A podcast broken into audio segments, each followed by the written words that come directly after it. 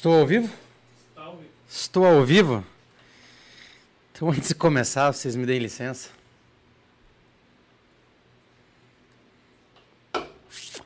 Agora sim. Boa noite, meus queridos. Para quem esperava ansioso pela reestreia do Podpesc, hoje é o dia. Ok? Recebi algumas mensagens aqui no WhatsApp. Demos uma atrasadinha hoje, essa chuva nos complicou um pouco. Mas para quem acompanhou aí durante a semana, episódio de número 27 do Podpesc que acontece no estúdio da AD Media Group, ok? Teremos aí uma, uma nova história daqui para frente, com os mesmos integrantes, com mais qualidade de produção, eu diria, muito, muito mais, mais, muito mais qualidade de produção, ok? Deixamos de, de jogar na várzea e agora estamos Série A. Na Série A. Na Série A. Na Série A dos podcasts. E não foi barato para a Demídia, não. Não foi barato.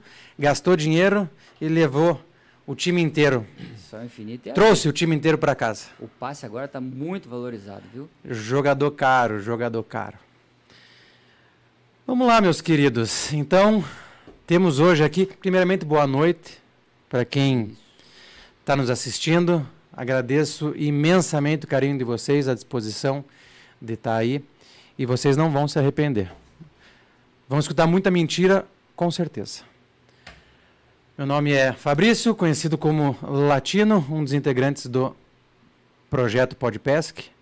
Na minha diagonal aqui temos esse monstro da pesca esportiva, Renan França. Salve, salve. Tirem as crianças da sala tirem os diabéticos da sala que o docinho chegou também. Tá bom? Muito prazer, moçada. Muito. É, a satisfação estar tá de volta aqui com vocês. E vamos lá meter marcha nessa conversa que vamos espremer o homem, porque tem muita coisa bacana aí. O cara já está meio encolhido aqui, a gente vai pressionar ele ainda mais, viu? Então, muito boa noite para vocês. Aproveitem aí, não se esqueçam de se inscrever no canal aí, ative o sininho, beleza? Em todas as redes sociais, tá ok? Partiu? Show de bola. Devo só registrar que é, o Chuck está um pouco atrasado. Para quem é de Curitiba, né, em 70% do território deve estar chovendo e chovendo muito. Então essa chuva atrasou um pouquinho ele. Ele vai é, chegar na sequência. E sem mais delongas. Boa noite, Miguel. Boa noite, meu amigo. Como é que você está? Tudo bem, melhor agora. É. Tô aqui. Boa noite, Miguel. Aqui. Daí? Falta pegar na minha aqui. É, Prazer estar aqui. Quase que sexual. Renan, quase. Latino, Arthur ali comandando as máquinas. Tá faltando o Chuck que não chegou ainda e o Zé, né? Que tá atrasado porque o Latino já tomou duas antes de começar a live cooler tá aqui, só tem mais três. o né? delivery vai chegar, pelo amor de Deus, venha socorrer o rapaz aqui. E estamos com sede. Acho que o Chuck vai ser o delivery, né? Agora é, para ele trazer. Pelo menos se ele chegar atrasado e trouxer alguma coisa que presta, né, Latino? Mas é, realmente é um, uma honra não só estar tá aqui participando desse podcast, como ser o primeiro aí nessa nova estrutura que o Latino falou, Série A Série né? Novo estúdio, parabéns. Isso é sinal de evolução, isso é sinal de sucesso. E é sinal principalmente de que não tem volta atrás. Vocês agora têm um excelente problema nas mãos. Porra. É, vocês têm um né? futuro né? brilhante, não sou eu que estou falando. Isso está sendo óbvio, né? Em cima de tudo que está acontecendo. Hoje é o resultado, uma das, é, das consequências de tudo que vocês têm feito. Obrigado por, por me convidar. E obrigado principalmente por me convidar neste momento de inauguração do novo estúdio. Por favor, não judiem de mim nas perguntas, sejam bonzinhos. Hum. Agradeço suas palavras. Esqueci, me perdoem, de cumprimentar Arthur. Arthur está lá atrás, comandando as picapes. Salve, salve, moçada. Olha lá. Oh, essa, agora, agora esse é o quinto tá- elemento. Tá... Agradecer ao nosso amigo Marcelo, que por muito tempo foi gaffer do projeto Podpesc. Está usando outros voos, ok? Mas contribuiu muito, ajudou muito. Ok? Fica aqui meu forte abraço, tá? Ao Marcelo. Antes da gente começar a delicadamente e carinhosamente espremer o Miguel, Etc e tal. ok? É, o que vocês veem na mesa aqui, moçada, a exceção das coisas óbvias, né? As bandeirinhas, esse tucunarezinho aqui bem bonitinho e as minhas cervejas. O resto aqui é sorteio, ok? É, recebo uma mensagem aqui no ponto. Chuck chegou? Chegou. Chuck chegou? Ótimo. Vamos lá. Então nós temos aqui brindes para sorteio. Certo? Temos aqui três kits de camarões da WEC. Temos aqui bonés da Quest, igual disse o Miguel, o queridinho. Do nosso O Xodozinho. Xodozinho. o Spot Bass, o Spot Bass Club. Spot Bass. Tem um amigo nosso que tem. Bom, tem alguns amigos nossos que tem o Spot Bass. E, e gostam, hein? E é bonitinho esse barco, vamos falar a verdade. É bonitinho. Então, daqui, ó, do queridinho. orgulho do nosso projetinho. Só não vou dizer quantos que são, porque a gente não sabe se a gente vai furtar alguns ainda. Ok? Temos aqui, ó. É uma chaira e uma faca da Quest. Temos camiseta Quest. Três camisetas Quest. Temos Buffs. buffs. Temos cerveja, se sobrar a gente sorteia Não vai sobrar. também. Falta. Não vai sobrar. Moçada. Ah, chegou mais um integrante aí que tá pra, pra abrir. Chegou, né? Chegou uma turma. Chegou uma turma aí. É, para quem já nos acompanha, é, o sorteio hoje vai ter uma, uma, uma mudança, tá bom? É, provavelmente um dos prêmios a gente vai manter a sistemática anterior, tá? Miguel fará uma pergunta de algo que foi discutido aqui durante a live e quem acertar por primeiro leva o brinde. Os outros brindes, eles vão ser sorteados, tá? Entre as pessoas que estão assistindo a live e que estão se manifestando no chat, tá ok? Então assim, para que você possa participar do sorteio, é importante que você dê pelo menos um oi lá no chat, tá ok? Então todo mundo que se manifestar ali no chat vai participar, é... passa Renan, vai participar do sorteio, ok? Chuck, venha. Aí. Se quiser pegar um boné, fica à vontade. Alguém, por gentileza, Opa. anote e descontar 30% do vencimento do cheque pelo atraso. Desde o cheque, tudo bem? De- 10%. Né? A Dez- gente já tinha combinado que era 10%. Era pra 10%, descontar né? É. De tudo de Então o seguinte, Trânsito em São Paulo, Curitiba tá foda. querem... Olha a boca, menino. Ah, Querem participar do sorteio? Se manifestem no chat. Tá certo? Ah, acho que era isso. Posso dar um recadinho? Pode. né? Que vai agradar bastante gente aqui. Dia 8 agora de março é o Dia Internacional das Mulheres. Então, quero deixar aqui já o meu abraço a todas as mulheres, em especial a minha mãe, a minha irmã, a minha sobrinha. Né? Então, assim, vocês poderiam também né, deixar os seus... Um abraço a todas essas recados. mulheres que ele falou, porque Também elas são- são incomuns. faço parte da família. A exceção da minha mãe, né, e da dele, que são diferentes. O resto, a minha mulher é a irmã dele, a a- sobrinha dele é minha filha, e assim por diante. Um grande abraço. Então, um já grande aproveitando embalo, né, cara? Isso. Chegando já, boa noite pessoal, desculpe o atraso. O trânsito está terrível. Fiz o possível, mas não foi possível. então, aproveitando já o gancho, então um abraço para todas as mulheres, em especial né, a minha amada Luana, minha mulher, a minha mãe e a minha avó e todas que estão aí acompanhando e nos prestigiando. Valeu. Então, se me Fala. permitir, tava para falar isso também. Ia deixar mais pro final, mas provavelmente isso aqui vai longe e elas vão estar todas dormindo. Então, não só assim, um né? abraço, um beijo mais forte do mundo para minha esposa Carize, para minha mãe Nelly, para minha filha Giovana, para todas as mulheres que estão nos assistindo, todas as esposas dos pescadores esportivos do Brasil e do mundo. Isso aí. É, queria mandar um abraço para minha família toda, pro meu pai, para meus irmãos, pro meu filho Miguelzinho, que essa hora já tá dormindo, e dizer que eu amo todos vocês. Show de Show? bola. Show de bola. Show de bola. Quero também registrar a presença em nossos estúdios. Que é isso, Tchek? Bora, cara. Você chega e não desliga o celular? Atrás é uma merda. Quer me fuder, me beija. É o Waze. Porra! Vamos lá. Igual eu estava falando, quero Tô ligando no YouTube pra dar mais audiência. a presença em nossos estúdios do nosso fã número um, Sequinel Paputice. Pedrão tá aqui também. Fala, que se fez Fala, presente. Pedro. Tá ok? Pedrão. Pedro tem cerveja aqui, assim que você quiser, faça um sinal que eu mesmo levarei pessoalmente até você. Corra Ok? que só tem mais duas. vamos lá, vamos lá, vamos começar? Ah, vamos começar rapidinho. Você já falou dos Já, sorteios, né? Já. O nosso patrocinador, Beluga, Opa. me mandou um recado também aqui para poder sortear uma inscrição para o primeiro desafio Traíra em Curitiba. Então a gente vai sortear uma inscrição para o primeiro Ótimo, desafio de Traíra em ótimo. Curitiba. É, Deixa eu anotar. É Tá sábado. aqui, dia 11 de março, 11 viu, moçada? Dia 11 de 11 de março, março. primeiro desafio da Traíra em Curitiba. Peixe mais brasileiro de Sorteio. todos. É, teremos sábado uma agora, inscrição. É Hum? sábado agora. Sobra agora. Sábado agora. Sábado agora, O Capivari, né? Show. no Capivari. O Capivari. Maravilha. Bora. Ah, mais um recadinho que a gente vai lembrando. Moçada, é o seguinte. é, a gente não consegue, tá? Nós quatro aqui da mesa, a gente não consegue interagir com vocês no chat. Por uma questão muito simples, tá? Se a gente ficar prestando atenção no chat, a gente não consegue prestar atenção no que está acontecendo aqui. É uma falta de respeito com o nosso convidado, né?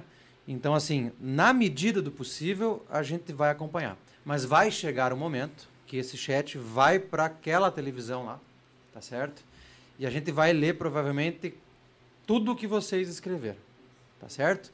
Querem elogiar o projeto Elogie, querem elogiar o Miguel Elogie, querem xingar o Miguel, podem Xinguem. xingar, Isso. não tem problema nenhum. Se xingar a gente, a gente derruba o sinal de vocês. Mas de resto, tá certo? Fiquem à vontade, mas já adiantando que eh, a gente não vai conseguir interagir com vocês agora de bate-pronto. Nossa, falei pra caralho. Tome um gole. Vamos começar? Deixa eu tomar um gole da minha cerveja. Vamos tomar um gole. Bora lá. Miguel Suchek, É nóis. se apresente por gentileza. Então, estamos aqui mais uma vez com o orgulho e a honra de estar participando do Podpesc, ainda mais do primeiro no novo estúdio. É, aproveitar esse início também, mandar um abraço lá pro meu sogro, Roma, que também deve estar me assistindo, para minha sogra, Marise, minhas cunhadas, que também, né? Dia das. É, é, uma, uma homenagem às mulheres, esqueci delas no primeiro momento, mas é tanta gente que, olha, graças a Deus tenho muitas pessoas em torno de mim que eu amo e, e é o que me faz seguir em frente. A gente vai aqui agora tá passando um pouco do, do, do o pouco conhecimento que eu tenho sobre pesca esportiva, sobre isso que também move minha vida, da minha família, dos meus irmãos, que já fomos chamados de família igual um dia, de tanto pescador que tem. Se for contar eu, meu pai, meus irmãos e os primos que estão lá em Canoinhas, aliás, Éder, o que, que você pediu para eu falar? Pô, mas essa semana que não acaba? Segunda-feira, Falei, é braba. velho. Segunda-feira braba, né? aqui nada. Um prazer estar aqui mais uma vez. E vamos lá, devagar nas pedras e manda bala. O que, que vocês querem saber? Nome completo, idade, saldo da conta bancária. Antes de você responder isso aqui, eu quero é, é, registrar uma marca histórica. Tá certo? Durante a semana passada e hoje conversava com o Suchek e ele falava assim: Mas será que vamos ter pelo menos uns 20 assistindo? Então, registro neste momento que acabamos de bater o recorde de pessoas ao vivo, simultâneos. espectadores simultâneos assistindo a live. Pô, que sorte. Tá respondida a sua pergunta? Puxa vida, que sorte. Mais uma O vez é uma importante. honra. Uma Nada, alegria. não. Só tenho um grande patrimônio que são Tremendo. meus amigos. Esse é o maior patrimônio que se pode ter na vida são os amigos. E, E tem gosto- bastante. Puxa, Bastante. Show de bola. Agradecer vocês que estão assistindo a gente. Tem. Muito obrigado aqui, por ó, essa. ao vivo e a cores. É, Pedrão, Siquinel ali, ó. Só estão pensando na próxima É, pescaria. o Pedrão tá na dúvida ainda se vale a pena, mas ali, o Sequinel já tá. É. tá- não, não precisa falar, né? Vale muito a pena, meu querido. Miguel Pegadinha no Suchek, da onde que que você falou que toda a tua família é, é de, de, de pescadores, de né? Me desculpe que em alguns momentos eu vou ficar de lado para você, mas é que o meu lado direito é o melhor para a câmera. Tem problema. Entende? Então Conforme eu preciso. a cerveja vai esvaziando. É, eu preciso prestar atenção nos fotógrafos aqui, na câmera, enfim. É... Da onde começou a, a história da tua família nesse mundo da pesca esportiva? Ah, é uma história que vem de muito antes de eu nascer, até do meu pai nascer. Os antepassados todos pescavam e foram passando isso de pai para filho, para neto, para bisneto. E meu filho tem um ano e dez meses, já pega uma vara na mão e já fala peixe, peixe, peixe, faz movimentos com o equipamento de pesca que eu nunca ensinei. Então, é difícil dizer, né? Mas é, é parece mesmo que está no sangue da família. E a gente tem também não só a pesca de lazer, mas principalmente o que a gente está falando aqui hoje, a pesca esportiva, é, como aquele, aquela válvula de escape né, para o dia a dia, para o cotidiano, aquele momento que você põe a tua cabeça lá onde você precisa para organizar novamente os pensamentos e estar tá sempre focado no dia a dia, na família e tudo mais. Mas realmente a gente leva a sério de uma maneira legal, leva a sério sem ser pesado. Sempre levamos, eu, meu irmão Marcelo, que sempre foi meu, meu parceiro nos torneios de pesca, e a gente tem muitos troféus, graças a Deus, acumulados juntos, porque a gente dá valor para aquele pesqueirinho que nunca caiu uma isca, como lugares que a gente chegou tinha teia de aranha no lugar. Se joga a isca, a isca fica parada na teia. Por que, que tem aquela teia de aranha que consegue segurar uma isca? Porque aquela teia de aranha está tanto tempo ali que e, e, prova que nunca caiu uma isca artificial ali. Então você chegar, descobrir, aprender e depois de um tempo você vai aprendendo muito e fica com cada vez menos lugares para conhecer. Então, para aqueles que estão começando agora, invejo vocês, invejo a todos, a câmera está lá. Invejo todos vocês, porque vocês vão viver, vão presenciar coisas, vão sentir sensações que só a pesca esportiva traz. Só a pesca esportiva faz é, certas coisas, como por exemplo, você chega numa loja de pesca, você está comprando alguma coisa e tem uma pessoa do lado, um amigo, uma pessoa que você não conhece, outro pescador comprando ali também, e inicia-se uma conversa. Pronto. A mulher já vai aplicar com você em casa porque vai chegar atrasado. Foi assim que nasceu o pó de pesca. É, então. é, então. Né? E são poucos os esportes que, que provocam isso, que proporcionam isso. Né? E a união em família, a união com amigos, uh, aquela dúvida, por que, que o peixe não está pegando? Né? A pescaria difícil, mas com sucesso, é muito melhor do que aquela pescaria muito fácil. Porque o que me atrai, e acho que a grande maioria dos pescadores, principalmente aqueles que competem em competições de pesca, o que atrai é exatamente aquela dificuldade de ter que trocar de isca, de ter que mudar o trabalho da isca, de ter que mudar o local, de ter que mudar a profundidade, o jeito que você está trabalhando e por aí vai. Então, é isso que entretém. Uhum. É isso que chama atenção. E sem contar que é muito saudável, né? Não, não tem. É uma cachaça boa, digamos assim. Muita cachaça. Muita cachaça. De vez em quando. É bom. Tem um gole é também. muita cachaça. Mas é, a gente toma com prazer. Mas, mas você falou do teu irmão. Então, a, literalmente a família inteira. Eu, Marcelo, Fábio Fabiano, quatro irmãos. Rodrigo e Rafael faleceram no parto, que senão estariam com certeza conosco aqui pescando, falando, dis discutindo sobre pesca. É, meu pai, que é quem pôs a gente nesse caminho, a culpa é toda dele. Toda então, qualquer reclamação, uhum. liga pro outro Miguel. é, e não me arrependo de nada até hoje. A gente passa certas sensações que num primeiro momento são ruins, como aquela, aquele momento que você está lá num torneio de pesca, precisando de um peixe bom para subir no pódio, com muitas chances de sair, chegar em primeiro lugar, e aquele peixe pega e escapa na boca do pulsar. Opa. Essa sensação, quem teve sabe o que eu tô falando. Então. Quem teve sabe. né? Pô, vocês contaram pra ele? não, Não, não, ainda não, mas Vocês eu vou começar a fazer pra ele? pergunta também aqui. Ou alguém, ou alguém contou, não sei. Passei muitas vezes por isso e, e aí a redenção é você não, às vezes não acontece, mas às vezes acontece de você conseguir suprir a falta que aquele peixe faz no mesmo dia, na mesma prova e, e dizer assim, puxa vida, tive uma segunda, uma terceira chance. Mas daí a culpa é do passaguá ou do pescador? Não é, Tá aí é a esperteza né, do peixe, talvez. É, Ah, nós já já- Aí né? dá uma briga É feia. porque normalmente eu sou. Embarguei a voz. É, normalmente eu sou o homem do Passaguá. Hum. Mas eu errei uma vez só. Tá? Vocês estão. É, mas meus parabéns, viu, mano, velho? Porque não é, não é todo mundo que assume essa responsa. Tá vendo? Porque tá ali, Uma grande resposta. É, Chegou sim. alguém nesse negócio aqui que me Não. entende. mas é verdade. É, por que, que os outros não querem? Não é verdade? É, olha. Ninguém valoriza o cara Não. do passaguá, né? É, não é só passar guarda. Ninguém quer sentar no volante e levar no pesqueiro, né? Ninguém quer. Cuidar do arri- elétrico. Ah, exatamente. né? Arriscar que não, vamos insistir aqui, ser teimoso. Às vezes é errado, né? Deve se escuta o resto da semana. É, mas eu fiz a pergunta, mas eu sei a resposta. É porque normalmente eu sou o cara que não pega o peixe. Ah, não. Então eu sempre tô. Você não ajuda, né? Eu sempre tô, tipo, sem fazer nada, tá ligado? Na hora.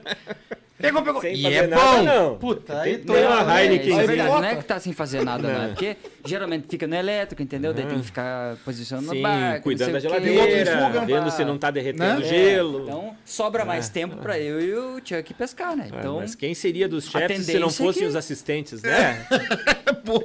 Mas esse ano será diferente. Isso que Tá importa. escrito. Esse ano Isso será que diferente. importa, porque aquela sensação que eu disse agora, que às vezes é, é recompensada no mesmo dia, muitas vezes não é.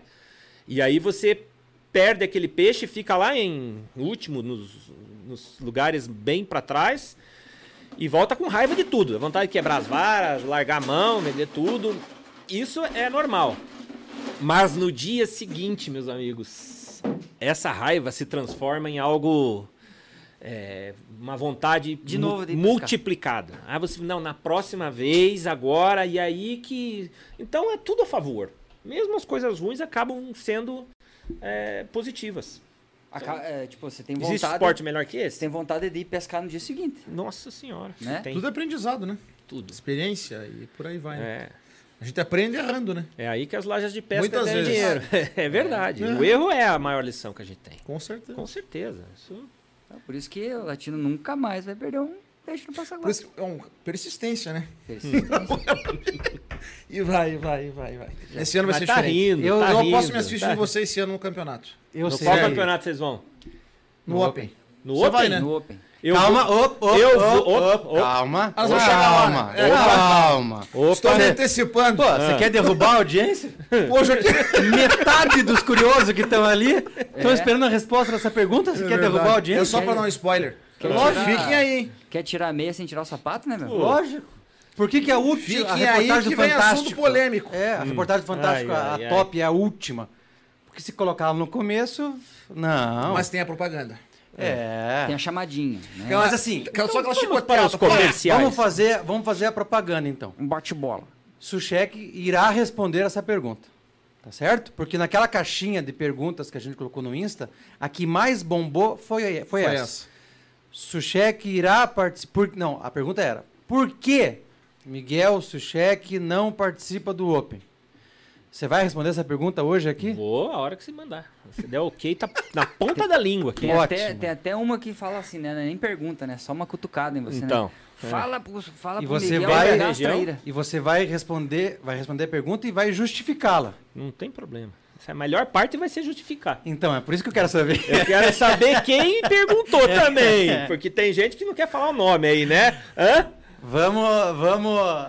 Deve ter uns Pô. dois, mais ou menos, que perguntaram. Não, que tem pergunta de nego Muitos, famoso aí também. Muitos não me identifiquem, né? É. Muitos. Ai, ai, ai. Só que, ó, É. não fiquem bravos. Não mandem mensagem no meu WhatsApp aqui. Nós não identificamos. Nós só dissemos que não quiseram se identificar. Eu falei algum nome pra você? Nenhum, até agora não. Por Ótimo. mais que eu tenha perguntado. Ótimo. Não garanto que, enquanto esse isopor estiver cheio aqui, eu não falarei. Mas, até o momento, não falei. Até o momento estou me contendo, né? Miguel, Ai, ai. Quest. Quest é. Realmente, quando entrou na minha vida, na verdade Você foi... quer ver? Eu vou te fazer uma pergunta bem legal. Como é que é o nome daquele cara que faz aquelas perguntas assim? Renan, o que é a vida? Como é que é o nome daquele cara? Não sei, cara. Alguém sabe? É o entrevistador aí que ele fala assim. Aí eu vou fazer igualzinho pra você. Miguel, o que é a Quest?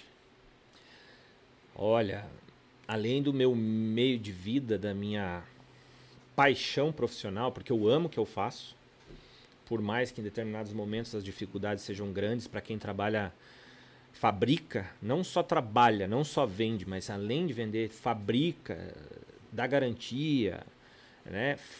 Tá em toda a, a- a- o ciclo de fabricação, venda e pós-venda de um barco de pesca, né? Como diversos fabricantes pelo Brasil afora. É, mas é um produto, um artigo de luxo, é um supérfluo, é uma coisa que está em, último, é, como último item da lista de prioridade de compra de qualquer pessoa, né? É, Se está sobrando dinheiro, vai comprar um barco de pesca, independente da marca que seja.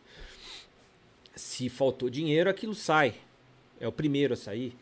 E quando começa a sobrar dinheiro, aquilo é o último que volta. Volta sempre para o final da lista. E no país que vivemos, no mundo que vivemos, porque tivemos pandemia, tivemos eleições, tivemos. Mas mesmo com tudo isso, com todas as dificuldades que qualquer mercado tem, e o nosso não é diferente, é, eu digo que eu amo o que eu faço. Eu amo criar, eu amo é, demonstrar, eu gosto de desenvolver novos produtos. E a Quest entrou na minha vida não em 2013, quando eu comprei a fábrica. E agora em janeiro fez 10 anos. Eu já tô com a Quest lá quando era ainda do Zé Maria, desde 94.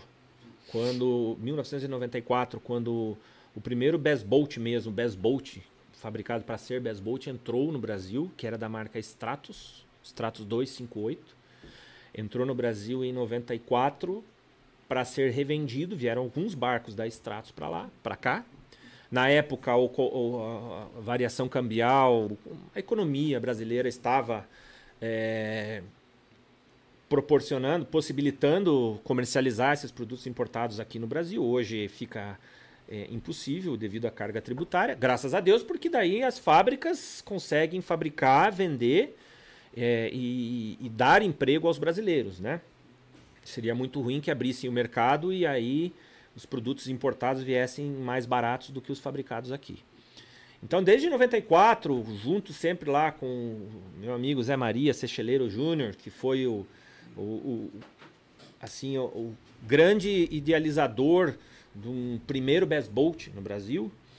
E eu já como pescador esportivo, eu, meus irmãos, principalmente o Marcelo, que é mais da minha idade, Fábio e Fabiano já, já são um pouco mais distanciados de idade, ainda nessa época não tinham é, tanto interesse por, por, tantos, tantos detalhes da pesca esportiva. E o barco, a gente que vive muito tempo em cima de um barco, a gente que é, vê as dificuldades de, de balançar um barco, de precisa de um pulsar, de uma vara de pesca, de uma isca, de uma bebida para tomar na, na hora do sol forte, de, de pilotar, de, de navegar com conforto, com rapidez. Então, eu sempre tive na minha mente, é, sempre pensei, sempre gastei o meu tempo pensando em coisas para melhorar os barcos que eu tive. E tive, fui abençoado por Deus em conseguir ser proprietário desta marca. E desde então a gente vem tentando melhorar, fazer o nosso melhor para transferir para os nossos eh, produtos toda a nossa experiência, todas as dificuldades que tivemos eh, durante esses aí já mais de 30 anos que nós participamos de torneios. Se imagina que agora nos três últimos anos eu- eu- a gente está mais vamos vamos retornar desse ano para frente. Mas nos três últimos- anos participamos menos. Mesmo assim, conquistamos alguns troféus. Mas vamos dizer 27 anos ganhando no mínimo 10 troféus por ano, por pessoa. Isso são 270 troféus. Isso no mínimo, se for ver, passa de 300 troféus. Tem troféu guardado para todo lugar.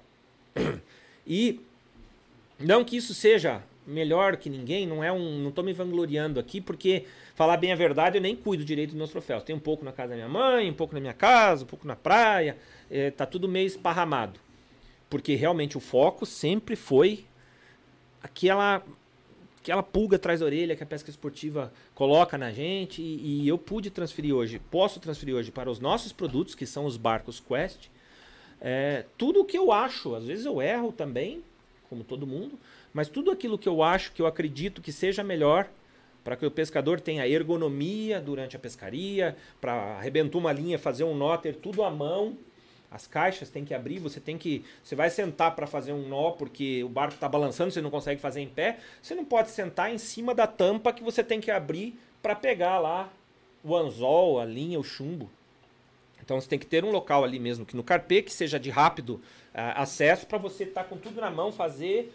Por quê? Porque sempre pensando na alta performance da pescaria. Não estou falando da alta performance de velocidade. Isso é uma coisa que a gente vai falar daqui a pouco com, é, sobre a velocidade dos barcos. É, primeiro, é um barco de pesca, de alta performance, mas alta performance para a pesca. A velocidade que ele tem que ter é te dar uma agilidade de mudar de pesqueiros durante o dia. Ou seja, navegar o mínimo possível e pescar o máximo possível para que você tenha uma eficiência maior na pescaria. Então, com todos esses pensamentos, e a gente vai lembrando durante a nossa conversa de outras, outros motivos, outras modificações, vamos falar do Spot Bass, que é uma criação do zero, aí que deu muito trabalho e graças a Deus continua dando, porque a gente sempre enxerga o que, que tem evoluir, né? Quando você faz tudo e não tem mais o que crescer, pede a graça, né? Então é como eu falei sobre o pesqueiro, você descobre todos os lugares, todas as iscas, todas. Tem que fazer é, coisa diferente daí, Tem né? que tem que ter novidade. A você então, que desenvolve? Os barcos? Na maioria, 90% do que foi desenvolvido hoje, modéstia à parte, é, eu pus no papel, tive ajuda sim dos meus amigos, doutor Egas Zizi, que me ajudou muito no desenvolvimento, meu irmão Marcelo, meus irmãos, sempre gosto muito de escutar as dicas, as necessidades, principalmente de muitos clientes é nossos, né? né? Mas a gente tem que peneirar também o que é vendável, o que não é. é. Tem muitas coisas que você vai colocar, você não pode pôr emoção na frente, né? Por mais que essa vontade seja assim difícil de suportar. Mas se você às vezes coloca a emoção na frente de querer fazer uma coisa muito espetacular, aquilo acaba onerando muito no custo de produção e você acaba tendo um produto caro que, por mais que tenha aquele diferencial, você fica é, com um público muito restrito. Então, uhum. sempre colocando na balança, achando o equilíbrio.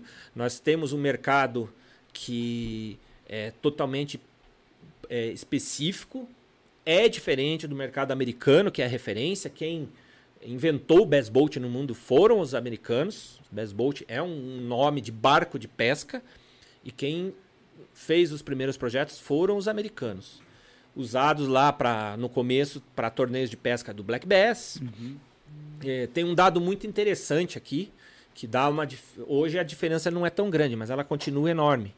Em 1995, e eu escutei muito esse dado na época, quando o mercado de pesca esportiva no Brasil estava em, assim, explodindo, digamos assim, a pesca do black bass, que é um peixe americano, é, de, que envolvia toda todo tipo de pesca, todo tipo de investimento que envolvia a pesca deste único peixe, venda de material de pesca, embarcações, torneios de pesca, pousadas de pesca lá nos Estados Unidos, em 95, é, movimentava mais dinheiro do que o PIB brasileiro da época. É muito forte. Caralho, né? Eu já li algo res hoje a respeito, essa é mais recente. Então, hoje a diferença não é tão grande. Não, é bem menor. Hoje claro. o PIB brasileiro é muito maior do que isso. Mas imaginem a época, o que era este mercado apenas de um peixe, né? E foi quando começaram a vir os primeiros best boats e aí a produção começou aqui no Brasil por um por um, uma uma curiosidade muito interessante, porque quando vieram os primeiros barcos, o, vieram dois modelos Stratos 258. Eles vieram importados ou fabricaram aqui? Importados, importados. No, pelo, dos Estados Unidos, pela fa, fabricado pela Stratos, que na época era do grupo OMC, que era também dono das marcas de motores Evinrude e Johnson. A Stratos hum. existe ainda, Miguel? Existe. Existe? Existe. Eu conheço a fábrica, inclusive, lá nos Estados Ah, Unidos, né, na- no município de Flipping, no norte do Arkansas. As maior, a maioria das fábricas está no cinturão ali, no mesmo lugar, por uma, conta, por um- uma questão de clima, por conta do processo da fibra de vidro, da, da, da resina, de polimerização. Então é uma coisa mais detalhada que o pessoal não vai gostar de escutar. Mas é- essa, essa curiosidade é muito interessante, porque o, o Best Boat começou. Veio, vieram alguns. é, no Brasil fabricava-se um, um barco que era um deck de Best Boat, mas não era um fundo de Best Boat ainda. Era algo que já o brasileiro já estava indo no caminho, já tinha. Era um barco assim muito top. Que. E daí, quando vieram esses, um deles estragou no caminho. Eu não sei porquê, bateu lá no container e tal, e veio com um machucado assim na, em cima da, do, do, do convés, se não me engano, perto do, do, do lado do piloto, assim, em cima. Buraco ali, bateu. O barco era vermelho, com glitter vermelho. Veio um azul e um vermelho. Este vermelho não pôde ser comercializado. O azul foi vendido rapidamente e o vermelho ficou lá. E agora? Quem arruma isso? Como que vai se fazer para consertar isso? E se chamou o Zé Maria, que é hoje dono do estaleiro Triton, da Way Brasil, estaleiro de José, tem vários nomes a empresa dele. Pessoa que eu respeito muito, porque foi um abnegado e hoje é, ele está onde está por merecimento próprio, fabricando barcos de mais de 50 pés. E não tinha o que se fazer com aquele barco, não tinha quem mexesse com aquilo e chamou-se o Zé Maria. Ele e o Mário, que até hoje é o, o braço direito dele lá na empresa, conseguiram consertar de um jeito que nem parecia Que foi estragado. que tinha estragado. Aí, ah, essa questão de trazer os barcos para o Brasil, já a cotação de dólar já ficou, começou a inviabilizar e, e- e aquela janela de que, que no momento era boa para trazer os barcos já não era mais boa. E aí começou-se a pensar em fabricar os barcos no Brasil. E a OMC na época procurou o Zé Maria por intermédio do Pedro Davi, dono da MM Náutica, na época. É, deu a permissão de copiar os primeiros barcos. Então, 258, 268 e 290, que até o, o 268 e 290 até hoje tem esse nome, na verdade o 290 nasceu de um 282, todos os extratos. Eles nasceram de cópias desses barcos americanos que a OMC permitiu copiar devido à capacidade técnica que o Zé Maria e o Mário demonstraram na empresa deles. E a OMC fez uma coisa muito legal na época. Ela deu essa permissão, como deu para outros estaleiros fazerem um barco de alumínio, um barco inflável, mais um barco de passeio. E aí que foi criada a marca Quest. Quem criou a marca Quest foi a OMC na época do Brasil, tá? Hoje ela é patenteada, ela pertence a nós, essa patente. E a a- começaram a trabalhar simplesmente para fomentar a venda de motores de popa no Brasil. Porque, como eu comentei agora há pouco, a diferença era tão grande de mercado que um peixe só comercializava mais do que um PIB do país inteiro. Então, se imagina o mercado todo lá, qual é a diferença que era daqui. E em termos de área territorial, áreas de navegação, represas, rios, co- navegação costeira, o Brasil tem mais ou menos a mesma quantidade de lâmina de água que tem os Estados Unidos, comparável. Só que não era nenhuma gota no oceano em termos de exploração do ramo náutico. Foi aí que veio a ideia da OMC na época é, permitir que esses barcos pudessem ser copiados e fabricados aqui no Brasil e assim começou propriamente dito a Quest no Brasil. né? Isso Então, no ano de. Interessante. e- os barcos vieram em 94, foi em torno de 95, para 94 para 95, tá? Já, já na Feipesca em 94 teve uma, uma a primeira Feipesca tava lá expondo o barco, tinha um cara jovem, coisa mais linda, vendendo esse barco lá, que era eu encostado no barco, passei três dias Caramba, já era. Três dias vendendo lá, pa- trabalhando em cima da venda do Quest 258 que tava lá na, que, que a gente levou pra feira. E é, parece que foi ontem. Parece que foi ontem. E olha, hoje quantos milhares de best boats, seja da nossa marca ou de outras, estão navegando no, estão navegando no Brasil. E ainda, digo, nosso mercado ainda é uma gota no oceano perto do que é o mercado americano e imagino. estrangeiro Ah, de sim, é geral. pequeno. A gente tá começando, acho que, a engatinhar. É verdade. Comparado aos americanos. Sim, sim. Eu vi pesquisa recente, até comentei em alguma ocasião com vocês, que hoje a pesca esportiva nos Estados Unidos é um dos esportes que mais movimenta dinheiro no país. Então, Porque a cadeia é muito grande. Como você falou, é parte de náutica, de equipamento. tudo é explorado e hoteleira. explorado. Cara, é, é gigante. É. Então tem Mandei muita um- coisa que envolve. Mandei um link no WhatsApp antes de chegar aqui para você, se depois se quiser compartilhar com o pessoal.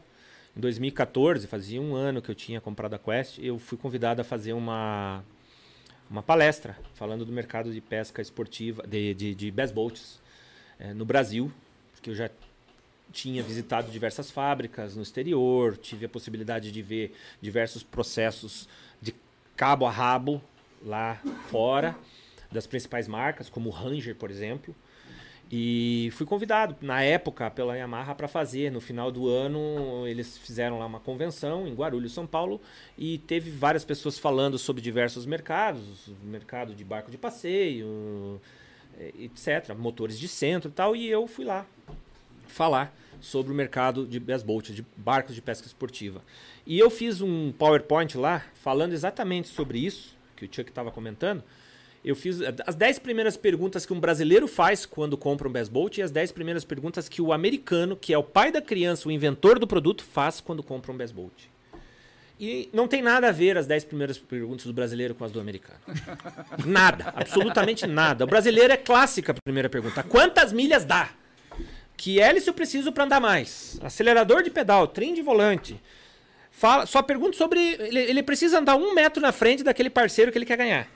Se andar um metro atrás, a choradeira é grande. É só velocidade. É, é só. só galeto. É, Sim, conhecemos alguém, inclusive, que é assim, né? Tá aqui, eu já vi que ele tá aqui. Então, é, e isso é o perfil do brasileiro. Por exemplo, o nosso 268 é um barco de 5 metros de comprimento. Lá nos Estados Unidos não é permitido colocar mais do que 115 HPs num barco desse. E aqui no Brasil é difícil ver um com menos de 150. Tem muitos navegando por aí com 300 HP, 268. Então, quando eu digo que nós somos, nosso barco é mais resistente do que o dos americanos, não é arrogância, é uma necessidade. A gente tem que ter uma estrutura maior, porque um barco pequeno desse não precisa aguentar só um 115, ele tem que suportar um 300 HP. Ele tem que suportar acima das 80 milhas por hora com facilidade. Ele tem que ter facilidade de tocada, por mais que dependa sempre da destreza do, do piloto. Né? Barco não é a mesma coisa se comprar um carro, uma Ferrari, pegar uma reta e acelerar e trocar marcha e vai dar 300 km por hora qualquer pessoa é, em linha reta. Barco não. Barco você tem comandos que vai- fazem o barco descolar da água para ter menos atrito, menos arrasto e, consequentemente, mais velocidade. A partir do momento que ele começa a des- descolar, ele começa a ficar com a dirigibilidade dele mais difícil, porque ele quer. Ele começa a fazer uma coisa chamada, em termo americano, shine walk. Shine são as duas laterais inferiores longitudinais do barco que o barco começa a bater de um lado para outro, então ele bate nos shines. O americano chama shine walk. E para você corrigir isso é muito simples depois que você pega o jeito. É um movimento bem pequeno. Não tem nada demais. Se você fizer um movimento muito brusco, você aumenta o problema. E se você não souber tirar o shine walk, você não vai conseguir atingir a velocidade máxima que aquele barco pode dar com aquele determinado motor. Então, num primeiro momento, quando eu comecei com a Quest, eu estava muito preocupado com esse mercado. Mas já em 2014, quando, eh, tem, quando eu fiz essa palestra lá, eh, eu já estava com o foco diferente. Eu já tinha saído do meu, do, do meu costume, do, do que eu queria para mim, que era sempre largar no campeonato, tentar andar na frente, chegar antes no primeiro pesqueiro. A emoção maior era essa. Muitos torneios de pesca você sabia na, não, em É qualquer verdade. lugar, Minas, Tem Goiás. uns que só vão pela largada, né, cara? Exatamente. É racha na largada. Exatamente. Galeto. Já, Chegava- já falaram desse cara aqui agora. Chegava, chegava no dia seguinte, eh, quem ganhou o torneio? De Peixe, eu não sei, mas quem andou na frente foi tal pessoa. Mas nós já fizemos uma dessa, foi divertido, né, cara? Então, é bom, é gostoso. Pé no é porão já na saída. Pois é. É gostosinho. E vem. Então, o americano quer saber se o viveiro cabe o peixe dele, o porta-varas, as varas ficam bem acomodadas, se o banco é confortável, o design é bonito. Quer saber sim é, da velocidade, porque a gente regula sempre o, o barco para velocidade máxima, mas o objetivo correto de fazer isso é, se você regular ele para velocidade máxima, você vai ter um barco mais econômico possível em velocidade de cruzeiro. Com menos acelerador, você vai andar a maior velocidade. Ou seja, com menos acelerador, menos consumo de combustível para atingir aquela velocidade. Então, qual é a referência? É regular ele para velocidade máxima possível acertar o hélice, acertar a altura do motor, o tamanho do jack plate, acertar todo o ajuste do barco. E cada detalhe pequenininho faz uma grande diferença. Mas o, o 268 ele sai homologado de fábrica para motor de quanto? Hoje nós trabalhamos com duas linhas, a L e a R. A L é mais simples, um acabamento é, mais é, mais simples, o R mais sofisticado. O L até 200 HP, estamos trabalhando hoje, e o R até 300 HP, no caso do 268. Ele sai homologado até 300 HP? Sim, sim. sim e com garantia estrutural vitalícia. Então você Receba. pode, desde que você use o produto de maneira correta, é um produto que tem total segurança para andar com esse motor, não tem problema e ele, e ele sai de fábrica já com as especificações assim, porque eu vejo muita gente falando, eu tenho inclusive essa dúvida, nós temos um 290, mas da época ainda que era do, do Zé, Zé Maria, Maria, acho que é 2012 o nosso, né? Não, era um dos últimos, foi um dos últimos. Que é. 2013 para frente já, já é nosso. É, é. E daí eu me incluo numa parcela disso daí, porque eu quero que ele ande mais. Sempre. E eu, tenho, e eu tenho perguntado para bastante gente, inclusive a gente conversou já um pouquinho sobre isso daí. É, mas, e daí tem aquele, aquela. Porque imagino eu, né, que deve ser um, um, um balanço de vários fatores, né? A questão do jack, a questão da hélice, a questão de. Quando, ele, quando você entrega o, o, o barco para o comprador, você já tem essa especificação para o cara? Olha, é, indicado jack de tanto. Na é... maioria das vezes a gente monta na fábrica, né? E a gente entrega na água.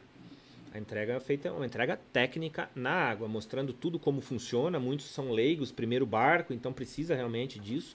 Aqueles que, que já, têm um, já tinham um outro barco, um outro best boat, seja a marca que for, é, sempre estão comprando para evoluir com uma motorização maior.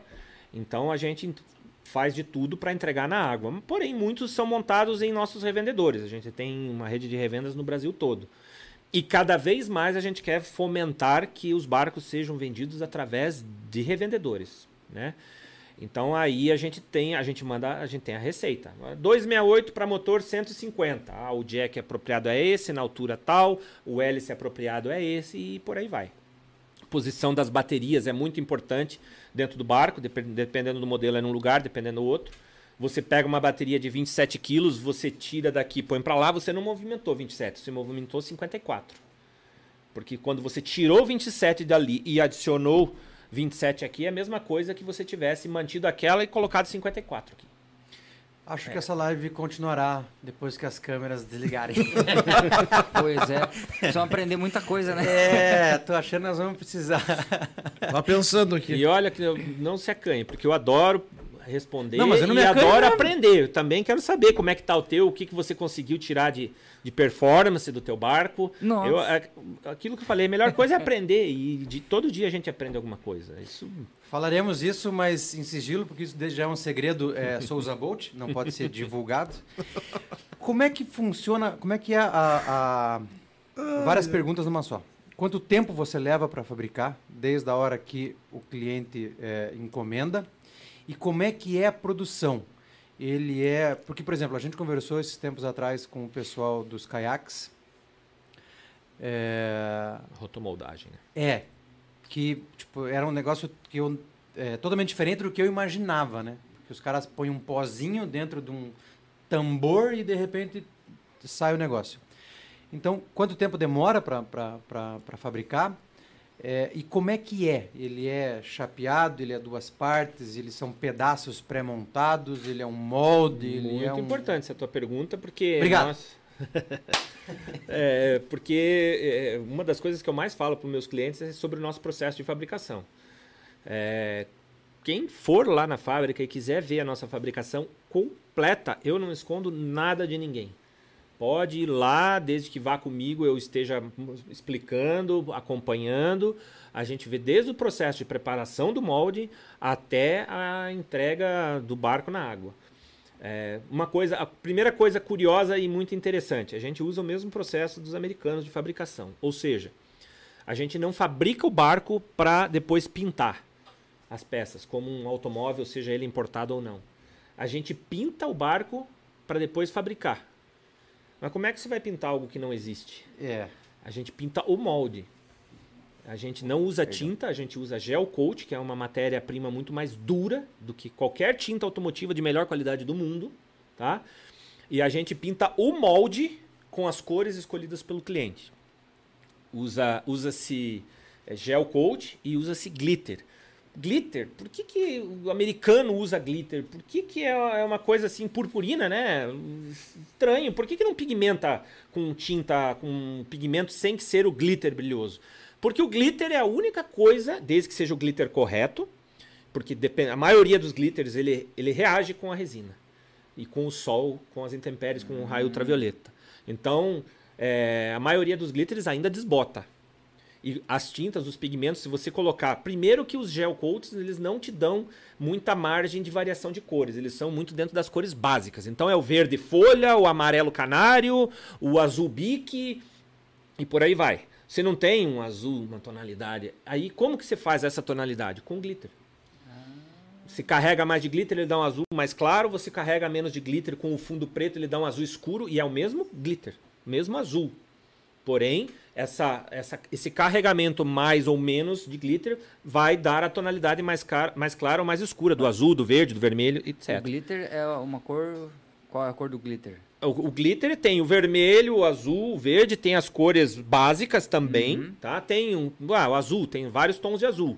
A gente usa um só. E a gente coloca mais claro, mais escuro, de acordo com a, a quantidade de glitter. Imagina aquele painel preto, você pegar e pintar ele com glitter inteiro, carregar, preencher todo de glitter. Ele vai ficar naquela cor do glitter carregada, que seria o glitter mais claro. Se você, ao invés de carregar a parede toda, você carregar só um pouco, só pulverizar um pouquinho, ele fica aparecendo o preto que está por trás, ele vai dar a impressão de um azul escuro. Então, a destreza do pintor é muito importante e a qualidade do material. Então, por que o glitter? Porque ele é a única matéria-prima que não, do- da marca certa, não reage com a resina e com os, ah, as intempéries para manter a tonalidade que o cliente escolher. Pintou o molde. Espera secar. Quando dá o, a- o momento certo de secagem, vai para a câmera de laminação. Aí ali ele vai receber as camadas de fibra e de resina, eh, de acordo com o plano de laminação para cada produto, para a resistência para a qual ele foi calculado, né? Impacto em alta velocidade. No Brasil temos que também calcular o impacto na estrada, porque dá muito mais problema nos barcos transportando do que navegando. Né? Tem uma, uma peça muito importante que chama-se Transom Saver, que pouca gente usa e que protege cinco itens do, do barco, que é um- nada mais é do que um apoio. Você tem no barco no teu barco? Não. Então compra o quanto antes. Nem sei o que é Não. isso. Saver é uma barra que você apoia uma a ra- forquilha, né? É, exatamente. Você- ela, ela apoia a rabeta do motor de popa na carreta. Então, dela, né? é, no- na Não. carreta, Ah, lá na na carreta. travessa da carreta lá Ah, embaixo.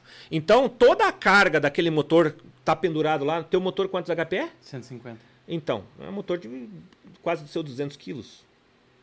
Lá, tem, né? daí, daí tem o, o, o, o jack plate, o sistema de direção hidráulica, o cilindro lá atrás. Então, isso passa de 200 quilos, pendurado por quatro parafusos no espelho de popa de um barco. Porra. Que o teu tem mais de 10 anos e tá lá. Né? Se- muitos, porque o que, que acontece? Você tá na estrada, você pega um buraco seco, pega muita trepidação, imagina que aquilo ali tá seco trabalhando lá atrás e é só o espelho de popa que tá suportando.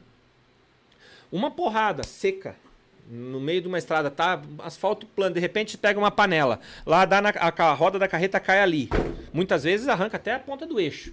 Imagina o que, que o motor de popa não faz em cima de um espelho de popa. E depois tem que proteger. O, o Transom Saver protege o espelho de popa do barco, o jack plate, o cavalete do motor, o trim, porque senão ele, ele não ficar apoiado nisso, ele vai ficar apoiado no sistema de trim.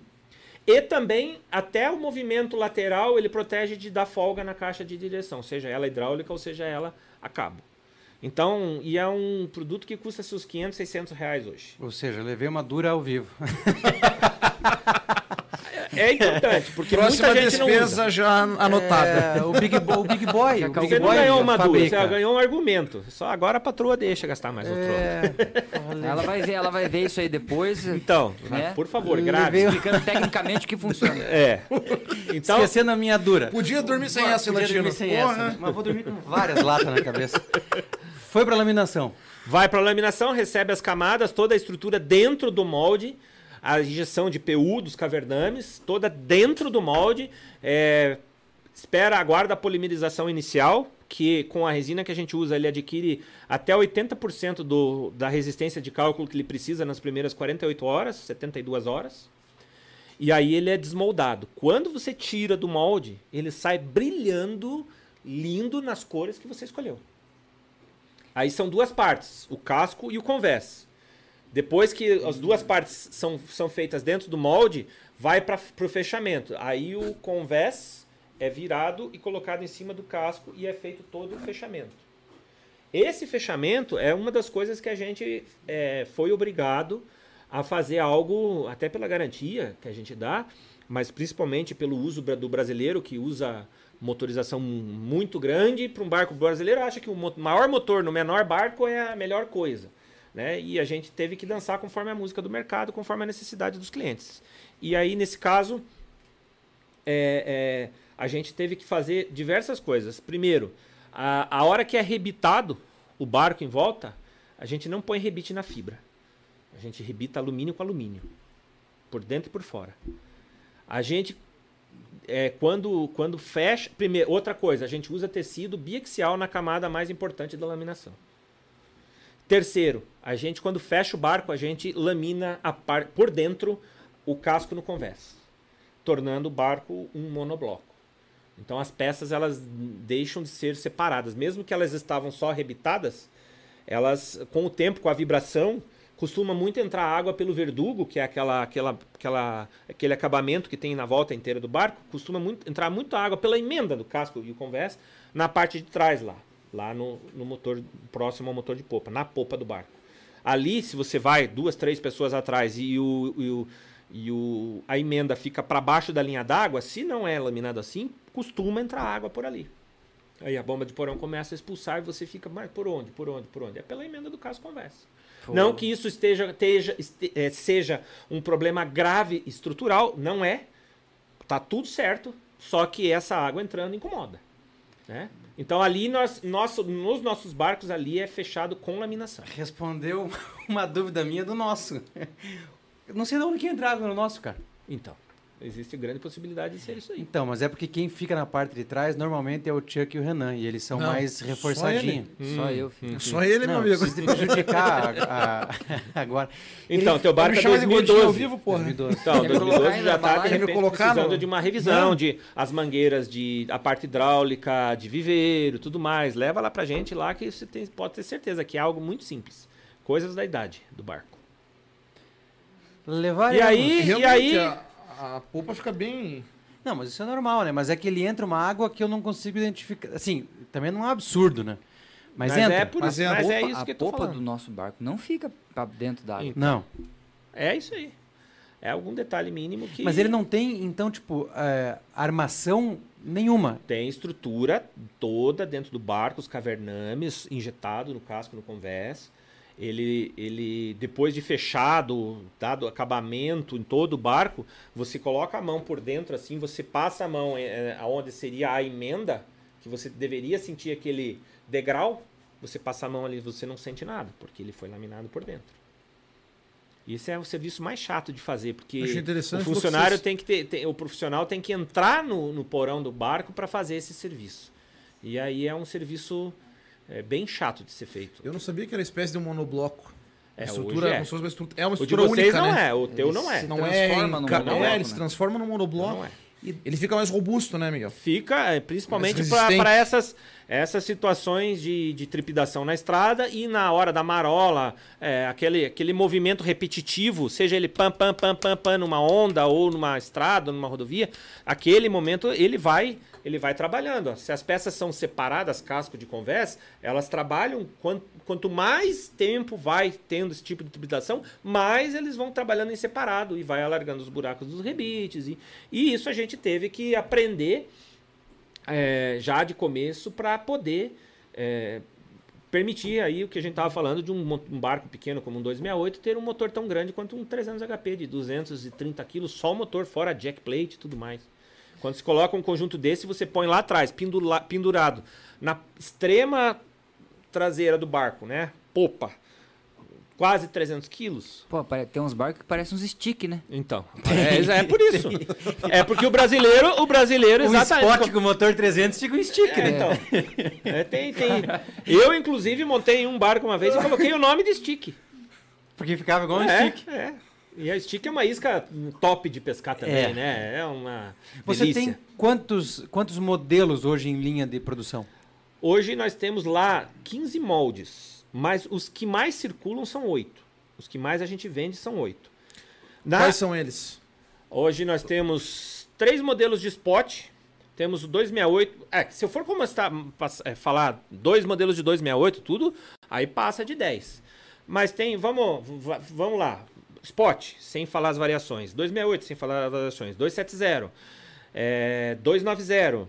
É, BES 17, BES 15, BES 17, BES 19. É, Angler, Z21, Z19 e Z19S. Já fui para 11. E aí, se você for ver, tem variações, tem um que alguns variam dois, alguns variam. Então chega a quase 20 modelos aí. Sempre Caramba. tentando. É porque o perfil do pescador, o Brasil é muito grande. O perfil do pescador muda, muda muito de norte a sul. Cada, cada um que eu atendo, seja representante, que ainda não tem muita experiência, ou seja propriamente cliente, eu sempre pergunto: Ah, eu quero ir comprar um barco. Tá, mas espera aí. Pra Que, qual, onde você pesca? Qual, Qual lugar? Qual né? peixe? Qual tipo de pesca? Como que, o que, que ah, pesca e passeio com a família também? Porque é um grande argumento de, de, de venda dos barcos hoje ter pesca e passeio. Porque a família entra no negócio. Quando você compra um barco só de pesca, muitas vezes a esposa, os filhos não vão naquele barco, porque é um barco só pro, pro, pescador. Então a gente também tem alguns modelos que coloca a família no esquema. Então são barcos de pesca esportiva, plataformados, best boats ou bay boats, mas também com apelo de passeio. Dá para puxar uma boia, se divertir. Ah, parou a brincadeira, você tá num best boat com plataforma na frente e atrás para pescar também, entende? Então temos alguns híbridos, multiusos, digamos E assim. todos os teus cascos são produzidos aqui em Curitiba, São José dos Pinhais. São José dos Pinhais. Uhum. Você não tem... é, Subsidiária nenhuma, nenhuma. É tudo aqui. por enquanto. Por enquanto. E, e quantos barcos você consegue... Aí, veja, a pergunta não é nem quantos você está fazendo. Senão a pessoa começa a fazer a conta eu aí. tenho hoje, eu tenho hoje consegue... estrutura instalada, o que varia é a nossa mão de obra, né? Nosso corpo técnico, nossos funcionários, que em momentos de dificuldades, infelizmente, a gente com o coração partido, a gente tem, tem que diminuir. E na hora que as coisas estão melhores, a gente aumenta. Mas assim, fora os funcionários, eu teria condições de fazer com tranquilidade 20 barcos mês. 20... Caramba, é, É. quase um barco por dia. Tá louco. Ah, falando em dias olha, úteis. não, É se- isso que eu ia perguntar. Para né? fabricar mais que isso, eu teria que aumentar a minha área. Mas eu não faço isso nesse meio, nesse durante o, o- no momento atual. A Não, gente mas é tem, bastante coisa. É, Eu bastante. achei que era menos. É, agora aumentou funcionário, eu chego em 20 de, com, meu, com a minha estrutura que eu tenho hoje. Né? Com o número de funcionários que a gente está hoje, a gente está para 14. Dependendo dos modelos, chega em 16. Modelo menor dá maior número, modelo maior dá menor número. Né? Dá- leva mais tempo. Então, numa média, hoje a gente consegue fazer 14 com o corpo técnico que a gente tem lá, com os profissionais que a gente tem lá, que respeito muito meus funcionários. Aliás, um abraço para eles. Cada um que está lá tem meu respeito, porque são pessoas que estão lá, continuam lá e estarão sempre lá, porque realmente merecem. Merecem. E cada funcionário que chegar lá amanhã na fábrica e disser assim, Assistiu. Miguel assistir, ganha um café. lá. com açúcar. Café por conta do chefe. Café quando quer. Moçada, vamos... Mas é verdade, que seria de qualquer empresa sem seus funcionários. Mas né? não tenha dúvida. Não seria nada. Arthur, É. é, prepara um sorteio para nós? Então tá bom. Moçada, igual a gente explicou, só dando uma pausa aqui no assunto, que é interessantíssimo. Pedro Ojima tá aí. É, vamos fazer um sorteio. Faremos dois sorteios, tá bom? Três. Três. Vamos fazer três, que nós estamos bonzinho hoje. Vamos fazer três sorteios, tá bom? E o sorteio vai acontecer pelo chat. Gostaram do inglês? Chat. Querem o inglês britânico? Não, né? O americano tá legal. Então a gente vai fazer um sorteio pelo chat, ok? Ah, tá lá o chat. Ah, já tá na tela. Tá Ó. lá. Vamos fazer aquele esquema de você sortear pelo chat ou quer fazer uma pergunta? Tá, então vamos fazer uma pergunta. Porra, Arthur, passei uma semana inteira combinando, você me fudeu assim ao vivo. Depois a gente sorteia. Então tá bom. Vamos, volta lá, vai lá no começo do chat pra nós então. Vamos dar um oi pra, pra galera que, que se manifestou ali. Olha lá. Alisson Fernandes, filetador, gente boa. Alain Nascimento, Rogério. Marcelo Passos, esse É o cara, né? Esse. temos Olá, temos respostas no para Open. vocês. Hashtag Sushek no Open. Patrícia, Pati, abraço. Célio, Margarete, Ricardo, André. Pô, não vou conseguir ler o nome de todo mundo, mas enfim. É, Mandar Milton, um amigo meu lá dos carros antigos. Lucas. Maforte, Cleito Rasta. Pra Marcos. Weck. Teremos, teremos sorteio é, de camarões Weck hoje. aqui? O Landinho tá É, ali, o diretamente Landinho de tá Brasília. ali. Pô, abraço, Landim, Landim. Abraço, Landim. Quem sabe um dia tu no teu pode pesca lá. Tucuna É isso aí. Cast, né? Tucuna Tucuna Cast, isso Cast. aí. Tucuna Você Cast. conhece o Landim? Ô, É, se puder evitar, evita. É, Maurício Fernandes, Marcel. Marciel, Beluga. Beluga. Já vi que o Chico entrou também com a Jéssica. Ó, Amigo meu ali, o Neucimar lá de Pomerode. Um Uma abração, grande, velho. uma Obrigado, grande cara. perda para as marinas de Guaratuba. Escotilha encerrou suas atividades. Forte abraço para é verdade. É verdade, Chico. Tá fazendo falta, pô. Volta lá, mano, velho.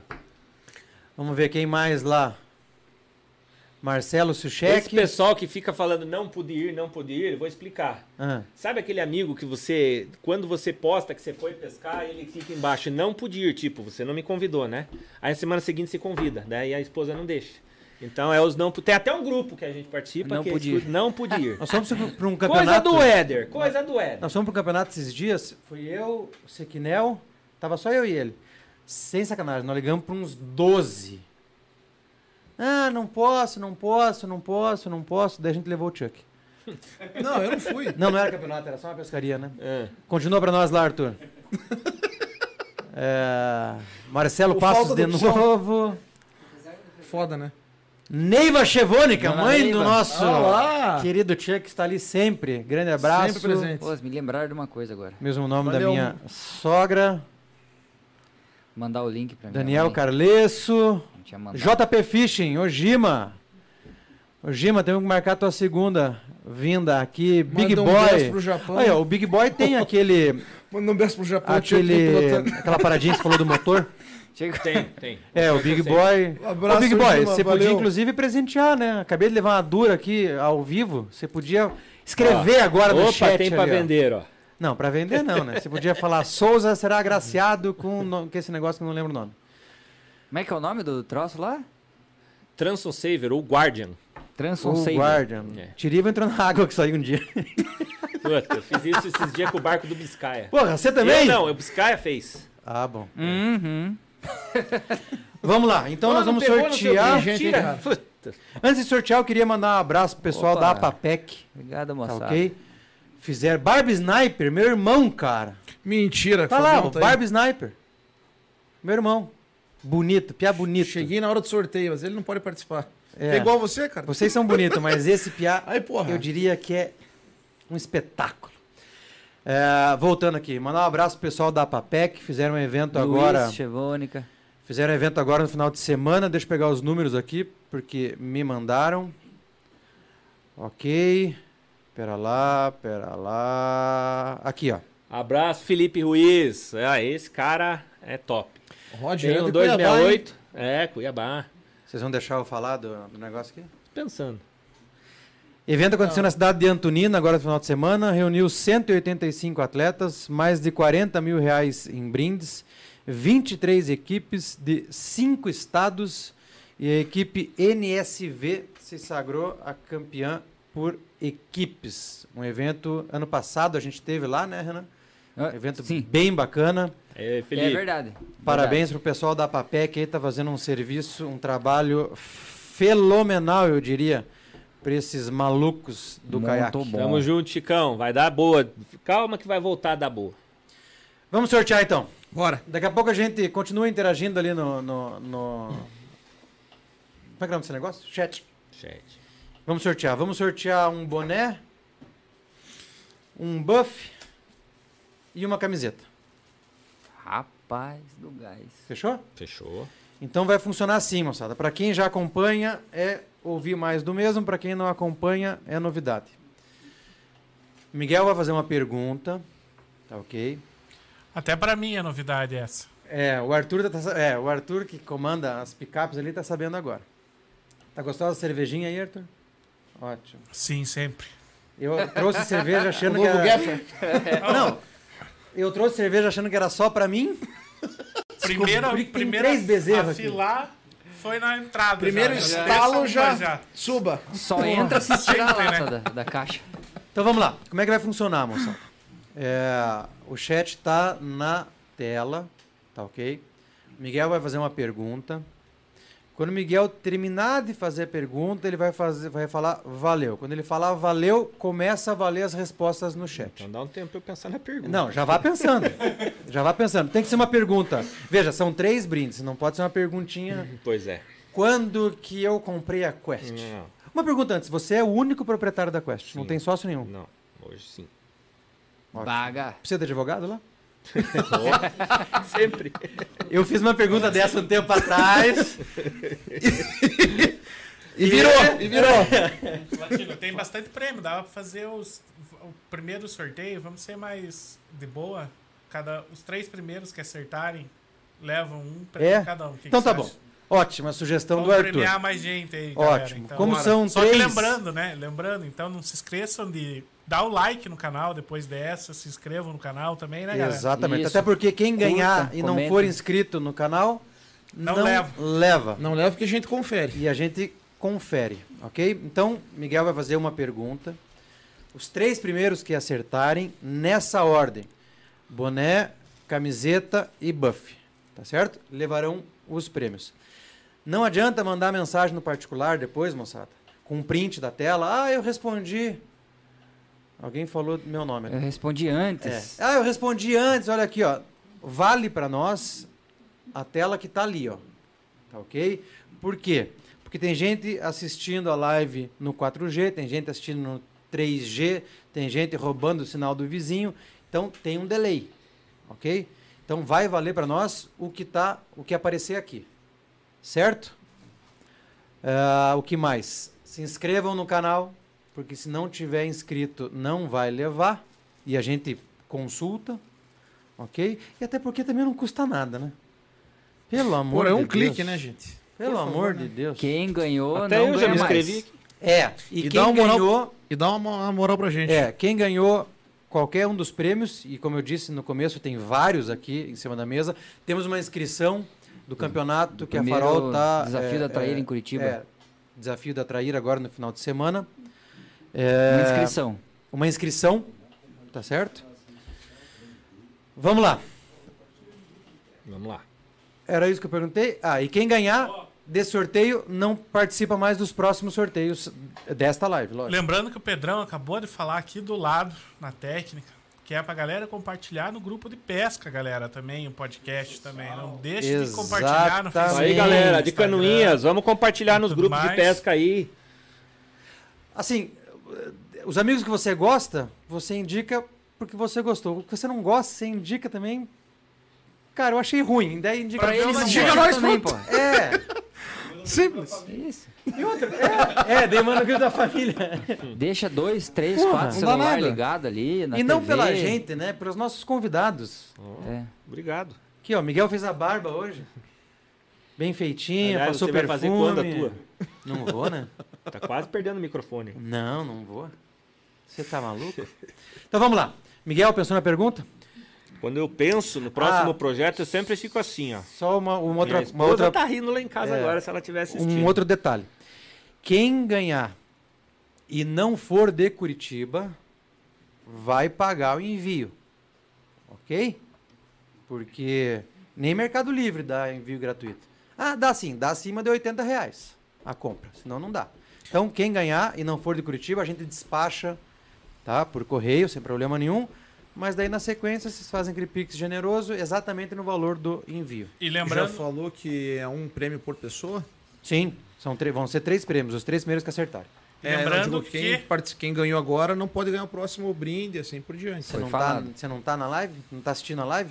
Falei delay. três vezes isso. É o delay. Ah, é o delay. O delay da minha vida. lembrando também, Latino, que a galera que ganhar pode passar aqui na Demídia tem uma semana pra retirar o prêmio. Senão, semana que vem a gente sorteia de novo. Primeiro, Minha, ficou- nossa adorei isso, porque geralmente sou eu que despacho. Quem for de Curitiba ganhar, retira aqui na The Media Group. Fechou? Uma semana para retirar. Miguel, pensa na pergunta. Faça ela rápido, porque quando você falar assim, ó, em que ano já vai começar a chutar. Então É, faz ela olha, rápido e valeu.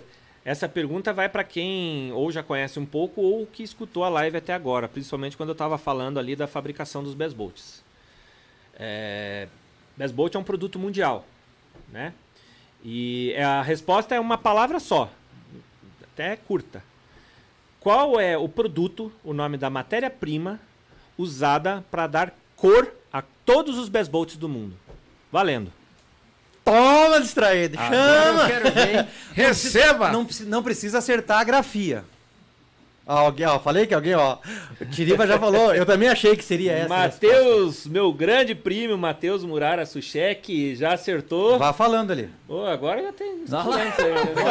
Deu até tontura. ali. Abriu a porteira! É A glitter. resposta é glitter. Tá bom. Então, moçada, já apareceu vários glitters ali, já temos os, os ganhadores. Volta lá pra nós. Ô, Arthur. Matheus, primeirão, hein? Aí sim. Então vamos lá, Chuck, anote aí pra você, porque você é o cara do que organiza. Então tá. Manda. Quem ganhou o boné foi o Matheus. O Anselmo, grande Anselmo. Quem ganhou a camiseta foi o Anselmo. Sobe. Próximo. É, E o seria aqui. Denner? João Fernandes. Ah, não, foi o João Fernandes. João aí. Fernandes. João Denner bateu Fernandes. na trave. É, A camiseta, quem foi?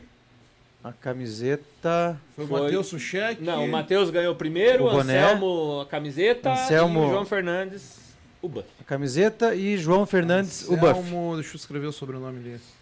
Pessoal, não bastante vou gente falou arriscar glitter, hein? O pronunciar pessoal porque eu tava vou errar. prestando atenção, eu não acredito. Mas como que é o nome daquele que E o pinta o, Buff, quem foi?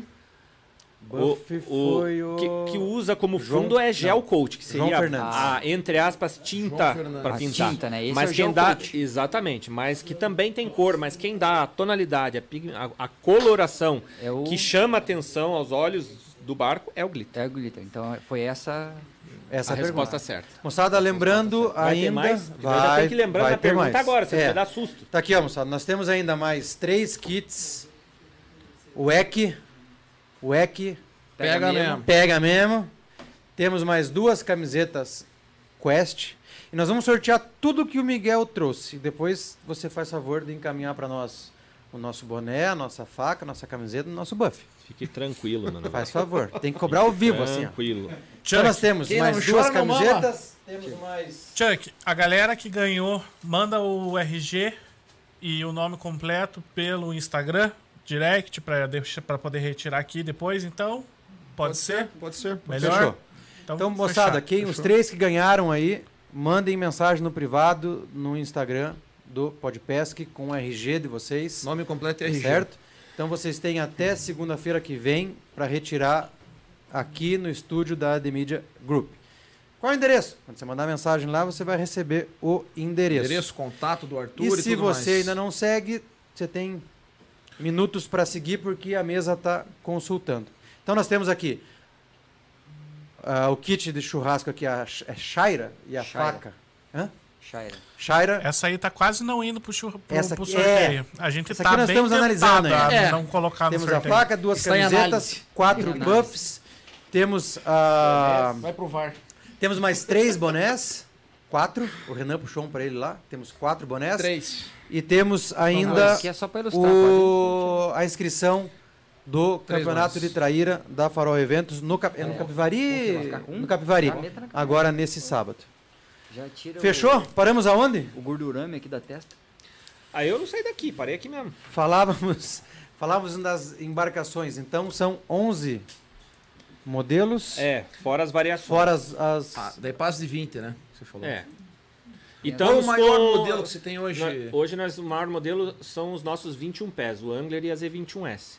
E nós estamos com diversos projetos para lançar alguns esse ano ainda. Qual vai ser o próximo lançamento? Não posso falar, segredo. Mas tem uma coisa Foi que eu sei que você pode. Quase Foi arrancamos Mas teremos, né? mas teremos lançamento das Então- linhas Best Bolt, da linha Best Bolt, da linha Bay Bolt e também de outras linhas que vamos entrar aí em outros mercados. Sabe quem que perguntou isso? Por, por tanto pedirem pra gente algumas outras coisas, a gente tá com os projetos já em andamento. Sabe quem que perguntou? Hum. O Renan Nakamura. Sobre? O próximo lançamento. É.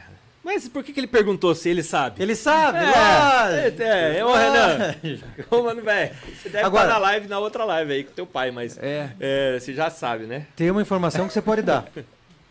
Eu te perguntei agora há pouco se todas as embarcações Quest são fabricadas aqui em São José e você disse que sim. Mas elas ficam é, é, só aqui no Brasil? Você vende para fora? Você É, essa é uma pergunta que agora eu vou responder com muito orgulho. A gente vai mandar a primeira, o primeiro carregamento de barcos para a Europa. Aproximadamente 30 dias já estarão prontos. Os barcos estão fabricando, estão sendo fabricados agora. E muito em breve essa notícia será dada com os barcos lá na França, com muito orgulho, com muita dificuldade, porque para você estar comercializando na Europa você precisa ter o teu produto certificado. Então não é simplesmente fabricar, mandar e vender e arriscar. Você já existe, você já é pré-avaliado, é, você é fiscalizado antes de, de, de, de produzir. Vem é, técnico da IMCI, Bélgica, que é o órgão da Europa que é, certifica, né, que te dá a CE, certificação europeia do teu produto. Então não é só também uma certificação simples de um barco. Nós vamos comercializar lá três modelos, que seria o Spot Bass, variação do Spot Bass, variação do 268 e variação da 290. São produtos semelhantes a esses com particularidades especiais específicas para o mercado europeu, tá? E foi certificado tanque de combustível. é isso que isso que eu iria chegar. Bom, então em primeira mão aqui no Podpesc, é a primeira vez que você fala? É a primeira vez. É a primeira vez. Aqui em primeira mão, realmente, que a gente. E, e falo porque isso está consolidado, está formalizado. Não é uma coisa com possibilidade de talvez acontecer, talvez não. Isso está acontecendo. E muito em breve o primeiro carregamento vai sair do Brasil, indo para lá e vamos ver qual é a avaliação do público de lá, né? Eu costumo dizer que o nosso propagandista é principal é nosso público. O nosso próprio produto fala por si só. Não somos perfeitos, não somos melhor que ninguém, mas fazemos o que eu acho que é a nossa obrigação de fazer o nosso melhor, o melhor possível dentro das nossas limitações. Não Parabéns, sou Raul então. Gil, mas Parabéns. vamos aplaudir. Calma, Que isso isso? aí. E eles vão navegando, né? É, é de navio, exatamente. Eles vão É navegar. verdade, navegando. Não Dentro do navio. Vão navegando. Óbvio. Vamos, Bora. Acelera aí, bora. Tá certo. É que o Tico Teco demorou aqui para assimilar. Bugou, né, cara? É, Até o- outra questão é, que a gente falava antes de começar a live, pra que, porque para quem não sabe, nós estamos aqui desde as duas horas da tarde. Mentira. Hum. É, a questão do tanque que você falou, que você teve que fazer testes do tanque e o tanque não. É, o É. tanque é uma, o tanque de combustível é uma coisa que é o equipamento dentro do barco que tem o maior risco, o maior perigo de um acidente, né? Ele tem que ser feito antes de ma- mais nada de matéria-prima virgem própria, né? Polipropileno próprio para armazenamento de combustíveis e produtos inflamáveis. Porque se você faz algo com uma matéria-prima reciclada, você nunca sabe exatamente o que tem dentro daquela reciclagem e sempre pode haver algum produto que reaja com o combustível e aí pode causar um vazamento, um incêndio, uma explosão. Então, realmente, a parte mais difícil de homologação dos barcos e da nossa marca estar podendo ser veiculada, é, comercializada na Europa foi a homologação do tanque de combustível. Porque é um projeto exclusivo nosso. né? Eu iria sair na surdina, mas como eu não sei qual câmera, tá ligado? Uhum. Tá entendendo? Tô ligado, tô ligado. Então eu preciso. Eu recebi uma mensagem no ponto aqui. Hum. Eu preciso resolver um probleminha aqui fora. É. VaptVupt. Então vocês, por gentileza, Puxa, é, continuem aí. É, é rapidinho. é o número 2, né? Pra falar a verdade. Mas se demorar, nós vamos anunciar ao vivo. Famoso fax. Ué, vai, passar o, vai passar o fax. Quantos barcos estão mandando pra lá, No primeiro carregamento, seis. Que legal, cara. Qual que é o, o- Como que é o mercado lá na Europa? Pra que que eles, assim, lógico, vão pescar, mas assim, Lá, qual que é como, a... como todo mercado correto, vende barco como barco de pesca. Eu vou, eu vou até aproveitar o gancho, desculpa interromper, mas você está vendendo para cidadãos europeus ou brasileiros que estão lá não, e vão. não, não. Eu estou vendendo para uma empresa Ah, francesa que vai fazer a distribuição para ah, náuticas, que vai fazer a venda para o cliente final. Alguns dos barcos já estão indo vendidos, alguns estão indo para estoque dessas lojas. Então a gente sempre tenta fazer todo o ciclo que é o correto, aonde a fábrica fabrica, quem vende é o vendedor. Aqui no Brasil, infelizmente, muitas vezes nós somos obrigados a vender direto da fábrica, porque senão muitas vezes a gente corre o risco de perder a venda, porque em determinadas áreas, regiões do Brasil, a gente ainda não consolidou representantes que eh, se esforçam e têm o objetivo realmente de realizar a venda. Então, como é um mercado muito competitivo, a gente acaba tendo que realizar algumas vendas direto da fábrica, porém a preço de tabela. A tabela sempre tem que ser respeitada, né? Para isso que ela existe, né? Mas o ciclo correto é a fábrica fabrica e quem vende são é a rede de revendas. E lá na Europa vai ser dessa maneira. Não, não, não vamos dar nem abertura, por mais que sejamos ah, assediados por, por, por pessoas que querem comprar direto conosco para uso próprio lá. Aliás, acontece muito. Mas é, não é correto. Aí ninguém quer, ter, quer ser teu revendedor, né? Se você for vender direto da, da, da fábrica, por que, que vai ser necessário Vai direto lá, representante? É. Então isso é muito. É uma política básica né, comercial. E esses barcos foram desenvolvidos especialmente para o mercado europeu. É, eles são muito parecidos com os nossos, com algumas particularidades que, que, que quando eles estiverem prontos nós vamos mostrar, não podemos nem falar disso agora, né? É, mas até algumas delas são exigências da homologação que teve lá.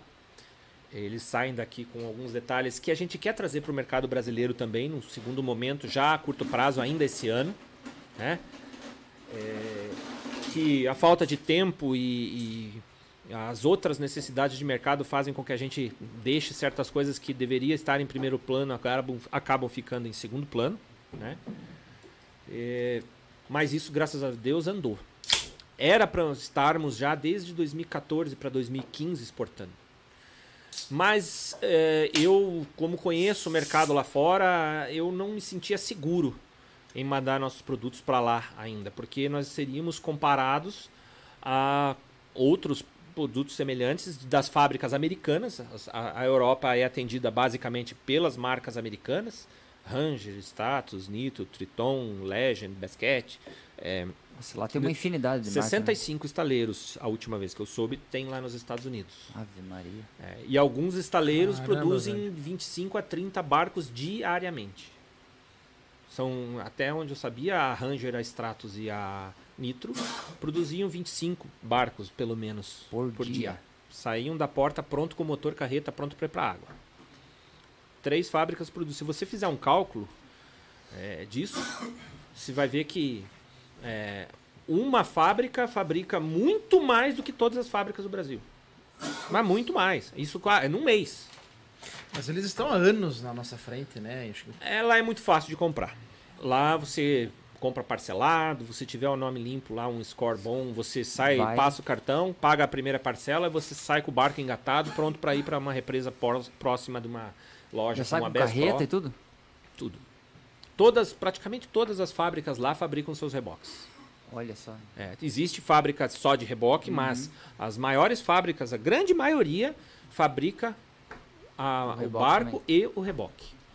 A Ranger tem a, o trailer, né, que eles chamam lá Ranger, a Basket tem o basquete e o estrada e tal. E já sai o motor montado lá, tudo. Sempre com motor, com uma montagem básica, motor, motor elétrico, sonar. Uh, se você quiser algo mais, uh, digamos assim, um elétrico, um elétrico maior, um sonar maior, aí você tem o upgrade a fazer. Mas isso você vai fazer lá na loja náutica que você vai comprar. Ah, tá. Daí você compra as coisas lá, daí lá Você pode personalizar e... cor se quiser, mas é muito pouca gente que faz isso. Aqui no Brasil é 100% que personaliza. Esse é um grande empecilho de a gente ter mais dinâmica de produção, porque a gente vende, o cliente escolhe a cor, e como a cor é a primeira coisa que a gente faz no processo de produção, então sem escolher a cor eu não posso nem dar o primeiro passo na produção. Uhum. Escolheu a cor, eu vou começar a fabricar. E a gente tem até um link de escolha de cores, onde os clientes mesmo fazem a simulação de cores em cada modelo, que a maioria dos modelos temos lá na internet, no nosso site que, que o cliente entra, porque é, é, isso o cliente às vezes até reclama. Pô, vocês deviam ter umas cores prontas, que é o que o mercado americano tem. Você chega lá é igual carro, tem cinco cores. Pega e compra ali, já é, sai quero, ali. Já, sempre. Pronto, pronta entrega. Uhum. Pronta entrega. Aí se você quiser personalizar, além de pagar mais caro, você vai ter um prazo de entrega de Maior. 90 dias no mínimo, que é o prazo de entrega hoje médio aqui no Brasil. Por conta do processo. Você perguntou quanto tempo, e eu acho que essa pergunta ficou no meio de, de outras, eu não respondi. Quanto tempo leva para fabricar um barco do é, início ao fim? Isso que eu ia perguntar também. É, se você pegar e trabalhar só nele, você começa na segunda e termina na sexta. Se pegar só nele, trabalhando só em cima desse barco. Mas como é uma linha de produção, né? A montagem, a, a, o barco até a sua montagem 1, que a gente chama lá dentro do nosso processo produtivo, que é ficar pronto o casco para receber motor de polpa e acessórios, né? Ele, ele começa numa segunda, termina na outra sexta. E depois ele vai ser mais numa, na próxima semana vai receber os jack plate, motor, direção, motor elétrico, acessórios demais, demais acessórios. Será que é porque na linha de produção então você tem o 290, você tem um 258, você tem um 2600, você quer. Uhum. Tá ali, né? Uhum. Então vai fazer. E eu não tenho como terminando. fazer 2290, por exemplo, uhum. em, seguida, em, seguida, porque o molde está ocupado num. Eu tenho que fazer um modelo diferente e ficar uhum. alternando. Ou né? seja, em 15 dias, Souza Bolt 2 em 15 dias você estará barcos. saindo do forno. Deixa ele tomar mais umas latas. Não, eu precisava que Chama ele estivesse tomando umas latas. Chama o Zé Delivery, pelo amor de Deus, que eu pago. Eu precisava que ele estivesse tomando. Ah, é? Quer uma gelada, Sushi? mas eu não preciso, ele tinha velho. Se eu, só eu tomando, não tem dúvida que nós vamos fazer negócio. Eu sou coração mole, mano, velho. Ah. não adianta, né? Moçada, eu vou fazer o seguinte. Número 3 agora. Não. Cara, já fui três vezes. recebi informação no ponto aqui três vezes. O número três tem que ser urgente. Não bateu. que é a mistura do um com dois. Não, agora essa última era é, autógrafo. É, mandar um forte abraço pro Galo.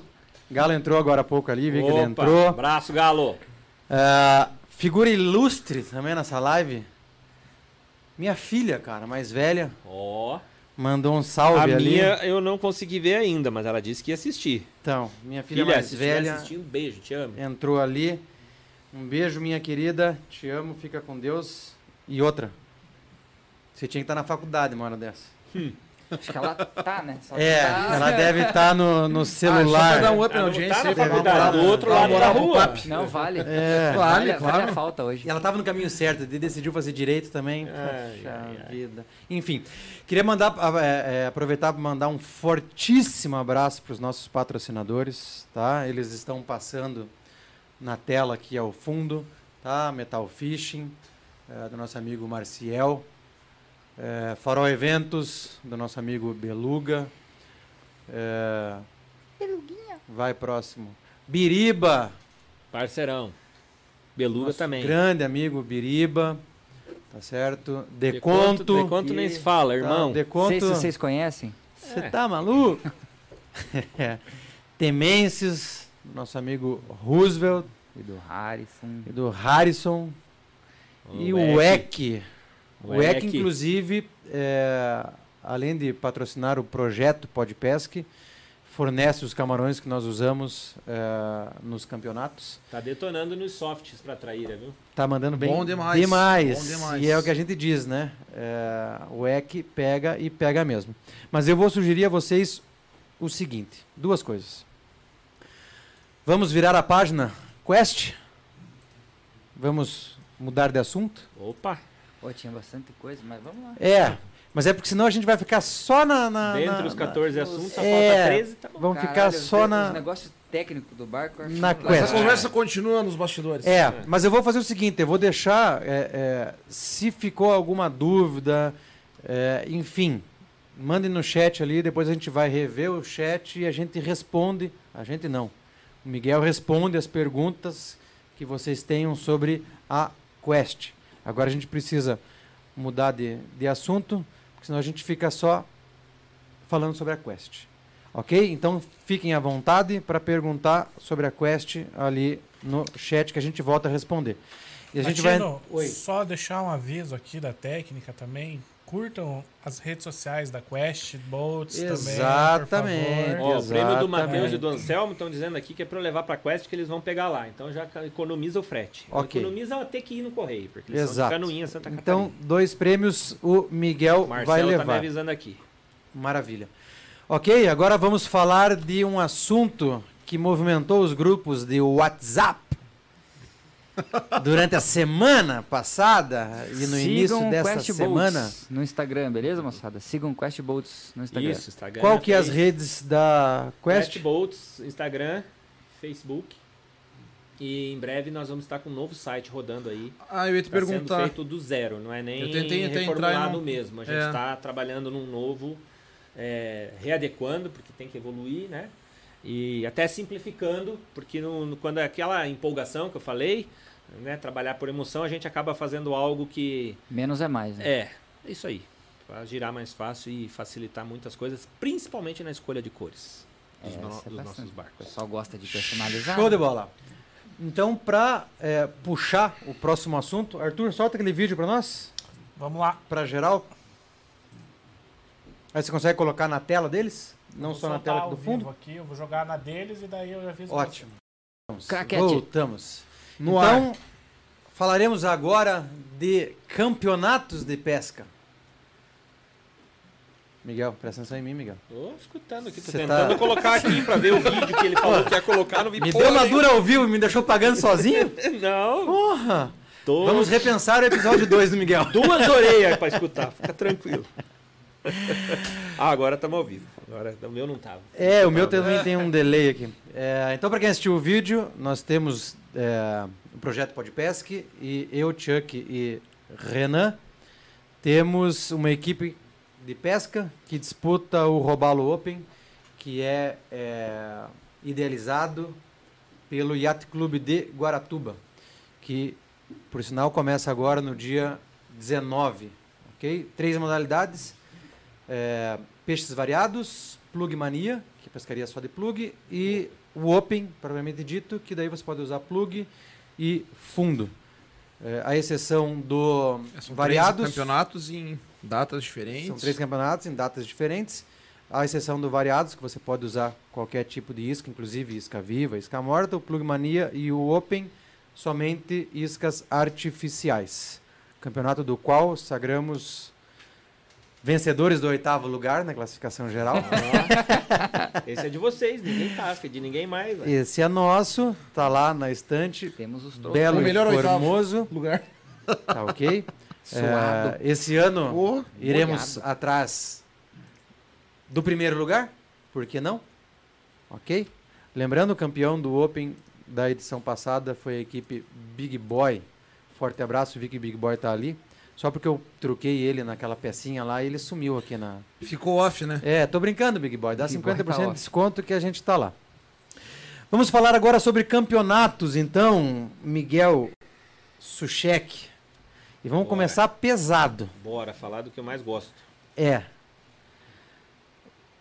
Já participou do Robalo Open? Não, Por quê? Porque nos últimos anos eu não participei, eu não pude participar muito de, de- é, praticamente de nada. Nasceu meu filho, graças a Deus, há quase dois anos Amém, atrás. parabéns. Amém. Miguelzinho tá, vai fazer dois anos daqui uns dias, daqui dois meses. E aí a gente não pôde. E eu gosto de participar para levar a sério, né? Para competir. Vocês tiraram o oitavo lugar, não foi à toa, não foi na sorte. Não é fácil tirar o oitavo lugar. Ah, não é o primeiro? Não, não menospreze o teu oitavo lugar. Não, jamais. Por mais que eu não participei ainda do Robalo Open, eu sei que é um torneio muito competitivo. Realmente é um evento que merece meu respeito. A Baía de Guaratuba é um lugar que eu sou apaixonado. Tive muitas alegrias lá, muitos troféus que eu tenho lá em casa aconteceram lá na Baía de Guaratuba, pescando muitas vezes, a maioria das vezes anteriormente, quando não existia o camarão artificial, quando não existia pesca de fundo, o negócio era no plug, era na galhada. 3 quilos você tava nas cabeças. Hoje 3 quilos, com, quando vale a pesca de fundo, a não ser que seja um dia muito ruim, já não é mais uma pontuação, né? Hoje não é nem mais por peso, né? Não, é Agora por peso. é por hein? É por peso, peso, o Open é por peso? O Open alguns hoje a por maioria peso. dos A torneios está maioria- migrando para medida, né? Então, é, e, ho- e hoje, uma particularidade do Brasil que está animando muito é que tem muito torneio de pesca, graças a Deus, né? Nos Estados Unidos tem 600 num ano. Minhas armas. Mas no Brasil já estamos eh, passando de, de etapa, de torneio, de prova, já estamos passando de 60. Então o mercado nosso é muito menor do que 10% deles lá, mas em termos de quantidade de, de campeonato, de pesca, nós já estamos passando os 10% deles lá. O que já é algo a ser considerado. Então, tem, tem dia que tem o Robalo Open, tem o Santiago Pesca Esportiva, tem o. Aliás, um abraço lá para o pessoal do Santiago Pesca Esportiva. É, tem também ah, torneios eh, de Tucunaré, em Marechal Cândido Rondon, Lago de Itaipu. Tem muitos torneios durante o ano em todas as cidades eh, ribeirinhas lá. Minas Gerais, Goiás, Estado de São Paulo e por aí vai. Em Manaus, já pude participar lá, tirei um quarto lugar lá no torneio de pesca Amigos do Tarumã, do meu grande amigo lá, Rogério Bessa. Um abraço para ele, esse cara é top, amigão meu, faz uma organização lá digna de respeito, foi visitar os melhores torneios de pesca para trazer tudo que tem de bom, junto com as ideias muito boas deles lá. Fizeram um torneio de pesca que está lá, mesmo com essas dificuldades de pandemia, continua de pé. Então, o Rio Grande do Sul tem muitos torneios. Então, se, se eu pudesse, eu participaria de todos. Eu, meu sonho era poder participar de todos. Aliás, eh, no torneio, eu e meu irmão, Marcelo, fomos campeões paranaenses cinco vezes. E fomos, eh, eu e ele, três vezes vice. Depois eu fui uma vez vice com o Egas, o Dr. Egas, meu grande amigo Egas. Meu irmão O Egas também. é o Commodore hoje do Yacht Clube, não é? Não, Não, não é o Egas. não, não, não é. Confundi. É o. Galileu. Galileu. Galileu. Isso. E, e, é, em 99, quando a OMC ainda era dona da- da- das fábricas de beisebol, que eu comentei com vocês, e era dona das marcas de motor Evinrude Johnson na época, é, ela patrocinou, por intermédio da MM Náutica, na época, o Campeonato Paranaense, aonde os ganhadores iriam participar de um torneio de pesca esportiva de Black Bass lá nos Estados Unidos. Caralho, bicho. E eu e meu irmão, Marcelo, nos consagramos campeões. Isso em final de 99. Nós iríamos, no, no ano de 2000, iríamos fazer essa viagem para lá e fazer essa participação. É, no começo do ano 2000, o antigo dono da OMC na época, George Soros, um grande investidor aí no mercado mundial de empresas e tal, ele era dono da OMC e a OMC faliu. E a OMC foi vendida na época para a Bombardier que era dona até hoje, agora em abril de 2020 foi descontinuada a fabricação dos motores Evinrude, mas a Bombardier é dona até hoje da marca e criou-se a BRP, que é a Bombardier Recreation Products, que é os produtos recreacionais da Bombardier, que é um- uma empresa que tem fábrica de aviões e outras coisas. E é, é, como a empresa quebrou na época, não houve. Aí eles trocaram essa, esse prêmio por um motor de popa 35 HP 0 km na época para compensar porque não tinha mais assim o patrocínio da Evinrude nos torneios de pesca lá dos Estados Unidos e nós por muito pouco não participamos do Ah, torneio. você lá. tá de sacanagem que os caras deram um motor de Deus. popa de Pra 35. compensar. Deus. Eu, Ah, assim, te foi fuder. Juro por Deus. bem... Essa foi pesado. Que não, ia- não compensaria toda a experiência, né? Se você... Não, mano. Não, não, louco. não, não, jamais. O motor alento proporcionou. pro- este motor proporcionou nós termos o primeiro Quest nosso, Uhum. propriamente dito. Porque com esse motor a gente vendeu, com o nosso barco que nós tínhamos na época, que ainda era de alumínio com motor de 70, com tudo isso, mais um pouco de investimento, a gente teve o primeiro Quest, que na época foi o 270. Primeiramente com 150 HP, depois passamos para o 175, foi evoluindo. Né?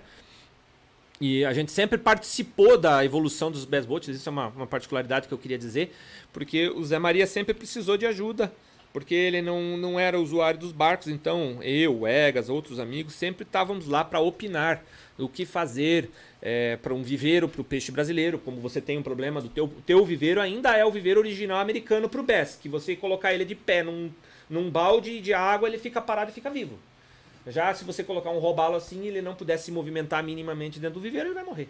Souzão importado, viu? Então, a gente tem. A gente, na verdade, assim, a gente evita de pegar robalo grande por causa do ah, viveiro. Ah, entendi. entendi.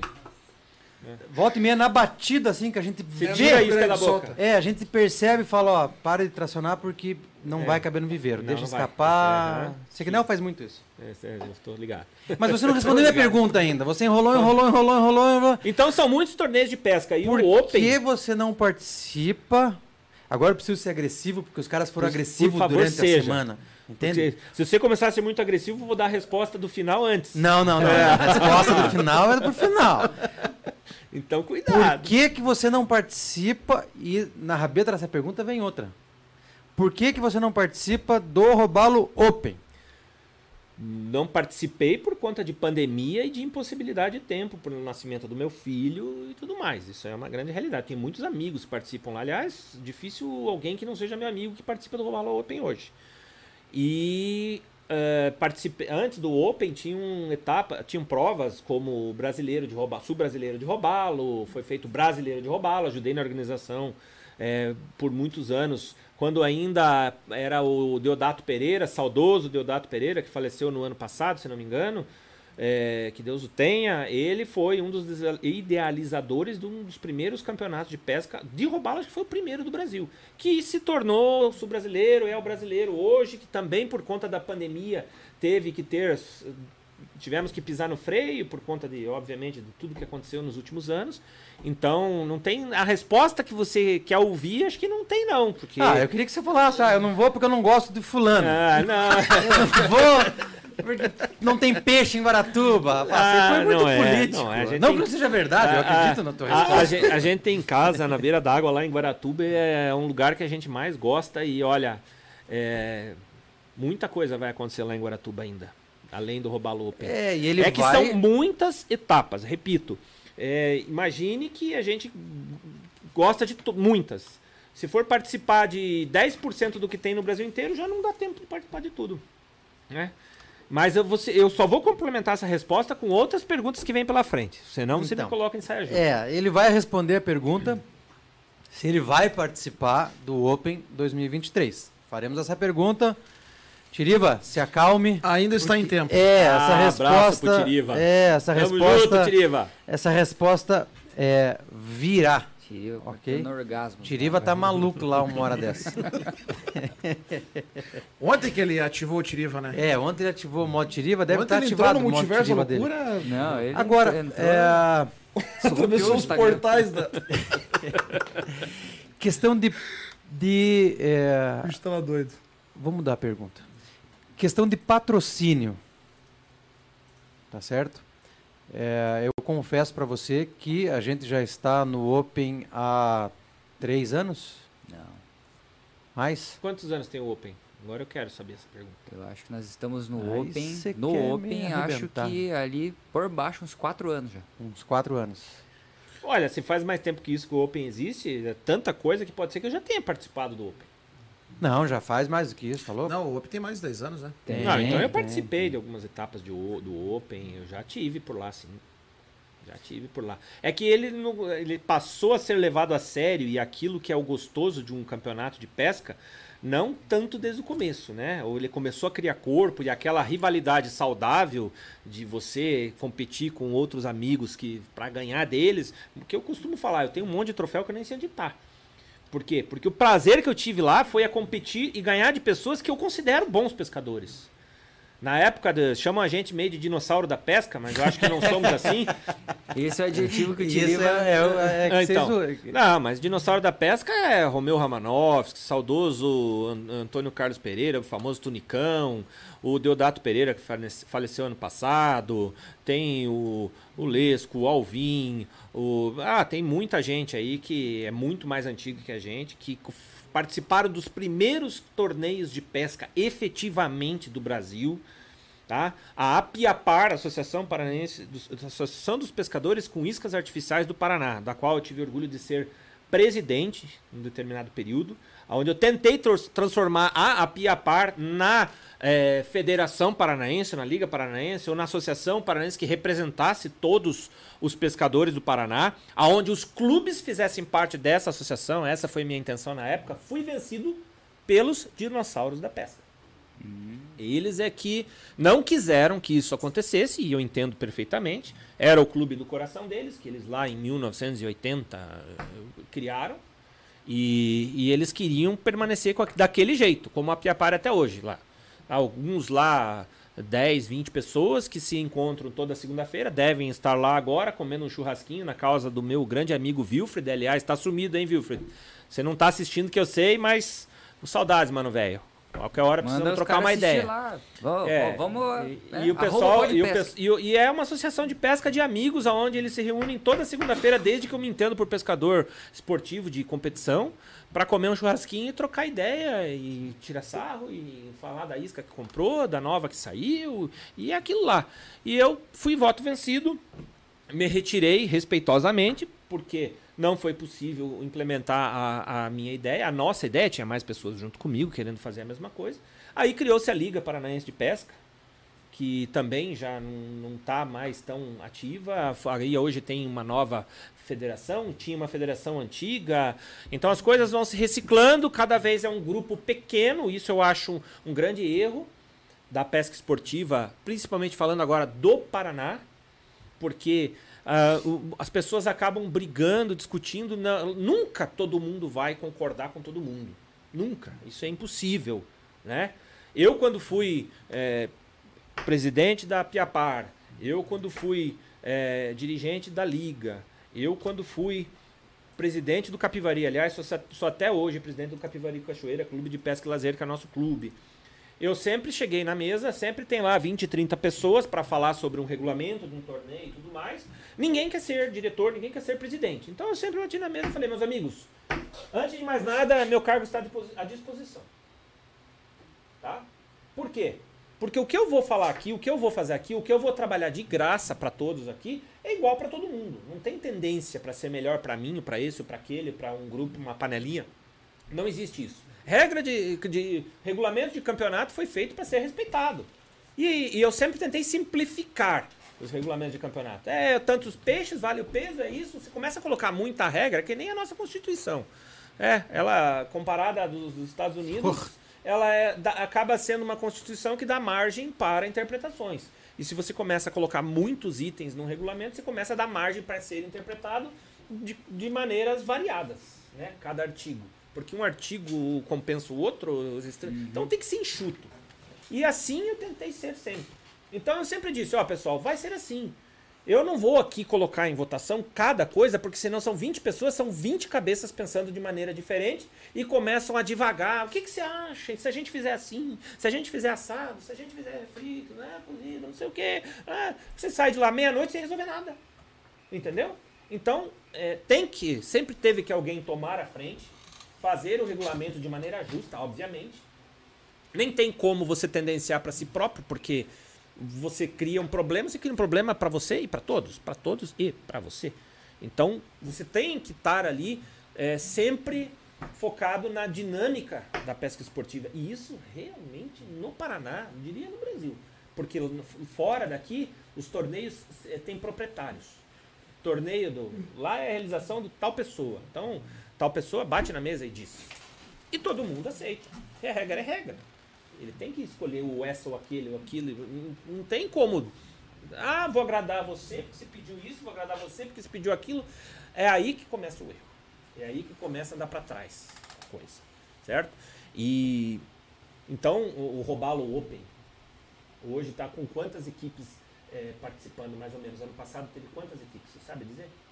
É de 50 barcos, né? Tiveram, acho, quase 60 inscritos, eh, embarcações inscritas No e- Open. no Open, no Open.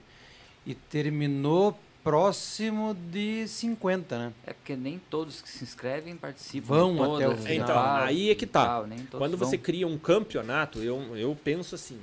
Você cria um campeonato, quando você, desde o começo do ano, você já coloca oito provas no ano, ele é muito legal porque você vai seguir uma coisa para ser campeão e tá toda hora aquela disputa, eu ganhei essa, perdi aquela, quem tá na frente agora, sai a classificação, preciso ver. Mas isso que você falou acontece naturalmente em todo o campeonato de pesca do Brasil.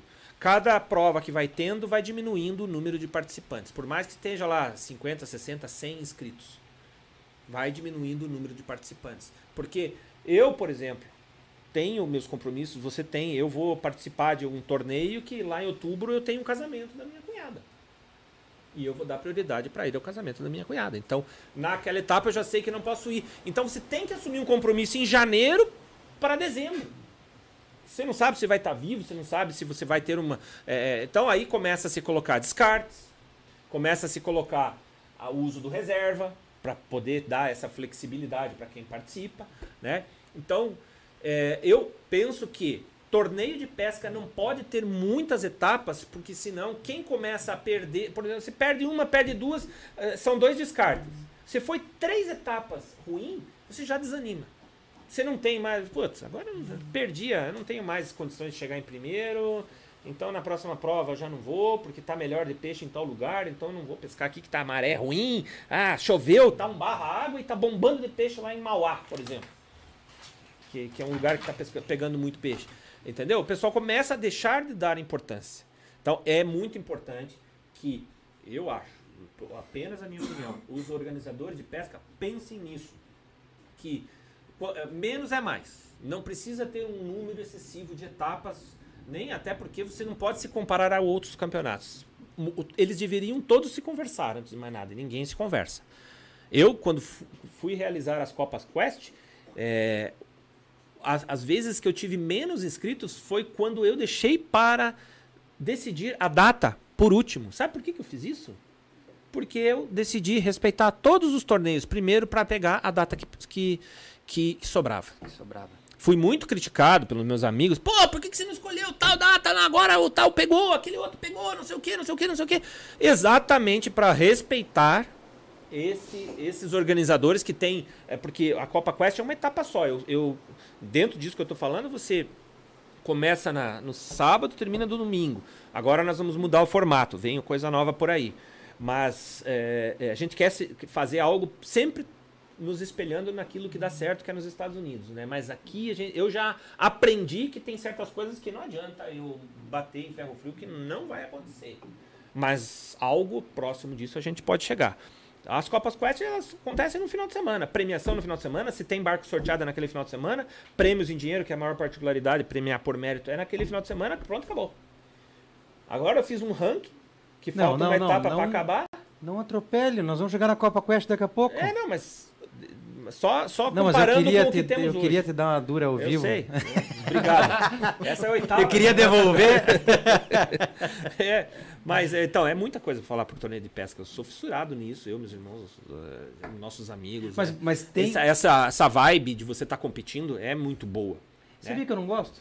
Não, não é que eu não gosto.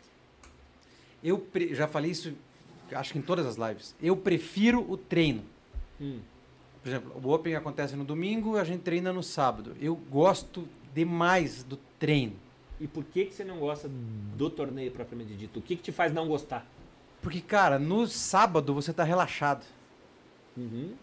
No domingo, Faz parte essa tensão. faz tá. parte. Eu- entende? É isso que E- então, e é é isso isso que todo mundo É isso gosta. que eu gosto, eu gosto É, da tensão é, daquela. É, É. entende? Agora você Eu você peixes, separando pronto. os dois públicos que de torneio de pesca que de- depois de tanto bater, tentar e- inventar e fazer é, algo por mérito lá atrás, há 15, 20 anos atrás, eu fiz a- o Master da Pesca, que era a premiação por mérito, né?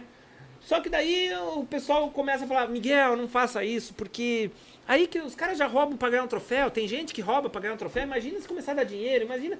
Mas só que se a gente se frear por causa de um ou dois que faz coisa errada, a gente não vai nunca evoluir. É, E concordo. sempre chegamos nesse funil. Sempre, sempre, sempre. Agora, hoje, eu, eu, eu vivo do mercado da pesca esportiva.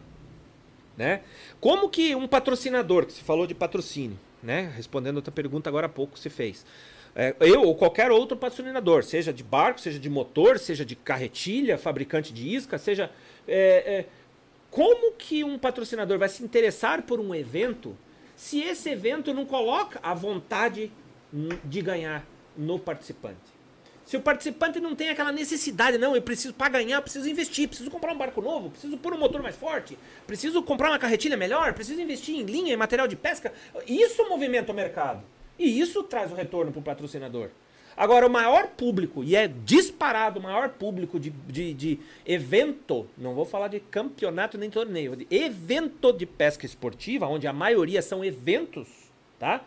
Maior público quer ir lá para curtir. Esse é um público que é, um, é 90% ou mais. Quer, quer ir lá para confraternizar, para tomar cerveja, falar com os amigos. Claro que pescar também, mas sem estresse. Ganhou, ganhou, não ganhou, não tem problema. Eu quero participar do sorteio do barco à noite. Entendeu? Eu já peguei aí gente é, que fez a inscrição, fez 10 inscrições. Caraca. É louco? É, para comprar 10 bilhetes e para ter 10 chances de ganhar o sorteio do barco. Tá entendendo? Como se fosse um bilhete de rifa. Essa foi uma coisa que a gente discutiu quando a Gisele veio conversar. Pois é. E a Gisele da Loba disse que ela, ela, Ela fez uma perguntou pra enquete gente, inclusive, é. E a maioria respondeu que participava dos campeonatos pelo sorteio do prêmio. A maioria. É, é 90% ou mais. Isso é a realidade. Aí começou-se, quando começou a se enxergar isso, muita gente enxergou, começou-se a colocar a seguinte regra: só participa do sorteio quem apresentar pelo menos um peixe. Quem zerar na etapa não participa de- do torneio. Ou tem que pôr o barco na água, né? Porque senão vira realmente uma gincana, vira uma, uma brincadeira. E eu tento, confesso que não tá fácil. Não sei se vou conseguir. Vou fazer 50 anos esse ano. E não sei se vou conseguir, mas não vou desistir. Vou tentar até quando eu puder. é, colocar com, com sucesso. A Copa Quest não é uma coisa que teve insucesso, porque começou na pandemia. Primeira etapa foi em março, no começo da pandemia. Entende? E aí já, já, já foi uma coisa atrapalhada, e aí por isso que a gente está agora reformulando. Tive que cancelar a última porque era para ser tilápia em Salto Santiago, a represa encheu, a tilápia estava comendo capim à vontade. Para pegar uma, duas tilápia estava difícil, eu resolvi cancelar, devolvi as inscrições que já estavam feitas, para que a gente, tipo, porque muita gente ia dizer, puta merda, ó, paguei a inscrição, ah, legal. É, teve o sorteio, a gente dá um churrascão no sábado à noite e outro no domingo é, na hora do almoço, né? O Siquinel, o Pedro já foram, vocês ainda não foram, né? Não, ainda não. É, eu vou fazer a per- mesma pergunta pra vocês. e aí, e aí, Vou cancelar uma tudo pergunta que que, eu faço. aí, Mas não fomos porque o Sequinel e o Pedro nunca convidaram a gente. é, se pode dar desculpa, Vou não jogar reclama no deles também. desculpa também daqui a pouco. Podemos tudo. Não, mas é essa a realidade, entendeu? O pessoal. é, aí tem os dois públicos. Você agradar os dois, você acaba deixando de lado o público menor, que é o mais importante, na minha opinião. É o, que, é o competidor. É, é a competição esportiva, esportividade, é ter vontade de ganhar. É valer um prêmio, é ser valorizado. Não é um troféuzinho que, por mais bonito que você faça, muitas vezes são um acrílicozinho lá, custa 10, 15 reais, que a pessoa dá com um adesivo por trás lá. É, tem um monte lá guardado, que eu, é- eu olho para aquele troféu com a honra de ter, na época, ganho de pessoas como meus amigos competidores da época. A gente se, assim, ó, era, engafinhava para ganhar, no bom sentido. É, Hermes Kubiskaia, Rodrigo Bordenovski com Mar- Mauro Gaspar. É, pessoas que hoje estão na deles, não, não estão mais competindo, mas é, o Porvinha com o Marco Antônio Martins, meu saudoso amigo Gavirova, que faleceu pescando em- no ano de 2000. é, e, na- e ainda tinha os dinossauros na época, que naquela época ainda estavam na ativa. O próprio Deconto, pai do Pedro que está aqui, ele, o, o, Ma- o, Mauro pescava com o Raul de Andretta, o Deconto pescava com o Quintas. E, e a gente que era piazada quando começou, olhava para essas pessoas, assim, Romeu Romanovski com o tunicão, a gente olhava com endeusando. A gente lá sofria para apresentar os roubalinhos, os caras chegavam com uns pevão, coisa, coisa mais linda. Na, na galhada, meu amigo. A gente se... me identifico muito com muito, isso. muito. Entende? Então a gente foi aprendendo, se espelhando e no dia seguinte estava na loja de pesca olhando, comprando a isca que eu achava que, que, que, que, que tal ganhador usou para pescar. Então isso fomentava o mercado. Foi o que alavancou. Só que a gente estagnou. Tem muito torneio de pesca, mas para dizer torneio, campeonato que coloca ali a, a competição é, em prioridade em seu regulamento, tem quase nada. Mas então, aí vem minha, minha próxima pergunta. É, como você é, entende que vale você premiar o mérito? É, como é que eu vou te perguntar de uma maneira que, que não soe tão mal? Primeiro, você é. Porque, assim, como a gente comentou, a gente participa de campeonatos há pouco tempo. Tá? E eu confesso que, a exceção da Copa Quest, eu nunca participei de um campeonato que eu tenha visto patrocínio da Quest.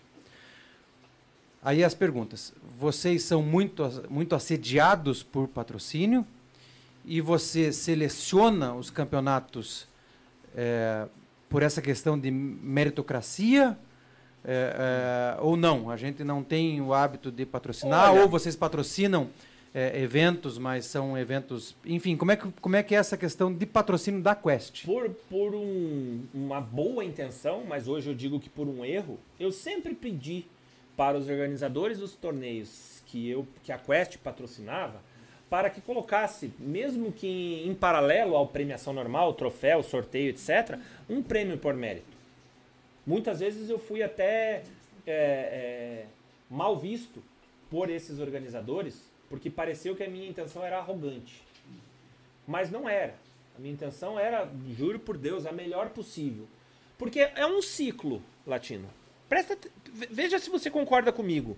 Se você não tem um torneio onde as pessoas tenham intenção de ganhar, por que, que o teu produto vai estar lá se a, a, o teu produto ele tem o foco, na verdade, de tra trazer, seja barco, seja motor, seja o que for, qualquer equipamento de pesca, esse teu produto tem a intenção de trazer uma evolução no equipamento, uma evolução na performance da pescaria daquele atleta, né? Falando em esporte, antigamente, Pedro, lembra? A federação tratava, tratava dos competidores como atleta. Até hoje ainda tem a palavra atleta no mercado, mas ela caiu muito em desuso. Concorrente, participante, inscrito. Hoje não tem mais aquela foco, aquele foco para o. Aquele, como se fosse realmente um atleta, um esportista. Não tem. Então, o, a, o patrocínio me fez repensar. A, a, questão de patrocínio toda, você perguntou. Perguntam muito para você, toda semana pelo menos um toda semana sem falhar uma do ano, quando não são dois, três por semana. Ó, oh, porque eu organizo não sei o que aqui, queria ver com você para dar um barco da Quest, não sei o que, um cheque de desconto da Quest, e isso e tal, e tal, e tal, e tal. Aí, é claro que a gente patrocina, hoje tenho patrocinado menos, mas até pouco tempo e vou voltar a patrocinar aqueles eventos melhores organizados, que, que, que a gente ache que traz um retorno, né? A gente tem que ser bom para os dois lados. A gente quer agregar naquele evento, mas precisa ser um evento focado em vendas. Sim. Qual que é o sentido do, do, da coisa, né? Por que, que eu vou estar patrocinando algo que não traz retorno? Não estou falando para a Quest. Não traz retorno para o mercado. Porque eu patrocinar, a Quest patrocinar ou uma outra marca patrocinar um evento, ela, ela traz um retorno pontual para ela mesma, para aquela empresa, mas o retorno maior que ela traz é para o mercado como um todo. Entende? Então, por quê? Ah, eu tive no evento onde a Quest tá, tava patrocinando, quase ganhei. Por um motivo tal, eu quase ganhei. Quando o cara volta, ele pensa, puta, eu vou, vou na hora assim que der, vou comprar um motor mais forte para poder ter mais velocidade, assim como eu vou, vou comprar um barco, eu vou, vou evoluir nesse sentido. Mas tá, a Quest estava patrocinando, mas isso não quer dizer que ele vai, a hora que ele resolver comprar um barco novo, ele vai comprar necessariamente um Quest. Ele vai olhar para o mercado.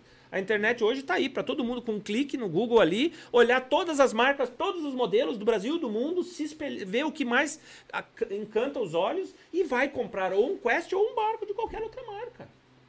Independente se a Quest patrocinou aquele evento ou não. É muito pouco o efeito que causa nosso patrocínio ou de ou, ou, qualquer outra marca dentro de um evento, dentro do formato que é que são feitos os, os, eventos de pesca hoje. E um barco que é sorteado lá dentro, isso aí vai uma particularidade muito importante. Um barco que é sorteado lá, 268 da Quest foi sorteado. Hoje em dia, muito pouca gente, mas muito pouca gente mesmo acaba usando aquele barco que ganhou. 99% das vende. vezes ou mais vende. E vende abaixo do nosso preço de tabela. E o que, que isso acaba acontecendo? Acaba queimando uma venda do nosso barco, ou do concorrente, ou. Entendeu? Então é um produto que entra ali para competir com, com, conosco mesmo. Entende? que agora que você falou é verdade. Eu acho que os últimos que eu vi, o sorteio, todos foram vendidos. Foram. É. Na festa, é. quase que na festa. Então, não, eu tive Os caras já vão com o cheque assinado, cara, Exatamente. Só preencher. Não, você vê uma multidão, primeiro, primeiro, olha como é que é o evento. Uh, e presta atenção nos próximos que tiver sorteio, você vai dar risada, você vai lembrar do que eu tô falando agora. Tá lá, aquela multidão já jantou tudo mais, tá lá premiação, os primeiros lugares, parabéns, foguetório, é, maravilha e tudo mais, e tá todo mundo sentado. Não foi ninguém arredou o pé ali ainda. Aí o, o, vem, vamos sortear, né? Tá. Daí começa o seu sorteio. Pô, o Deodato, ele tinha. Qual que era a particularidade do evento do Deodato, que virou hoje o brasileiro de pesca? O Deodato dava, conseguia dar um prêmio, nem que fosse um alicatinho, um WD-40, para todos os competidores. E eles sorteavam um por um. Sabe quanto tempo levava esse sorteio? Rapaz, festa inteira. Nossa senhora, tava todo mundo zonzo, pescou o dia inteiro, levava... acordou 4 horas da manhã, ah, agora eu tô levava, e tal. Levava oito etapas. É, então, é isso aí. E... Mas o Open tem feito isso. É, então, assim, não vou defender porque a gente disputa, mas é uma particularidade nas últimas do torneio de duas, em Guaratuba. É, Todo mundo tenta Nas últimas fazer duas é edições que a gente participou, na festa de encerramento, todo mundo sai com uma sacola.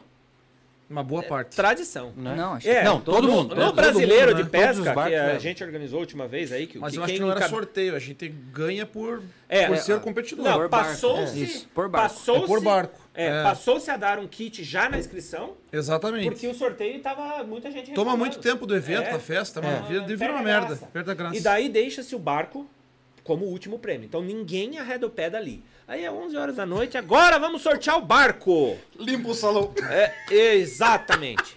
exatamente. Primeiro, você olha aquela multidão, daí tem os caras já. O barco tá ali exposto, tem os caras já perto do barco. é? De repente, vamos sortear o número 28! Três gritam lá. Êêê! Os caras querem comprar o barco já vão uh, em cima. E o resto desaparece. Cadê?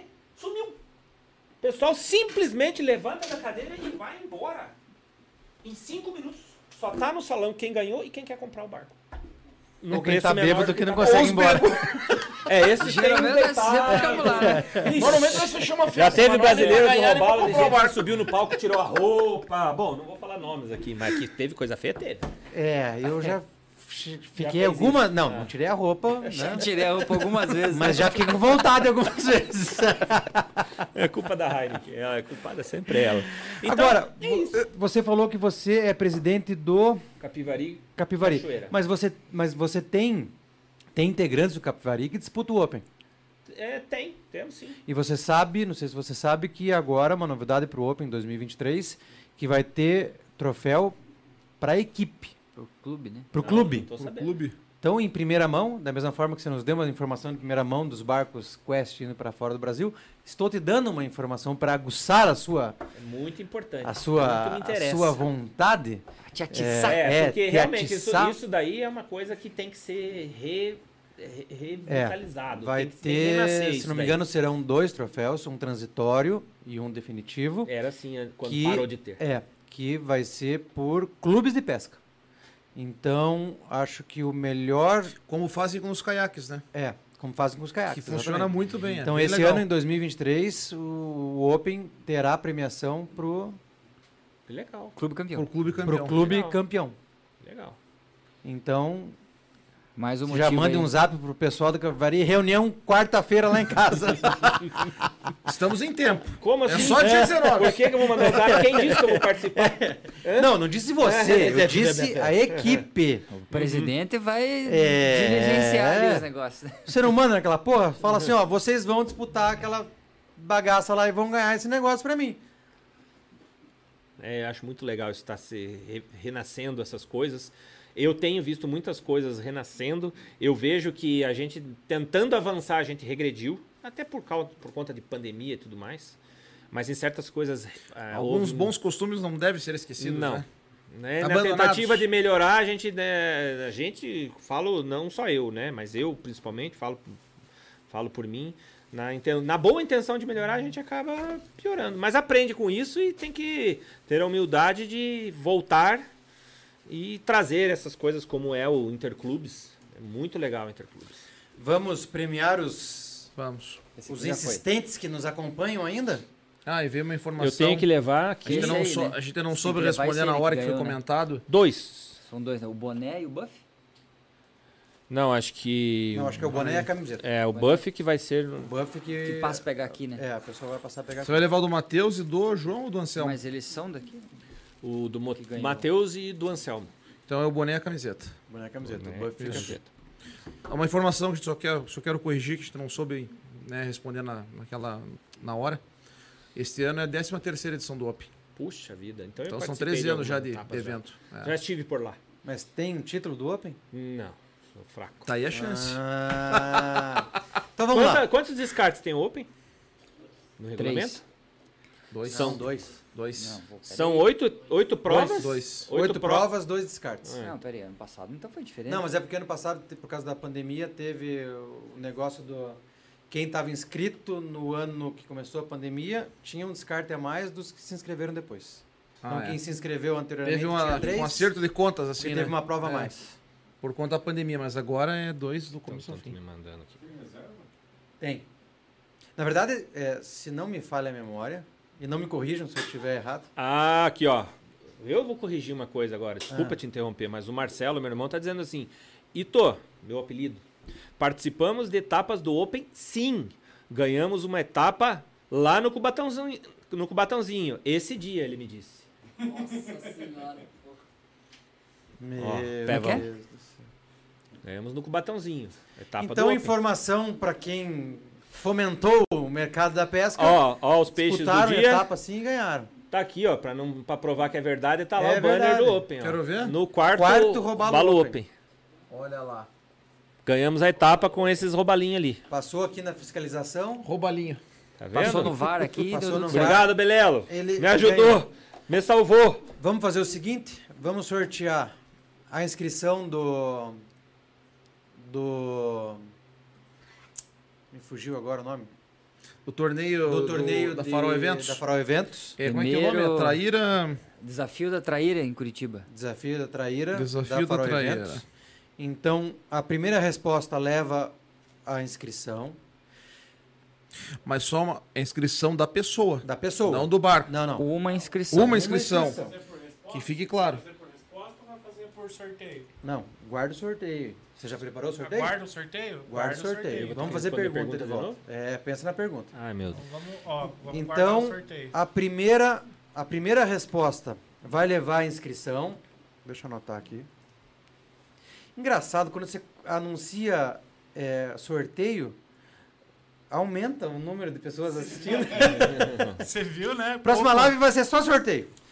A primeira resposta vai ganhar inscrição. Lembrando que a inscrição é para o competidor, não é para o barco, ok? É para o competidor.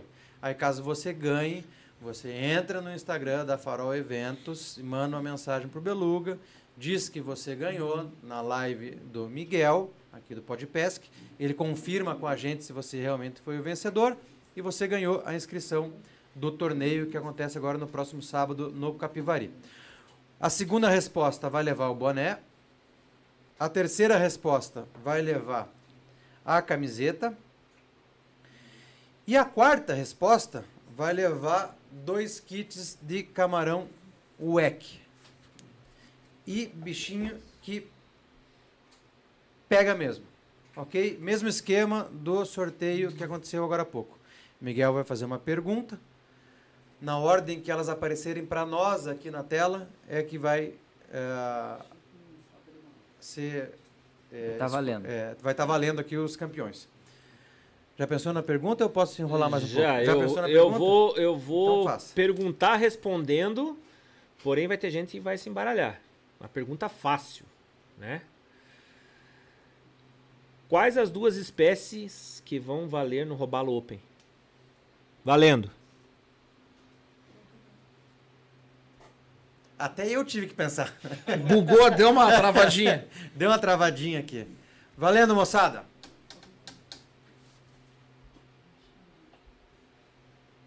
Olha lá.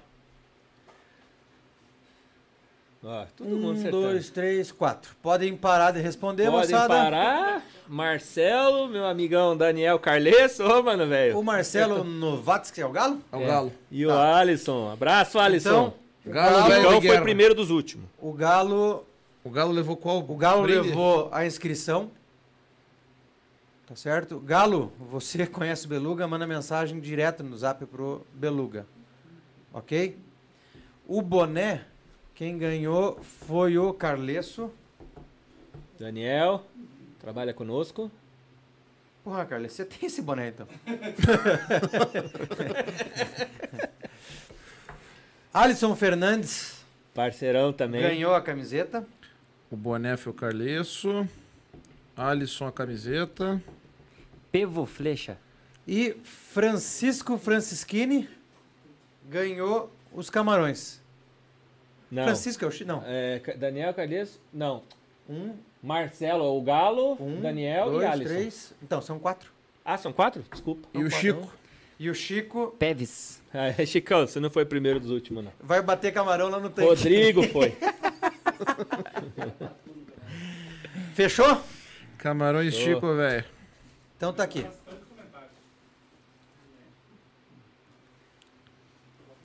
Aí, moçada, o próximo sorteio vai ser. Não vai ser pergunta, tá bom? Vai ser, o, Mas vai ser. vai ser o sorteador ali. E daí você vai fazer por comentário, Arthur? Então vamos lá, moçada. É, movimentem o chat, por quê?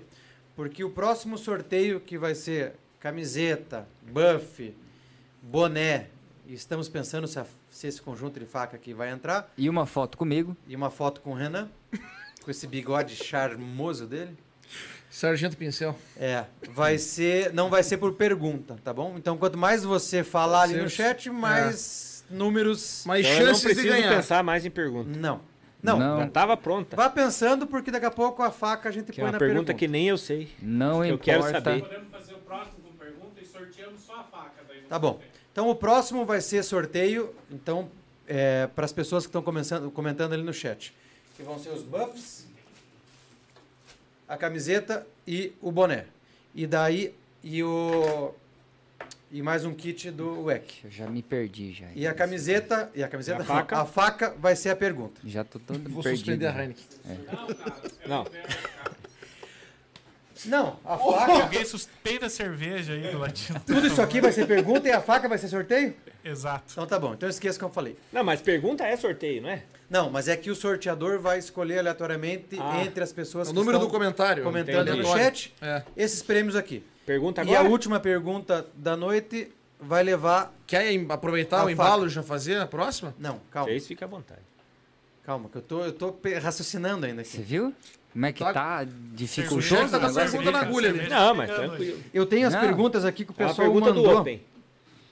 Essa aqui já perguntei. Ah, é. Vamos fazer a pergunta do Open? Agora. Agora, Arthur, foca lá no homem. Dá um closet nele, fecha nele. dá um close friends nele. Fecha nele. Tá fechado nele? Ainda não. Música de suspense, Arthur. Ainda Ah, não, mas tá. a hora É. que você falar, deixa eu, deixa eu mostrar a sua imagem primeiro, depois eu foco Tá, tá nele. em mim ou tá na geral? Tá em vocês dois. Tá em mim, tá, na- tá em nós dois. Aqui, ó. Você sabia que para você se destacar Hum. na, na noite, você não precisa ser o mais bonito da noite, né? Hum, Você tem que ser o mais bonito da tua rodinha ali, né? hum. E quando ele foca só em nós dois, eu fico em desvantagem. Por quê? Você é um Ah, cara elegante, você é um cara Ah, não. bonito. ele tá querendo moço. alguma coisa, né? Ele Tá querendo alguma vai comprar um coisa aí, barco. cara. Certeza! Vai. Não, ele não bebeu uma cerveja, velho. Eu tenho que afagar o ego dele. Eu tenho que Não, afagar o ego Nunca dele. fiz isso, não tô bebendo por é causa da descontinho aqui. Tô Tá respeitando. Não é possível. Mas que eu tô olhando aqui, ó. Porra. Eu não sei, não tem fundo esse negócio aqui. Não para de sair cerveja? E Não, Olha ali, não Ele tem tá nada. esperando a permuta, só Tamo aguarde. negociando. Tá, ó, tá sovando ali, ó. Como diz, tá sovando. Miguel. Vai gerar frutos isso aqui. Hum. Miguel Suchek. Três perguntas. Miguel Suchek Hum. vai participar do Robalo Open em 2023? Responda ao Tiriva, pelo amor de Deus. Segundo, vai participar por qual motivo? O que te instigou a participar do Robalo Open de 2023? E terceiro, sabendo que agora é um trio, né? Não precisa ser mais dupla, é um trio. Já tem o trio formado? Valendo. Valendo! Quem acertar, ganha uma Heineken. E sobe uma. Pessoal, o Robalo Open acontece na Baía de Guaratuba, que é um dos lugares que eu mais amo pescar no mundo. Marcelo acabou de mandar as fotos, depois se tiver como eu mandar ali, eu vou mostrar. A gente já participou e até tivemos a sorte de ganhar uma etapa. E sim, nós vamos participar do Open esse ano. Fale olhando para aquela câmera lá. ó. Nós vamos participar do Open esse ano. Só tô com um problema na primeira etapa, que é aniversário da minha esposa, que eu amo demais.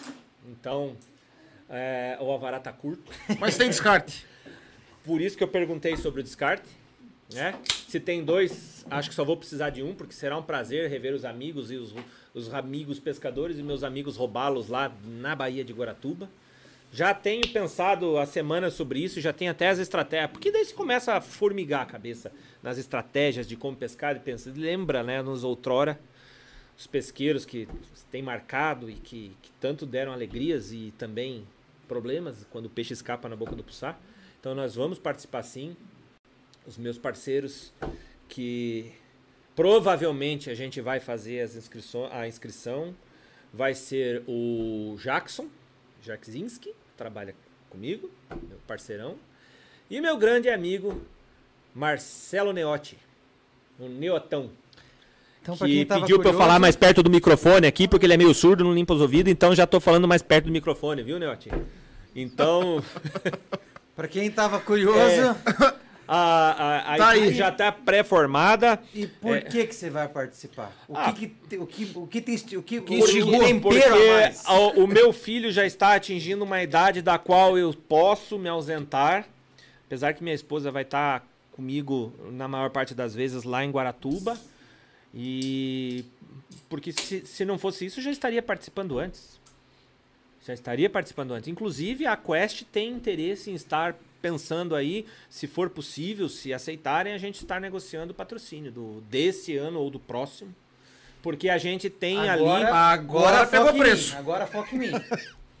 Agora. Tô em foco? Yacht Clube de Guaratuba. 50-50 aí, ó. Passa, passa aqui na The Media que a gente vai negociar bem esse patrocínio. 50-50 aqui, ó. Do nada tá saindo um patrocínio aí, ó. Não é do nada, é que a 50-50. gente não, não, não consegue, não conversa tanto e, e também não pode passar uma informação antes de ter a certeza. Mas é a nosso interesse, é a nossa intenção é, estar participando para nós. E olha, eu acho que junto com a gente não, eh, não vamos ser só a nossa equipe. A gente vai levar mais algumas equipes aí junto do nosso meio, da nossa panelinha, digamos assim, para estar participando, confraternizando conosco lá, com todos vocês. É, o objetivo maior é realmente ganhar do Tiriva. o resto não interessa, não quero nem troféu. Mas eu vou fazer uma proposta para você. é, e você fique à vontade para aceitar ou não. É, como faz tempo que você não, né, não participa ali de Guaratuba, se nas duas ou três primeiras etapas você quiser seguir o seu Zabolt, fique à vontade. A gente está aí para ajudar.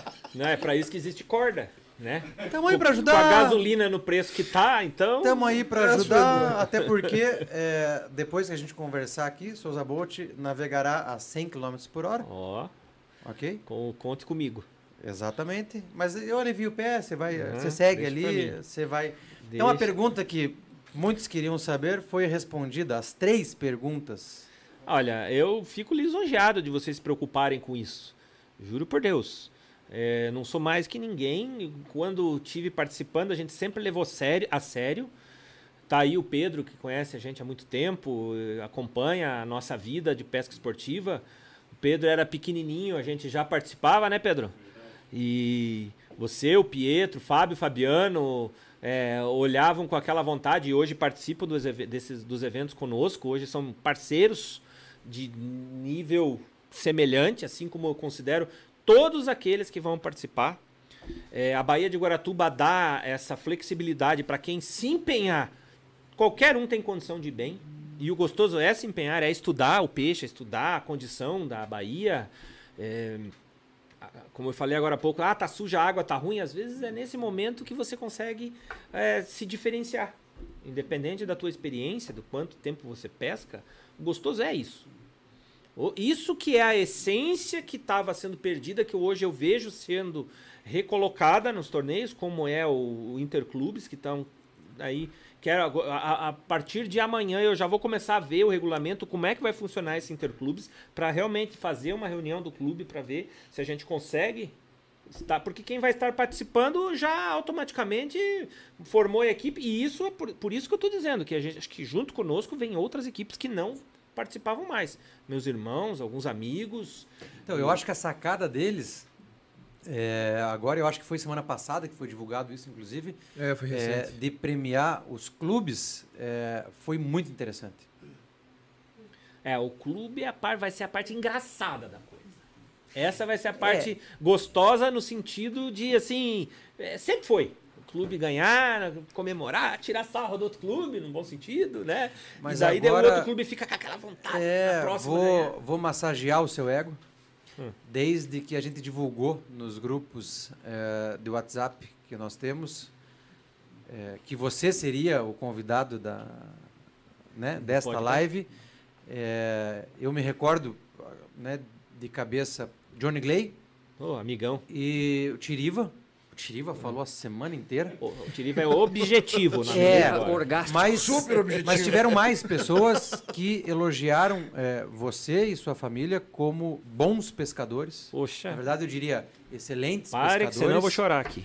É, mas nós combinamos que você tinha que chorar. Você não mas, lembra? Poxa, não precisava É. ser de verdade, era pra É. ser mentirinha. Não, mas eles elogiaram e eu acho assim que, é, que a vinda agora né, de vocês dá um, um brilhinho a mais. Poxa.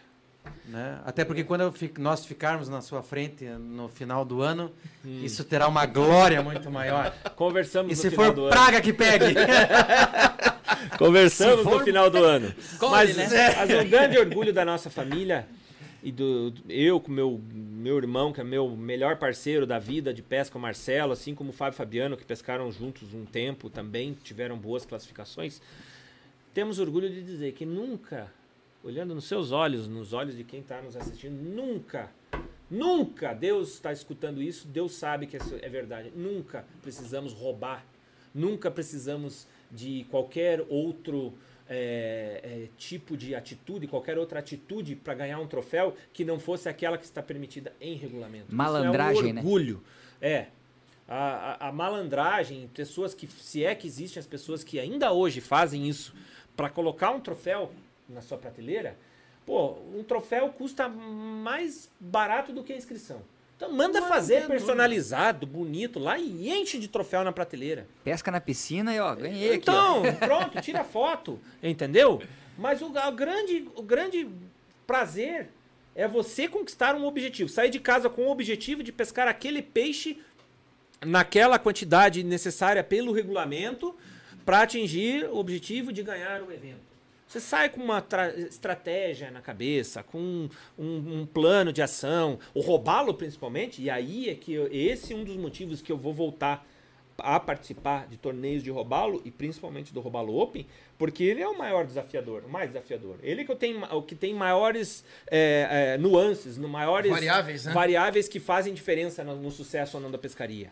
É maré, um dia tá suja a água, um dia tá limpo, uma hora corre pra cá, outra hora corre pra lá, um dia tá pegando no fundo, outro dia tá pegando na meia água, outro dia tá pegando na superfície, um dia com isca rápida, outro dia com isca lenta, um dia é um chumbo que você usa no, no, no camarão, é, outro dia é mais leve, outro dia é mais pesado. Então, é, é, isso realmente é o que traz a vontade de participar. Pra mim é.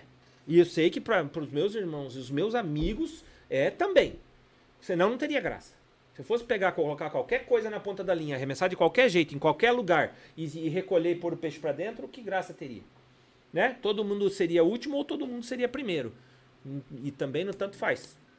Né? É, você comentou do, do troféu, eu acho assim, ó. É, é, bom ganhar um troféu, é excelente ganhar um troféu. Mas eu acho que o troféu ele serve muito de gatilho para uma lembrança do dia que você recebeu aquele troféu. É, por exemplo, a gente né, foi agraciado com uma etapa que nós é, não ganhamos a etapa, ficamos em segundo na etapa, mas pegamos o maior peixe. Até foi o Renan que pegou e eu coei, tá? Ficam falando que eu erro. E teve o, comemoração o, é... quando o peixe estava garantido para dentro do barco ou não? Não, nós tava tão cagado que nós nem comemoramos. Nós só corremos pro iate. Pra pesar. Comemoração não, velada. Não cobre o vinho. É, passava pelos barcos, Ô, tirinho, pesou? É, passamos.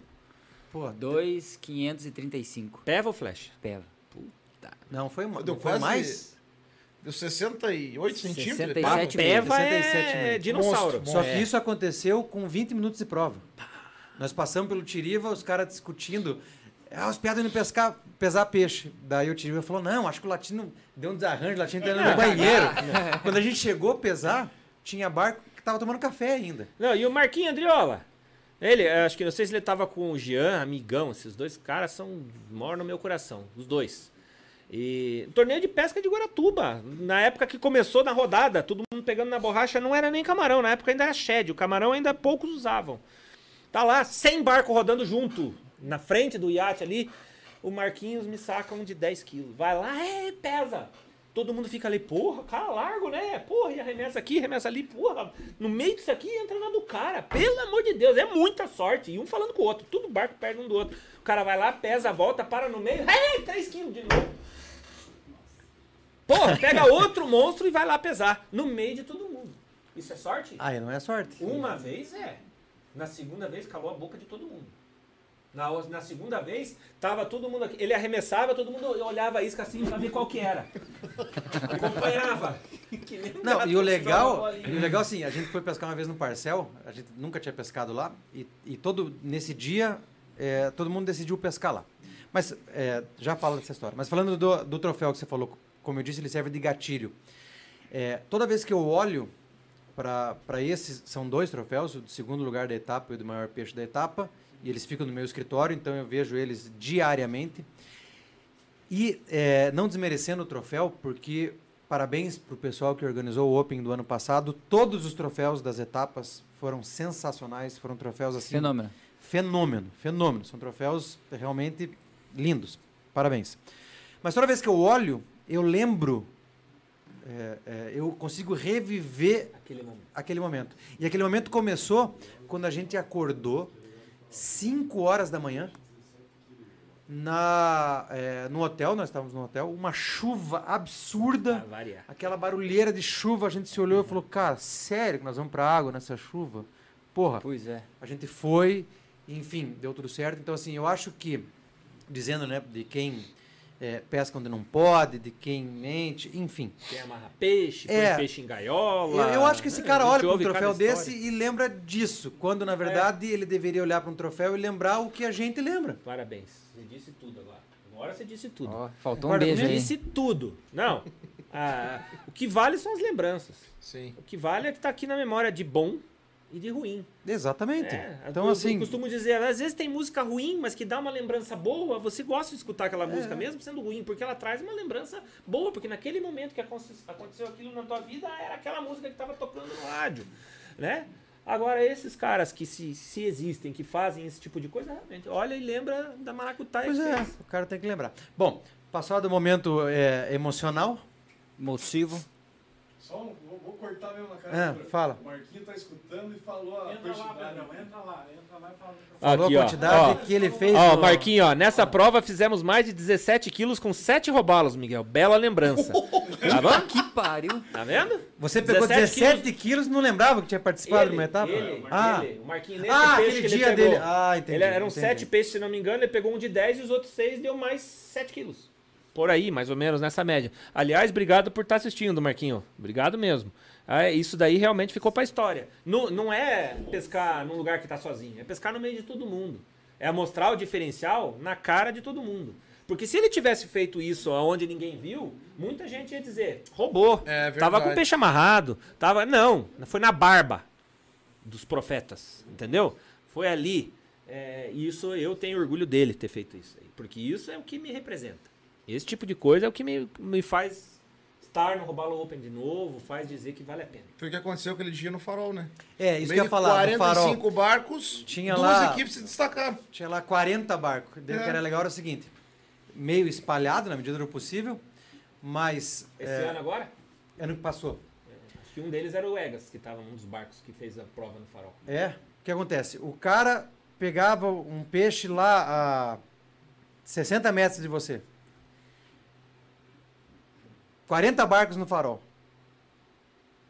30 ligavam um elétrico. pra, cima, pra cima de quem pegou. Tum. Daí o cara pegava um. Cara, outro, era chato, o cara conseguia arremessar. Lá velho. no outro. Foi nesse dia, o único passaguá que eu errei no é. Open foi nesse dia, um peixe que o Chuck pegou, mas era um trickzinho. É. Mas eu perdi no, no, no passaguá.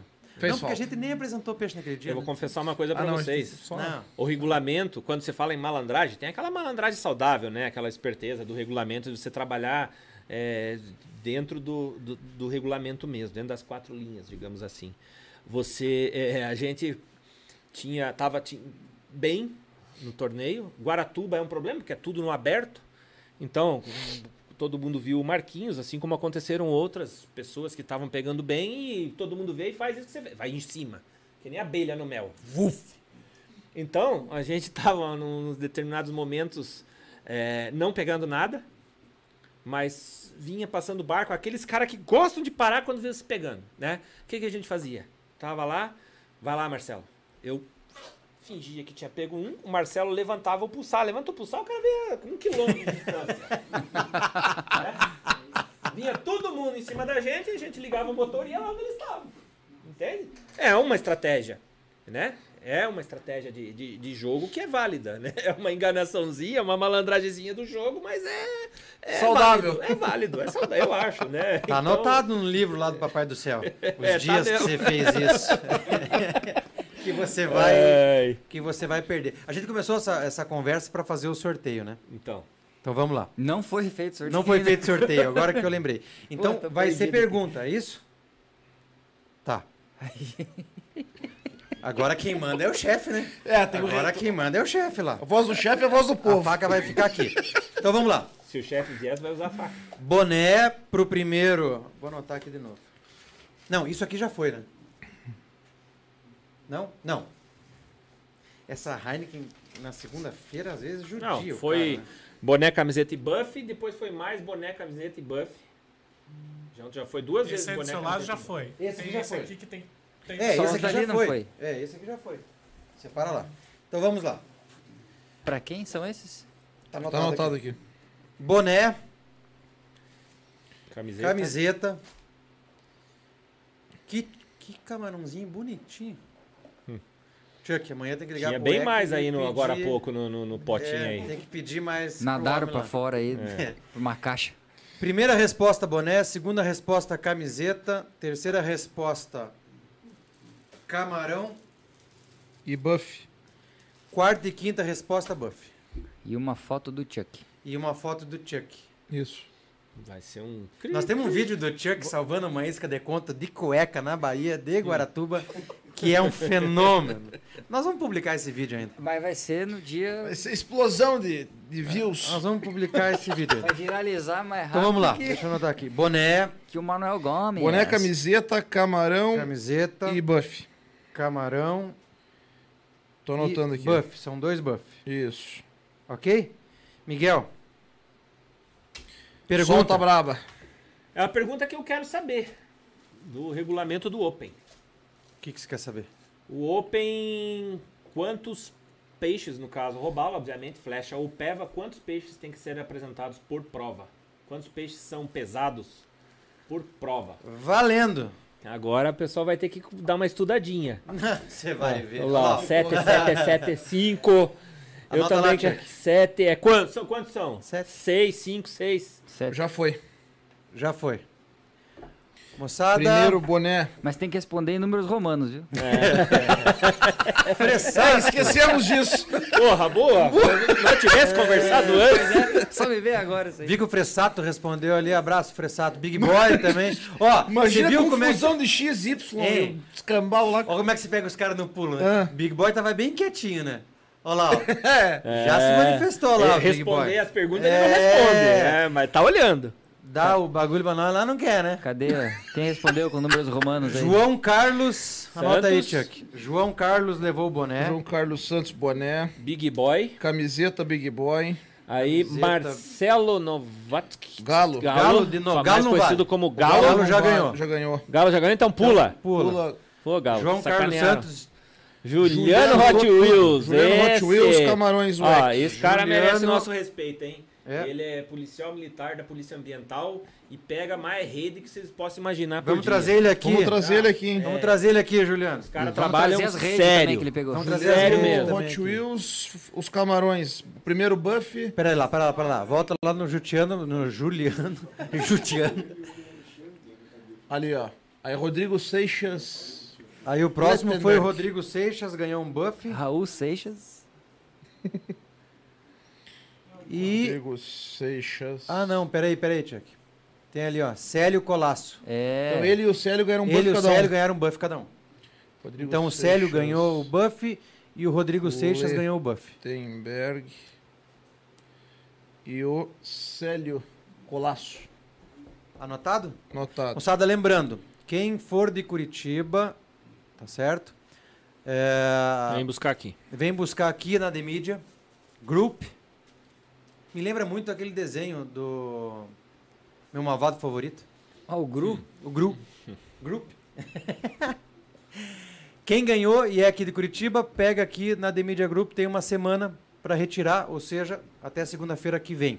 Manda uma mensagem no privado ali no Instagram com o seu RG, porque precisa deixar na portaria o seu nome e RG para você retirar o prêmio. É, a- facilite para gente. Diga o que, que você ganhou. Tá certo? Não Mande- que a gente não vá conferir, mas facilite para gente.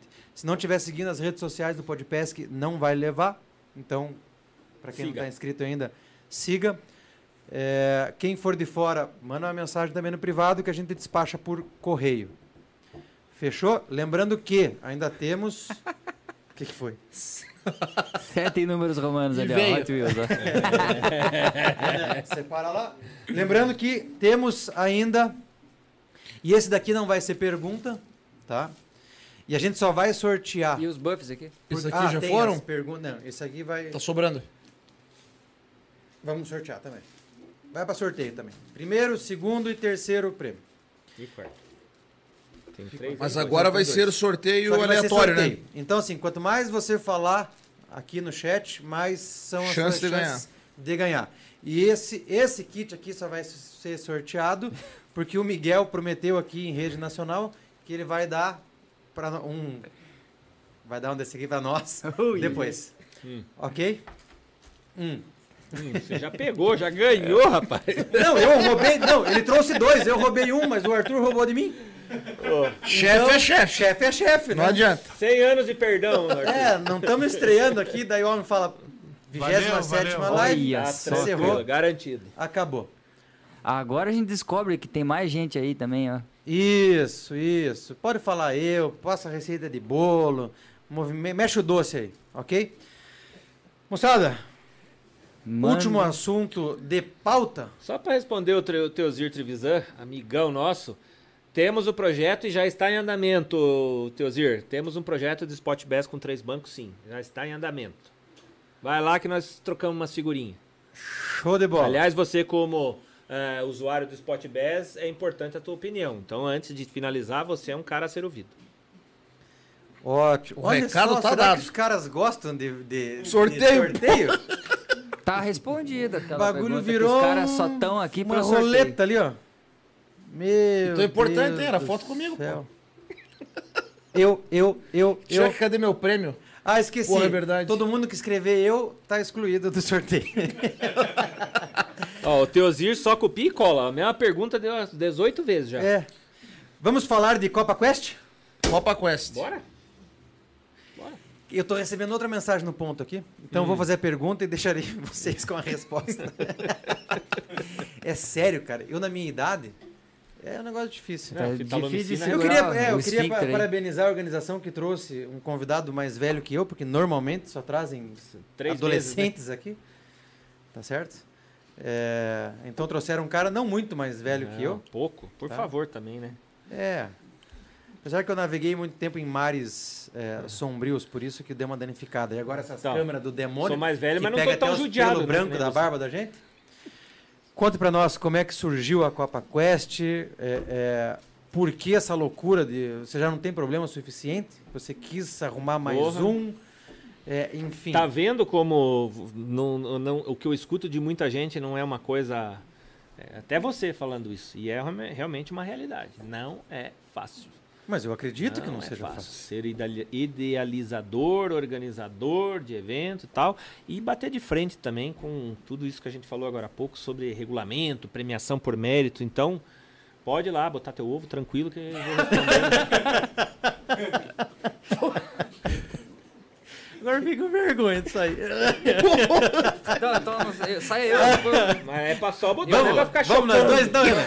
Vamos de mão dada? Chuck, Eu sigo. Puxa a vinheta agora é, É. é... Programa do jogo? Bate bola aí, viu? Miguel, desculpem as brincadeiras, mas Ah, igual diz Miguel, eu. nós vamos ali botar um ovo. É, Deixa você com a pergunta. Chuck, assume. Bora. Brincadeiras à parte, né? Brincadeira tem, ó. Falar sobre isso, né, não sei se todo mundo vai ter. O pessoal tá falando bastante para entrar no sorteio. Estamos com um bom público ainda, apesar da hora. A primeira edição da Copa Quest, quando que foi, Miguel? Ela foi, ela, na verdade, ela foi no final de 2019, outubro de 2019, É setembro, outubro, se não me engano. Mas Foi bem início de pandemia ali, né? É, Começo a pandemia bagunça toda, né? começou no, no- no ano de 2020. Foi aonde a gente fez uma primeira amostra e aí a gente ia ter o primeiro retorno, o primeiro é, é, extrato do que a gente tinha conquistado ou não. Né? E aí veio a pandemia para estragar tudo. Nós tivemos que cancelar a segunda etapa, a segunda realização da Copa Quest na semana de organização. Porque veio aquele boom de, meu Deus do céu, pandemia, morrendo gente, começou a morrer gente, conhecido e tal, e não sabia se realizava ou não, então bagunçou bastante. Mas a Copa Quest basicamente é, é a tentativa, não é a primeira que eu faço, nesses 30 e poucos anos aí de, de estar organizando eventos de pesca esportiva, torneios de pesca esportiva. Eh, Não é a primeira tentativa que eu faço de trazer algo mais parecido possível do que a gente vê no mercado americano, que é a premiação por mérito. Lá, muitos eventos, muitos torneios premiam com 100 mil dólares para o primeiro lugar. O quinquagésimo ganha uma premiação boa em dinheiro. É, conjuntos inteiros de barcos de pesca de ponta, coisa que até eu, como fabricante, babo quando eu vejo o que é fabricado lá dados para não para sorteio e não só para sorteio, para também classificação. Esse é o nosso objetivo. Sempre foi. Mas o público é pequeno que se habilita, a- que dá a cara a tapa para participar de um evento onde vale dinheiro para o primeiro lugar, segundo lugar, terceiro lugar. A gente dá dinheiro para o maior peixe. Maior peixe qualquer um pode pescar. Jogou a isca na água, qualquer um pode. Né? Então esse prêmio atrai muito público. E sempre fizemos eh, em Salto Santiago, até agora. Mas a ideia era ter no, no, no, no Robalo. Não fizemos para respeitar da- as datas do Robalo Open. Essa é uma realidade. Ia conflitar. Acabou não acontecendo por isso. Vocês fazem um, cada torneio, cada Copa Quest De, É, de uma de espécie específica. Mas Sim. é de uma única espécie aquele Sim. torneio. Sim. Não tem torneio misto, Copa Quest mista, assim, de uma, mais de uma Não. espécie. Não, a Por exemplo, Traíra que- Tilápia Santiago, não. Ia ter tilápia Santiago, mas era, ia ser específica. Nem ia ter valer a que ia ser específica tilápia Rendale, que é a preta que chamam, né? Sempre específico. É, até porque quando você faz uma- um evento variado, você dá nó na cabeça das pessoas, você estraga muito a, a possibilidade de você criar uma estratégia. Aí fica muito bagunçado. É, já participei de muitos eventos variados. Salto Santiago, por exemplo, quando vale tilápia e traíra, você leva mais de 10 varas. Que a tilápia pesca com N tipo de equipamentos iscas, a traíra também. E aí você fica. Não é legal. Eu, na minha opinião, eu não gosto de torneios com peixe variado. Porque te faz o fator sorte, e aí é que está a Copa Quest. Sempre tentando minimizar o fator sorte e tentando valorizar ao máximo possível o fator técnica. E mérito. Fator- É. E, e, e para os patrocinadores, se todos forem olhar friamente, é o que traz, mais uma vez, repito, é o que traz a vontade daquele público de investir em novos equipamentos e movimentar o mercado para todos os patrocinadores envolvidos. O de carreta, de barco, motor, etc, etc, etc. Então, de sonar, de motor elétrico, de iscas, né, Pedro? Tem a, a, a Só Plug deles, que é um evento show de bola, que o Beluga organiza muito bem. Também queremos participar esse ano desse torneio. Estamos podendo tirar as asinhas de fora novamente, digamos assim. E, e foi feito só de traíra até hoje, porque eu acho que o peixe mais brasileiro e o peixe que mais se assemelha. Muita gente vai falar que é o tucunaré. Eu vou dizer que não e vou explicar por quê. O peixe que mais se assemelha, ao- assemelha ao Black Bass americano, que é ao lá onde tem os principais torneios que a gente usa como referência, na minha opinião, é a traíra no Brasil. Porque a traíra pega no spinner, no sapo, no plug de superfície, no plug de meia água, no soft bait. A traíra pega basicamente em tudo. Tucunaré não olha para um sapo. Não olha. Não mesmo. Spinner bait agora estão começando a usar para tucunaré por muita insistência, mas mesmo assim ainda diria que está engatinhando. Que tá, tá já está acontecendo, mas não é uma isca assim que pega a traíra. O dia que tá pegando no spinner pega e pega muito. O dia que a água subiu e entrou no mato, é, pega no sapo e pega muito.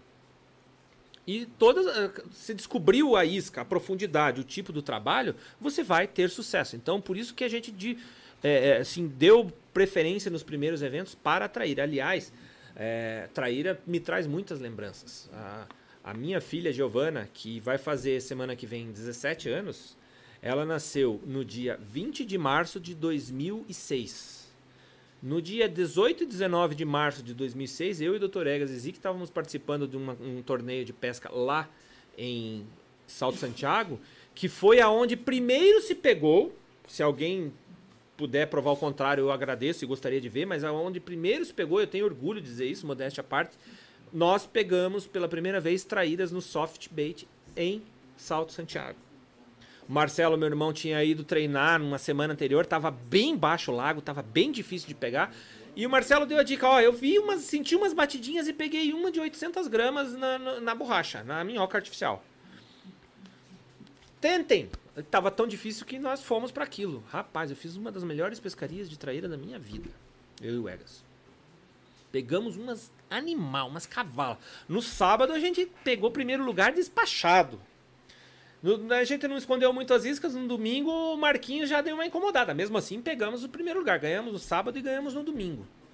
Na segunda-feira, tava voltando de viagem para Curitiba. hum, Tive que vir correndo porque a, a- mãe da Giovana entrou em trabalho de parto e fui correndo para o hospital e nasceu a minha maravilhosa filha Giovana. Então, é, marcou isso. Marcou.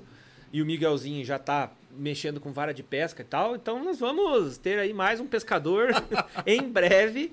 E Mais um pra. a traíra, então a traíra realmente é o peixe, na minha opinião, mais é, com maior flexibilidade de você mudar uma tática e ter sucesso. O robalo tem mais fatores que alteram a possibilidade de então Influenciam, né? é. Então ele tem Você aquela acha que ela é mais técnica que o robalo? a palavra técnica. O robalo é mais técnico. O robalo é mais técnico. Mas a traíra tem. Você tem mais chance de virar o jogo Existe durante o mais dia. possibilidades. Hum, É, mais possibilidades. A palavra é exatamente essa. Durante um dia de pesca, você o robalo, se você perdeu a maré, ela não vai dar aquela maré de novo. Já era aquele pesqueiro. Você talvez tenha a possibil- a possibilidade de ir numa outra maré, em outro lugar, mas é diferente. É diferente. É, o robalo, basicamente, muitas vezes você põe camarão artificial e fica o dia inteiro pescando com camarão artificial. É, dificilmente você vai a para gente começou a pescar traíra agora, né? Então. é Olha, tudo novidade ainda. Vale a pena gente tá se empenhar. aprendendo, Se é uma tá cachaça, estudando. É uma nova cachaça que, que assim, é muito gostoso. Mas gostamos muito, né, Latina? a Então, gente conversou mas eu ia sobre isso na falar, viagem. É, até Pra Mauá, com- por sinal. Ô, Mauá Fizeram tá uma pescaria bombando. animal lá, Hoje, alucinante. Do alucinante. momento, na minha opinião, é o melhor lugar. Conversava com um amigo até é, no final de semana agora, porque além de bom pai, bom marido e ótimo pescador, eu jogo bola.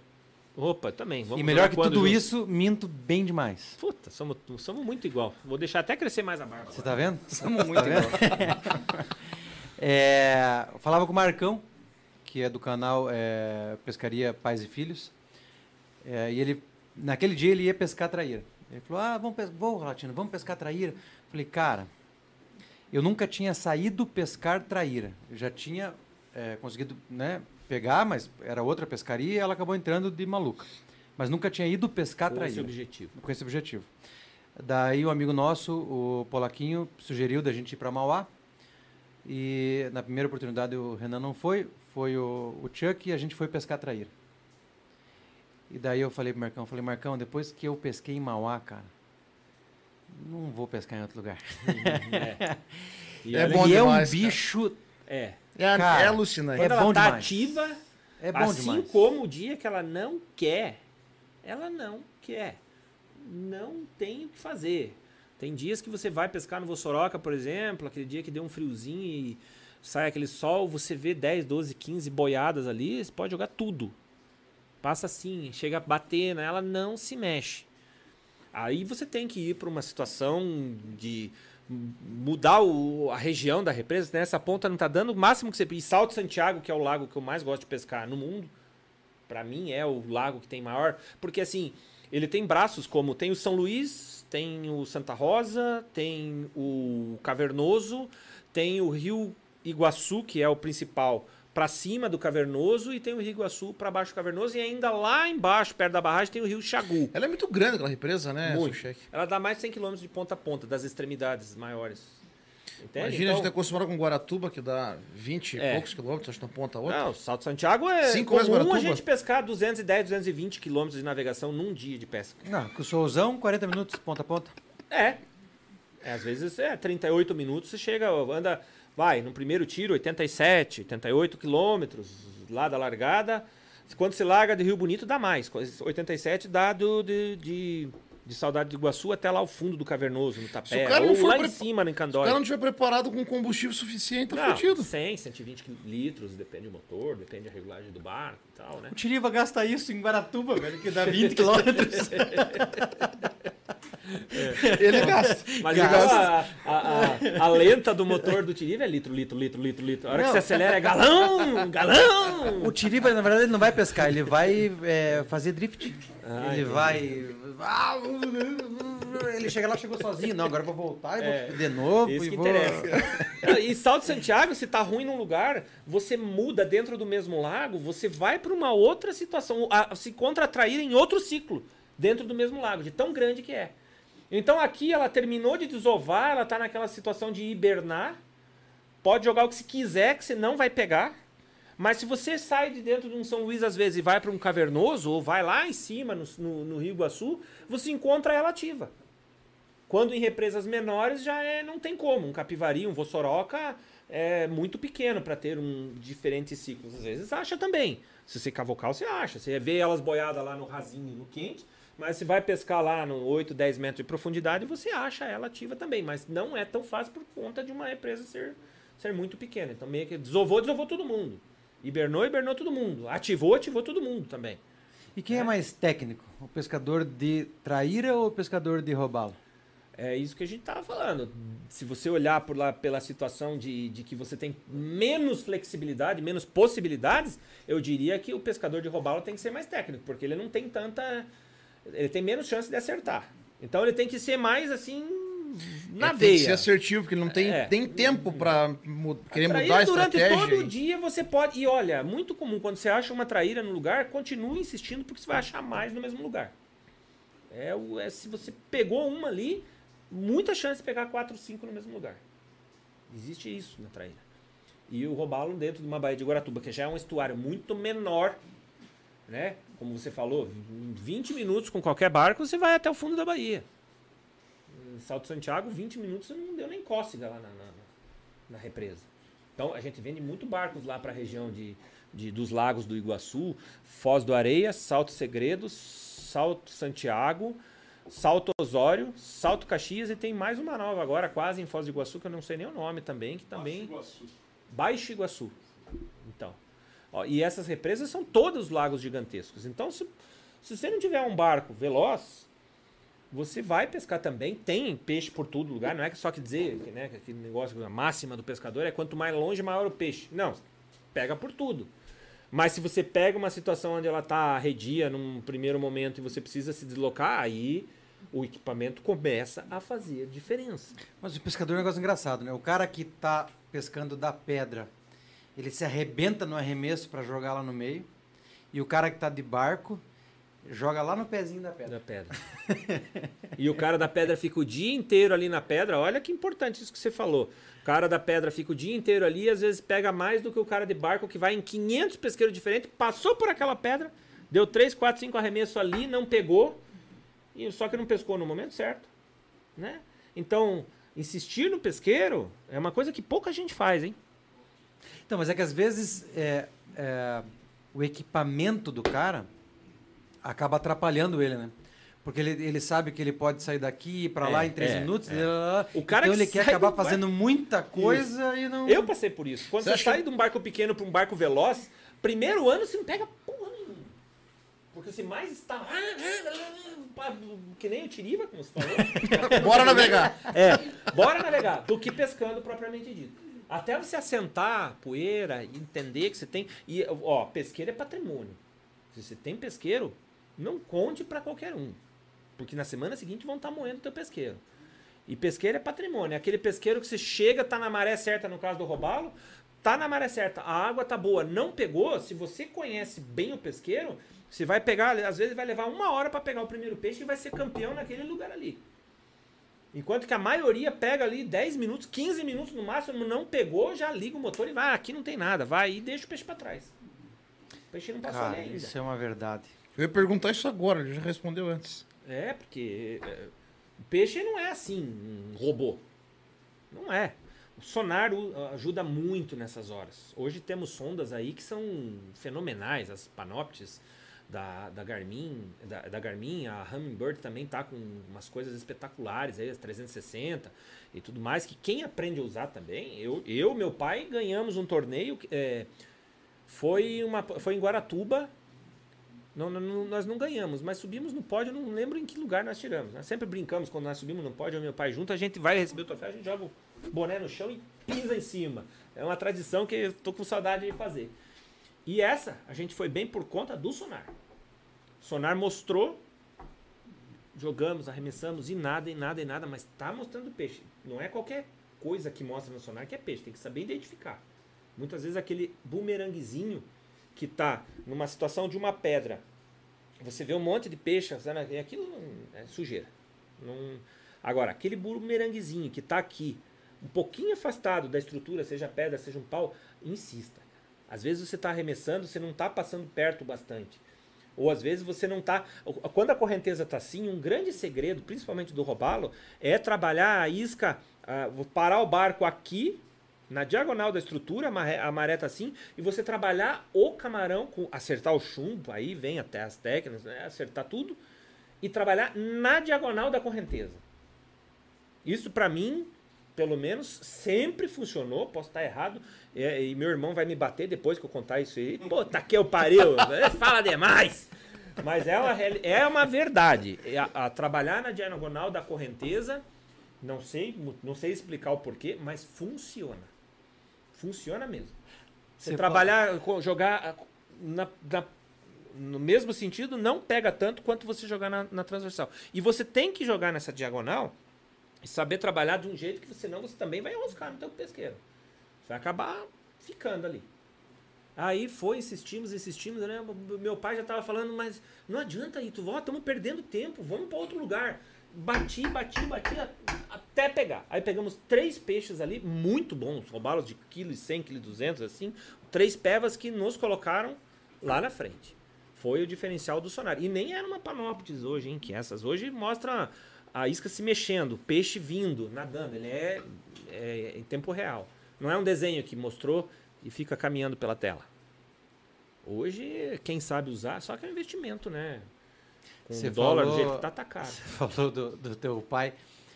É, no dia que a gente fez a live do Big Boy, enquanto o Big Boy e o Fabiano estavam na mesa, o pai do Big Boy estava nos bastidores, né? enquanto o Big Boy e o Fabiano estavam falando, né, da, é, do que eles fizeram durante o ano, o pai do Big Boy estava ali na- do meu lado, porque daí nessa live eu acho que eu não fui para a mesa, né? Eu estava de, de fora. Ele ficava maluco. Porra, o ano inteiro, agora vocês estão entregando tudo. Mas ele empolga. ficava maluco se ali na live da- É. da- do lado de fora. É, é uma satisfação. Porra, da- da- da- da- Eu já me arrependi muitas vezes de ter feito isso. De contei para pessoas que no dia seguinte não só estavam pescando no pesqueiro, como matando os peixes. E hoje no canal, o peixe está de passagem, né? Agora, dentro dos rios, na época que a gente pescava de galhada, que tinha aquela pedrinha fundada naquela curva, ou aquela galhada submersa que a gente sabia que tinha ali, que sempre pegou peixe. Pô, na semana seguinte você sabe que vai lá, pega 30, 40 peixe bom e mata tudo ainda por cima. Sabe? É uma decepção muito grande. Então, É, é uma. quem me ensinou que pesqueiro é patrimônio chama-se Romeu Romanovski. Esse cara é nota milhão. E ele foi um dos que me ensinou muita coisa no- na, na- pesca esportiva. O robalo, principalmente. Ele e o Tunicão viviam incomodando, eles se engafinhavam. Era, era ele, o Tunicão, o, o Edson De Conto com Quintas, o Raul de Andretta com Mauro. Essas três duplas estavam sempre na cabeça. Primeiro, segundo, terceiro, terceiro, segundo, primeiro e pra lá e pra cá. Mas tem pontos que são patrimônio e, é, e, e são conhecidos, né? E levam o nome dos, dos, dos donos, né? Vamos dizer Tem, assim. tem, tem. Tem uma, uma curvinha lá em Guaratuba que é a curva do deconto. Eu duvido quem pesca em Guaratuba de pesca e não sabe onde é que é a curva do deconto, né? É, você Então, veja, ele conseguiu esconder por um tempo. o Egas lá no São mas João. É mais fácil achar o Egas na curva do São João do que na casa dele ou no trabalho. Esse ano que passou, agora tinha a pedra do Big Boy. Pedra do Big Boy. E, e ele disse que ele pescou, acho que as duas primeiras etapas Então, só naquela pedra, e- depois não pescou mais. e aí ele foi mundo- campeão, né? Agora o campeão. nome pega de vez. É. Fica pro resto da vida. Entende? No- a, a gente dá o nome dos nossos pontos, nós criamos nomes a pontos já conhecidos. Então nós temos o Buzz Lightyear, que é um ponto Isso é muito conhecido, legal. mas ninguém sabe onde é que Isso é. é muito Aí, legal. onde é que vocês pescaram? Pescamos no Buzz. Onde é que é o Buzz? O Buzz, porra. E é um Não. ponto conhecido. É uma língua que só você e teus parceiros sabem. É. Você fala, o cara na hora sabe tudo e quem tá escutando em volta tá boiando. Temos o pontinho 1, um, temos o pontinho 2, o boto. Nós temos pontos conhecidos com nomes diferentes. Certo. Copa Quest tem data para acontecer já? Não. E as últimas duas vezes que eu fiz, eu tive que, que reprogramar.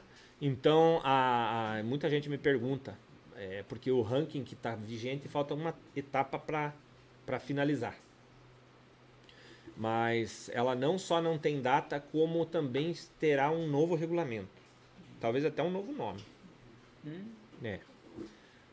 Porque a gente dá um barco, a gente dá 80 mil reais em prêmio por etapa. Não é pro final de um campeonato.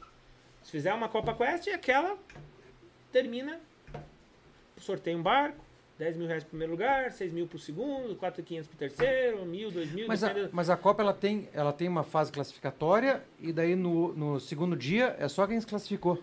É, quando dá o número de equipes é, necessário para fazer esse regulamento. Por exemplo, na penúltima, era 40 equipes passava para o domingo, certo? E deu só 40 equipes de inscritos. Ainda tínhamos pandemia, ainda tínhamos um resto da pandemia, né? isso um ano atrás.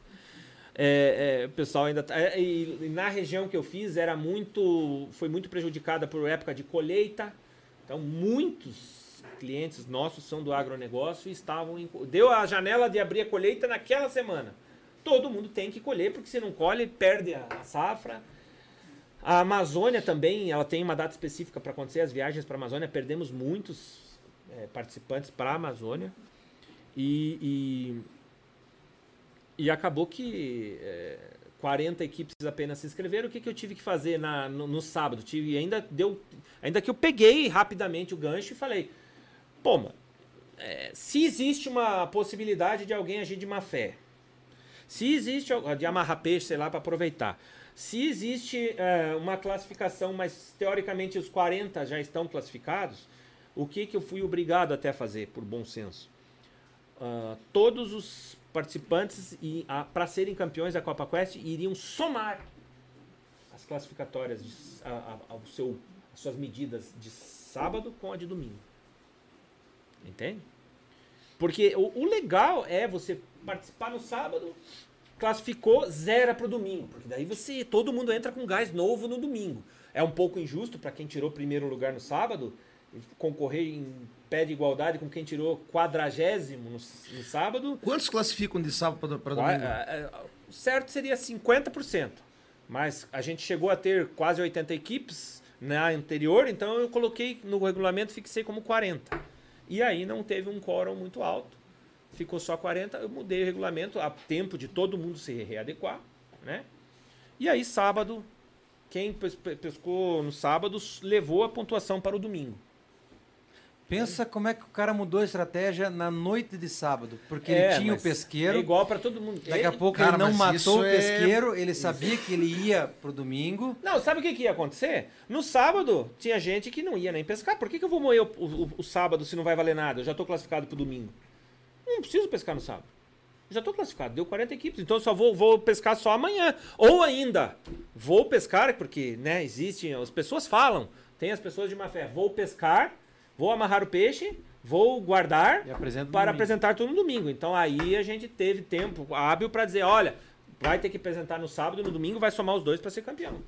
E aí isso minimizou a possibilidade de, de Já teve algum episódio rápida. assim que vocês descobriram, Suchek? Alguma Copa Quest? Copa Porque Quest atraíram não. um peixe extremamente resistente. Copa né? Quest, né? comprovado não, e no regulamento eu já digo, olha, se alguém fizer algum tipo de acusação, tem que provar. Porque senão o desclassificado é quem, quem abrir a boca. Não prova, fica quieto. Fica quieto. Se alguém ganhou por má fé, parabéns. Aplaude. Tá? Agora, ah, porque eu acho que. Né, e teve rumores que eu acho que alguém não sei o que amarrou peste, que não sei o que amarrou, pegou na rede, não sei o que. Prova. Prova. Evidência. Senão, exatamente. Não, não, não, não tem. É batom como... na cueca, né? É, é exatamente, tá aqui, senão... exatamente. Aí todo mundo pensa duas vezes antes de, de, de, fazer alguma coisa e todo mundo pensa também duas vezes antes de falar mal de um competidor porque não gosta dele. Porque tem muita fofoca, né? É, tem essas picuinhas. É tem que cuidar com essas picuinhas. Sempre a tem. é um problema. Tem. É um problema. Mas desagrega. É, eu também acho que desagrega. Se você não tem como provar, ou pior, tem como provar, mas não quer provar, fica quietinho. Porque o que, que acontece? Você acaba tirando o brilho do evento. Isso mesmo. Exatamente por isso que eu tive que Você incluir essa regra. Tira o brilho do evento. Agora, a Copa Quest, ela é medida. Ela é medida, ela é. Fui voto vencido por vídeo, mas isso é uma, é uma questão hoje mundial, até por conta da pandemia que começou, né? Mas eu é, sempre tentando minimizar a possibilidade de alguém roubar, eu sempre me preocupo com isso? Eu sempre me preocupo com isso, porque eu também desconfio de pessoas que agem de má fé. Eu não falo nada, não cito nomes, porque eu não posso provar, mas a gente tem essa preocupação para que também não desmereça o evento, porque se ah, provou sem estar no evento, depois do evento, vamos falar o que do evento? Porra, Quest, o cara ganhou, mas ganhou roubando. E o premiação por mérito bate sempre, mais uma vez, nesse funil, bate sempre nessa tecla. Tá tudo legal, mas, ah, mas muita gente deixa de participar porque sabe que vai ter gente, acha, né, tem certeza, né, tem na sua cabeça, não estou dizendo que existe, mas existe a possibilidade de ter. Ah, eu não vou, ah, não vou, isso aí o pessoal rouba. Pessoal, então perde a graça. Só que eu já coloquei o barco por sorteio e a premiação em dinheiro, então tem as duas coisas separadas. Tem o sorteio, igual um torneio normal que tem no Brasil, padrão brasileiro, na maior parte é assim, e tem o por mérito junto. Né? Mas o mérito é muito pouca gente que dá a cara a tapa. Muita pouca, muito pouca gente que bate no peito e fala, vou participar para tentar ganhar. Porque o orgulho das pessoas hoje em dia, principalmente do brasileiro, o orgulho é uma coisa que pesa mais do que muitas outras coisas que deveriam ser mais importantes. Aliás, Ah, o mercado da pesca certeza, esportiva, tá? O mercado da pesca esportiva tem, tem, tem vários, mas não muitos profissionais da pesca esportiva hoje que trabalham para sustentar suas famílias, para ganhar o seu dinheiro, para ser profissional de verdade. Uma grande maioria trabalha pelo orgulho. Trabalha para dizer, Massagear o ego. trabalha para dizer que é um É. escritor, que é um de revista, que é pra um- que é patrocinado por não sei quem, não sei quem, não sei quem, e às vezes ganha um patrocínio que é uma merreca, mas é só para dizer, bater no peito, eu sou patrocinado, entende? Então, esse tipo de pessoa, esse tem, eu sei disso. Isso, isso podem me criticar o que quiserem, essa é uma realidade do mercado. Então, uma falta de profissionalismo, e esse profissionalismo que eu tento colocar na Copa Quest e nos eventos, bate de frente no orgulho das pessoas. Bate de frente. Então, muitas pessoas não participam porque não, não querem correr o risco de perder para alguém, não suporta perder, não, sabe? Não quer contar com o fator sorte. E na verdade não, é uma besteira. Não tem que olhar desse jeito. Não tem. Pô, perdi pro latino, pô, que prazer. Parabéns, cara. Parabéns. Assim como eu fiz com muita gente. Entendeu? Perdi porque a o outro foi melhor. Entendeu? E vo- isso me dá mais gás pra na próxima tentar me superar e ser melhor. O caminho tinha que ser esse, né? Até a Tinha. gente disputou um campeonato esses tempos atrás, estava eu, Sequinel e o cara que trabalha com você lá? Luizão. E a gente ficou, daí o Chuck foi com o Igor, nós ficamos longe para um caralho da classificação. Mas se você olhar os caras que que moeram, Surra, cara.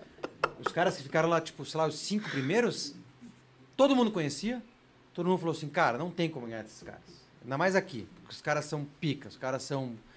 Entende? Diferenciado. E realmente. Mas é porque normalmente, na verdade, são diferenciados, mas não porque nasceram diferenciados.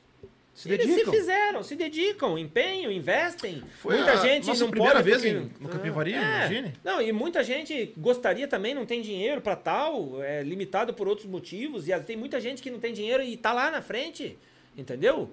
Né? E não é, eu vou, eu vou usar um exemplo que não é por falta de dinheiro, mas tá dando surra em muita gente com barco de alumínio aí, que é o Marquinho Andriola, com o Jean. Sim! Entendeu? Ganha o Copa Quest e tudo mais, né? Tem condição de ter um barco melhor, maior, mas ele, pela praticidade, ele optou por ter um barco de alumínio com motor hoje que ele subiu para 50 HP e vai lá e não, não- Entendeu? Porque quer, porque se empenha, porque estuda, porque inventa. Porque, pô, é, tava agora na, na, na prova de tilápia, tá? Tava com. Tava todo mundo sabendo que tava difícil. Teve uma, uma etapa do Pato Pescador uma semana antes que foi um desastre de peixe, muito ruim. Isso atrapalhou muito a Copa Quest, porque foi uma amostra de que estava ruim. Então desanimou muito as pessoas de ir e não pegar nada. Por isso eu acabei cancelando a- a- o evento. E não e vou marcar numa- num momento para dar certo. Mas Marquinhos já tinha, com certeza, suas frutas artificiais feitas à base de borracha, imitando um araçá, imitando um, um figuinho silvestre. E, então, tava preparado. Isso é gostoso, tá? Isso é legal. É, É dedicação, né? foi lá, treinou, viu que tava lá cacheado. Ó, eu tenho aqui, ele tava no Capivari ontem, antes de ontem, domingo. Foi ontem ou antes de ontem, não sei. Ele mandou, Miguel, olha aqui, ó. Um pé de fruta. Filmagem, olha aqui o figuinho. Te mostro depois que terminar a live, vou, te vou mostrar pra vocês. Olha aqui, ó, figuinho silvestre, ó. Vai cair. Tá, tem- já tem maduras. Daqui uma semana tá caindo na água. Vai, enche de tilápia embaixo. Pescar embaixo de um pé de fruta caindo na água. E como que você identifica? A fruta, depois que você pega o jeito, você pé de figo, você vê de longe. Porque ele é bem cacheado assim. Tem buracos vazios. E, e como que você sabe se está caindo na água? Você não precisa nem ir lá perto. Se você enxergar de longe passarinho ou macaco, que lá em Salto Santiago tem muito, nos galhos, você sabe que eles estão comendo. Então tá maduro e eles estão derrubando na água. E cara, é muito legal. Se chegar e ter um pé de fruta caindo na água, quem viu isso sabe o que eu tô falando. Se joga qualquer coisa, a tilápia pega. Elas disputam, elas estão disputando. Então, cai uma fruta, tem dezenas, centenas de tilápia querendo pegar primeiro. Então, quando cai uma outra coisa, ela também pega no susto. Pega depois ela vê o que é. É. E aí você fazer esquinhas, por exemplo, sabe aquela minhoca artificial que você pegou já, umas traíras, uma vermelha, sei lá, uma salamandra, e a traíra rasgou, o outro peixe rasgou, a própria camarão. sim. E você joga fora normalmente, né? Não tem mais conserto, joga fora. Aqui nada, guarda aquilo, corta em pedacinho assim, faz uma bolinha de borracha, coloca no anzol. Aquilo é mais artificial. Igual uma fruta. Entendeu?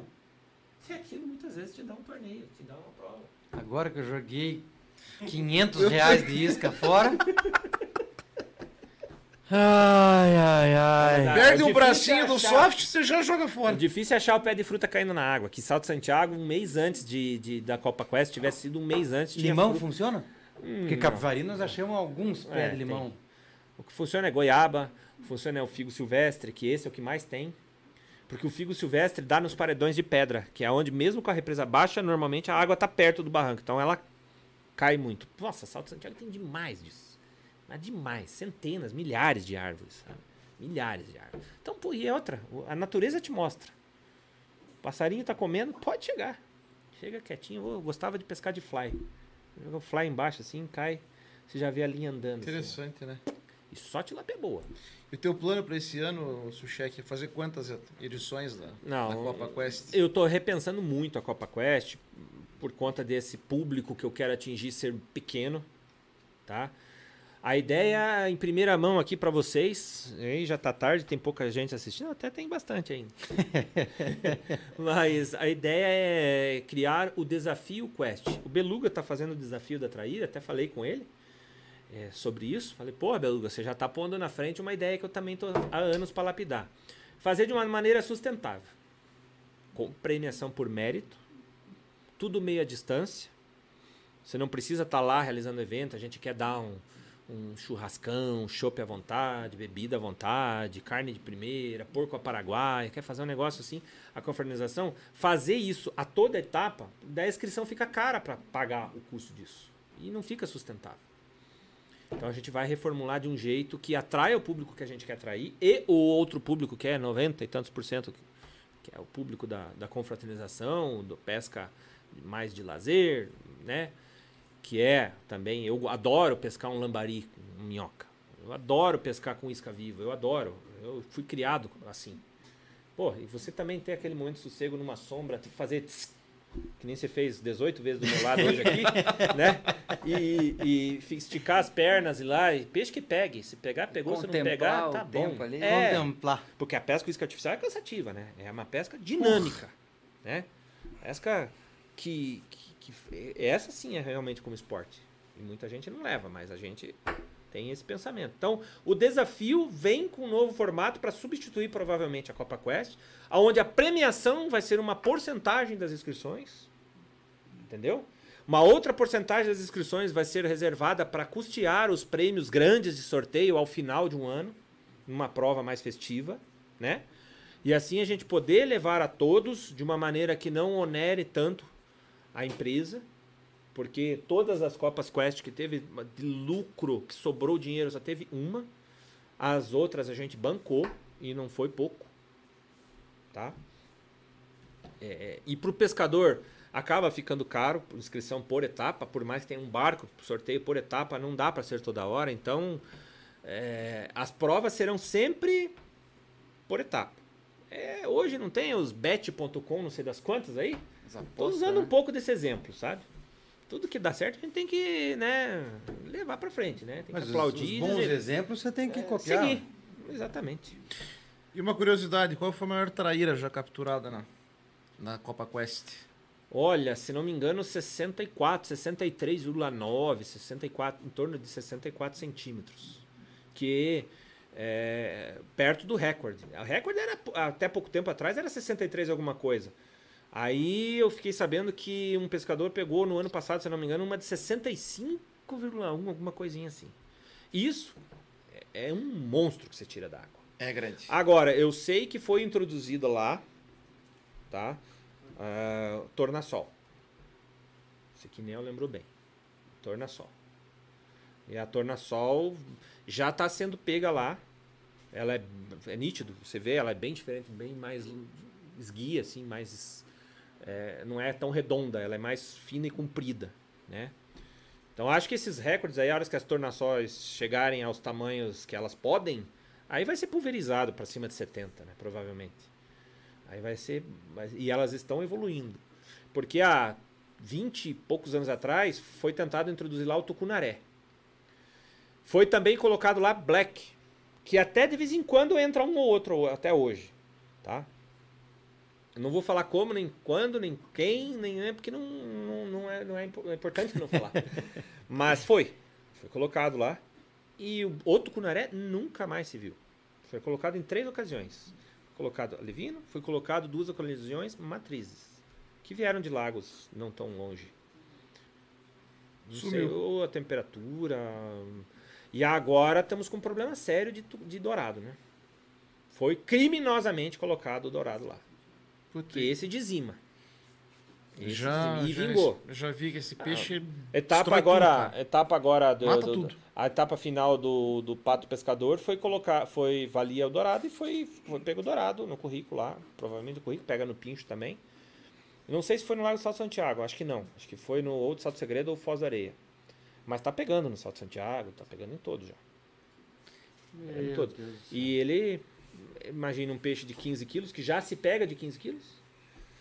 O que que come? Quanto que come por dia um peixe desse? Né? Isso lá em Salto Santiago? Em toda a rede do Iguaçu. Desde Foz do Areia, Salto Segredo, Salto Santiago, Salto Caxias, Salto Osório. Tem amigo meu que tem, tem chácara, fazenda, eles têm lago, criam peixe, eles falaram que fizeram uma experiência de colocar dourado, cara, matou todas as outras espécies. É, Acabou com tudo. O que, que você está fazendo com esse boné? Esse é meu.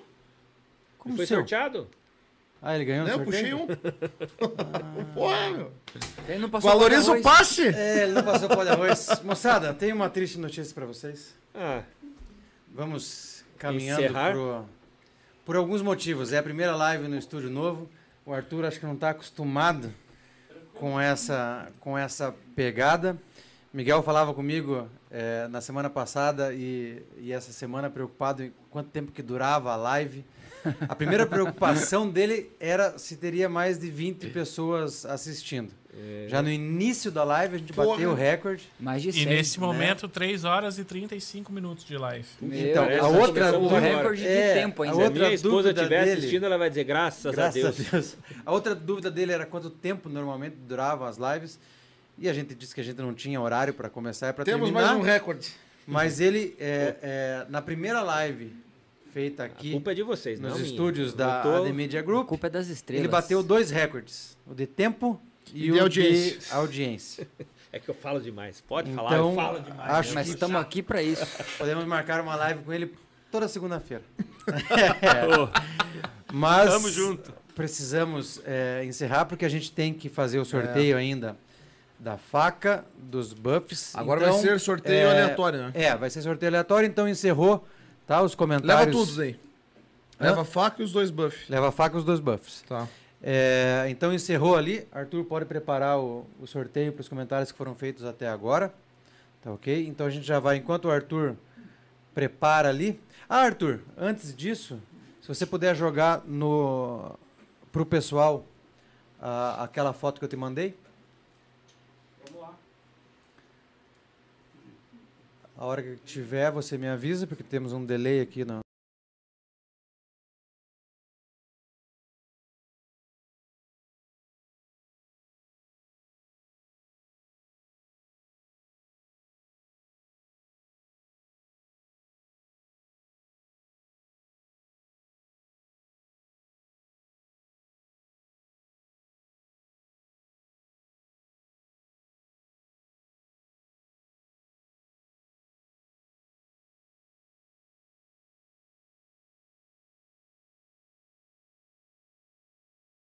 Foi o Galo. Então, o Galo, você entra em contato direto com o Beluga e vá participar. Tá ok? Pare de pescar em Paranaguá e venha pescar traíra. se você tiver coragem. Já tá na imagem? Tô colocando. Tá. É muita coisa, cara. Sorteio, sorteio. Quero é, parabenizar novamente tá, o pessoal da PAPEC, que fez um evento sensacional final de semana passado agora em Antonina. Reuniu esses malucos do caiaque lá. Foram quase 200 participantes, né? 185 participantes, É, se não me engano. É, o número de equipes agora me fugiu. 23 equipes, 5 estados, 40 mil em premiação. E é importante frisar que eles é, convertem toda a inscrição em premiação. Então foi um evento muito bacana. Nesse ano a gente não conseguiu ir. Ano passado a gente deu um pulinho lá só para prestigiar, porque não criei coragem ainda para entrar num caiaque. Mas temos um desafio, inclusive feito por eles, né? Temos que Vai acontecer. temos que cumprir. Quero agradecer aos nossos patrocinadores, né? Apareceram aqui na tela o fundo da live durante a live inteira. Então, se você precisa de qualquer material eh, que esse pessoal fornece, não custa prestigiá-los, tá certo? Procure ele nas redes sociais aí que vocês vão encontrar. É, queria agradecer o Arthur, que está dando essa chance para o projeto Podpesc, tá certo? Primeiro episódio, episódio número 27 que acontece aqui, já no estúdios da AD Media Group. Thank you. Agradeço de coração a tua dedicação. Arthur, como todos aqui têm família, certo? E deixaram tudo, deixaram a família para trás para estar aqui com a gente e para levar é, o muito do conhecimento do Miguel nessa live, tá Oh. certo? E o pouco do nosso conhecimento, Quase nada. É a vida.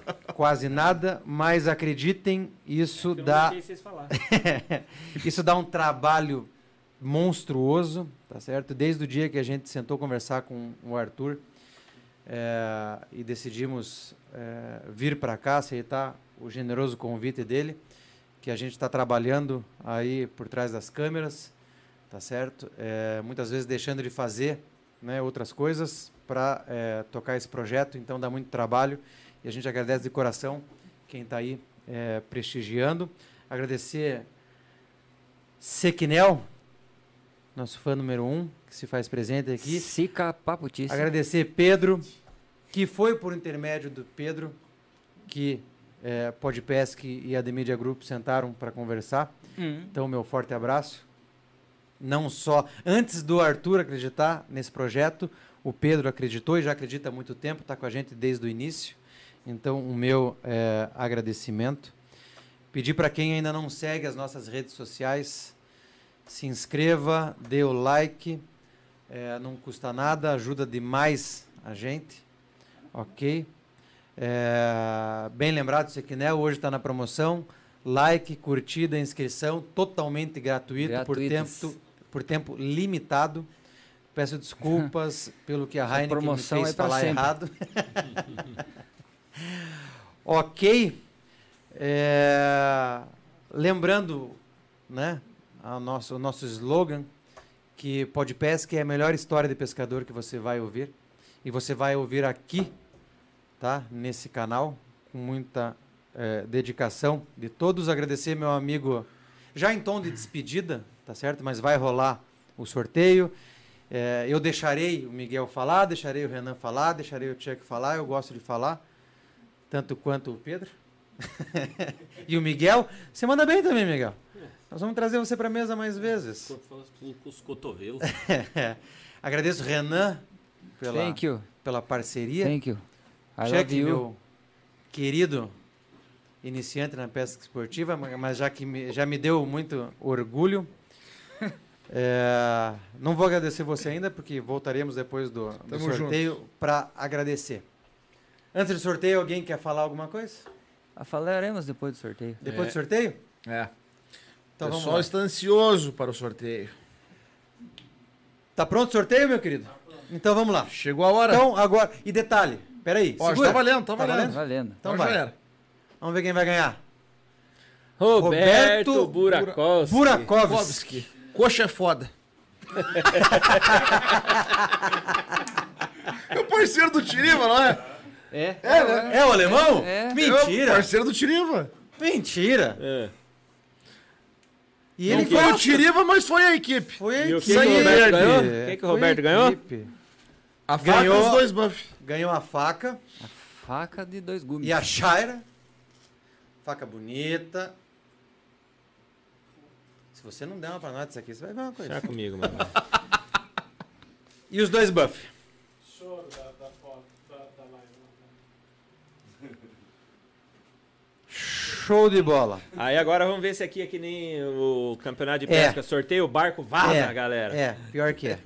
Então, enquanto ainda temos ouvintes, é, ouvintes não, é Telespectadores. telespectadores, passarei a palavra primeiro para o Renan, para suas considerações finais, antes do julgamento.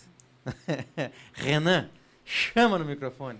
Miguel, o que, que você achou aqui da, da resenha toda? Rapaz, eu quero agradecer por vocês me darem tanta liberdade me deixarem tanto à vontade, porque eu gosto de falar sobre o que a gente falou hoje, sobre todos os assuntos.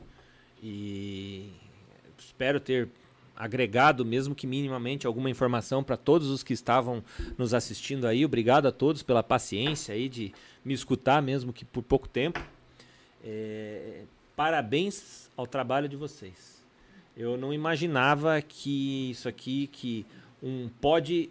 Pesque é o nome, nome mas é um O pod. formato é podcast. Cast, Cast. formato podcast. Primeira vez que eu participo de um podcast e o Podpesc tá de parabéns, porque realmente eu acho que é- é- eu, eu tô vendo aqui algo que é muito mais divertido e vou passar a assistir, muito mais divertido de assistir do que qualquer programa de TV que a gente vê por hoje, hoje por aí.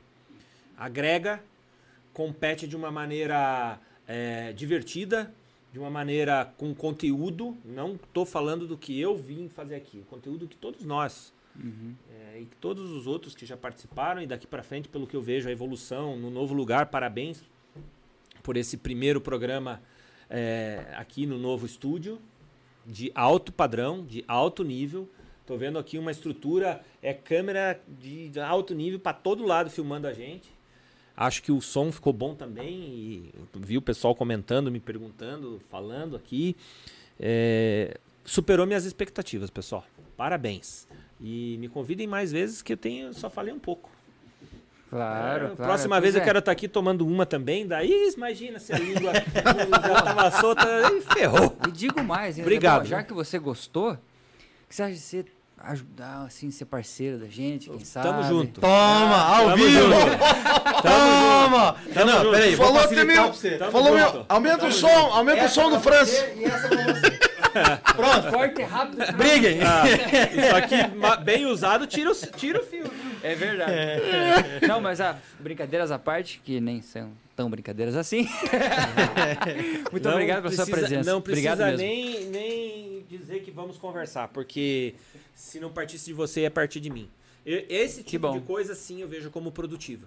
Dentro de um mercado do qual eu participo, fazendo até uma, uma lembrança aqui, eu escrevi para a revista Pesca e Companhia durante seis edições em 1998. Tá lá. Ah, se alguém conseguir capturar uma edição dessa, vai ver lá. Eu teve matéria minha que teve seis páginas. E eu vejo esse mercado como um mercado muito antes de, de viver dele, que desde 2013 para cá que eu passei a viver da pesca esportiva fabricando barcos.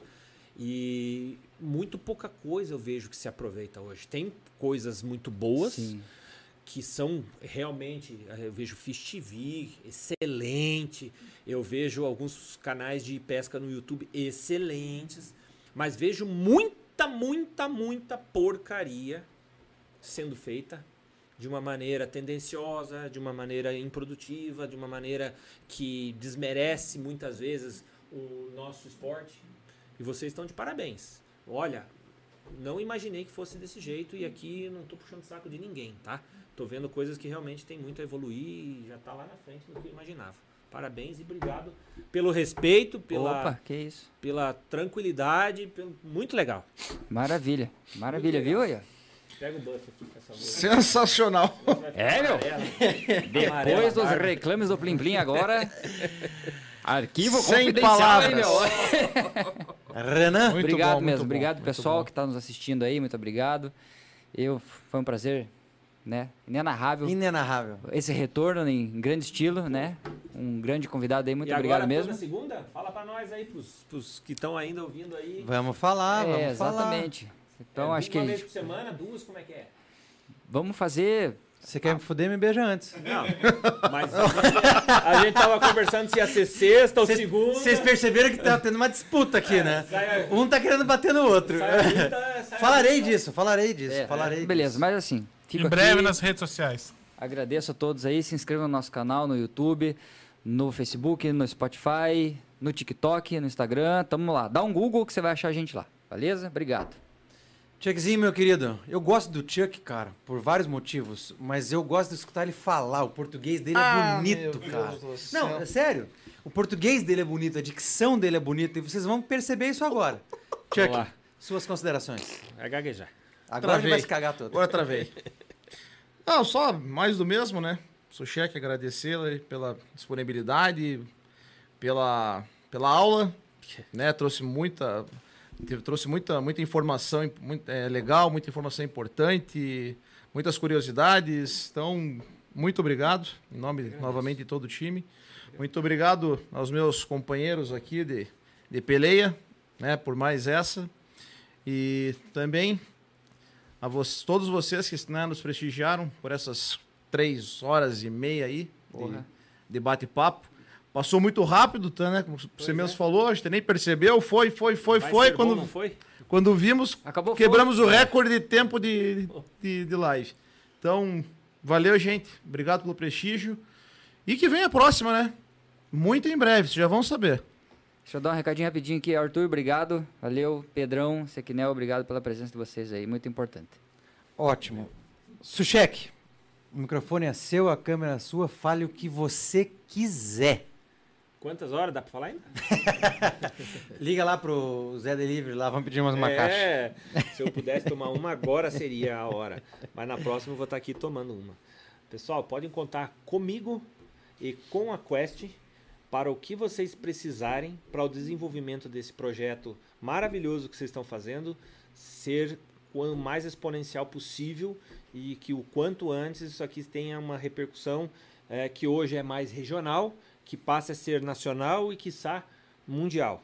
Assim como nós estamos partindo para o mercado lá fora, né? Onde os brasileirinhos vão tentar mostrar que fazem alguma coisa comparável a tantas coisas maravilhosas que a gente vê, vê por aí, né? Temos sempre o objetivo, objetivos a ser alcançado, porque quem não tem objetivos na vida deixa de ter motivos para viver. E esses objetivos que a gente tem são muito parecidos com o que eu vejo aqui de vocês, tá? Então, podem contar comigo, porque deve é. A partir de hoje, eh, eu quero estar presente, quero estar ali enchendo o saco com as perguntas. É, vou, vamos estar. Criamos um monstro. Ah, verdade. Despertamos um monstro. Se virem, se virem. Vocês que lutem. Vocês que lutam. Suas redes sociais da Quest. Quest da... Boats no Instagram, no Facebook, muito mais no Instagram hoje em dia, né? Temos o grupo da Copa Quest, quem quiser se inscrever, quem quiser estar lá dentro, só nos contactar. É, depois podemos colocar aí ah, links, número de WhatsApp para entrar, para estar entrando lá com a gente. A gente sempre tem um conteúdo que no momento está pouco mexido, porque a gente está reformulando a questão da Copa Quest, vai se transformar aí muito provavelmente no desafio né, da Quest, o desafio Quest, esse nome ainda está aí é, no forno para sair, mas o objetivo sempre é o mesmo, é valorizar a pesca esportiva como esporte de verdade, não menosprezando jamais os outros eventos que são grande maioria no Brasil.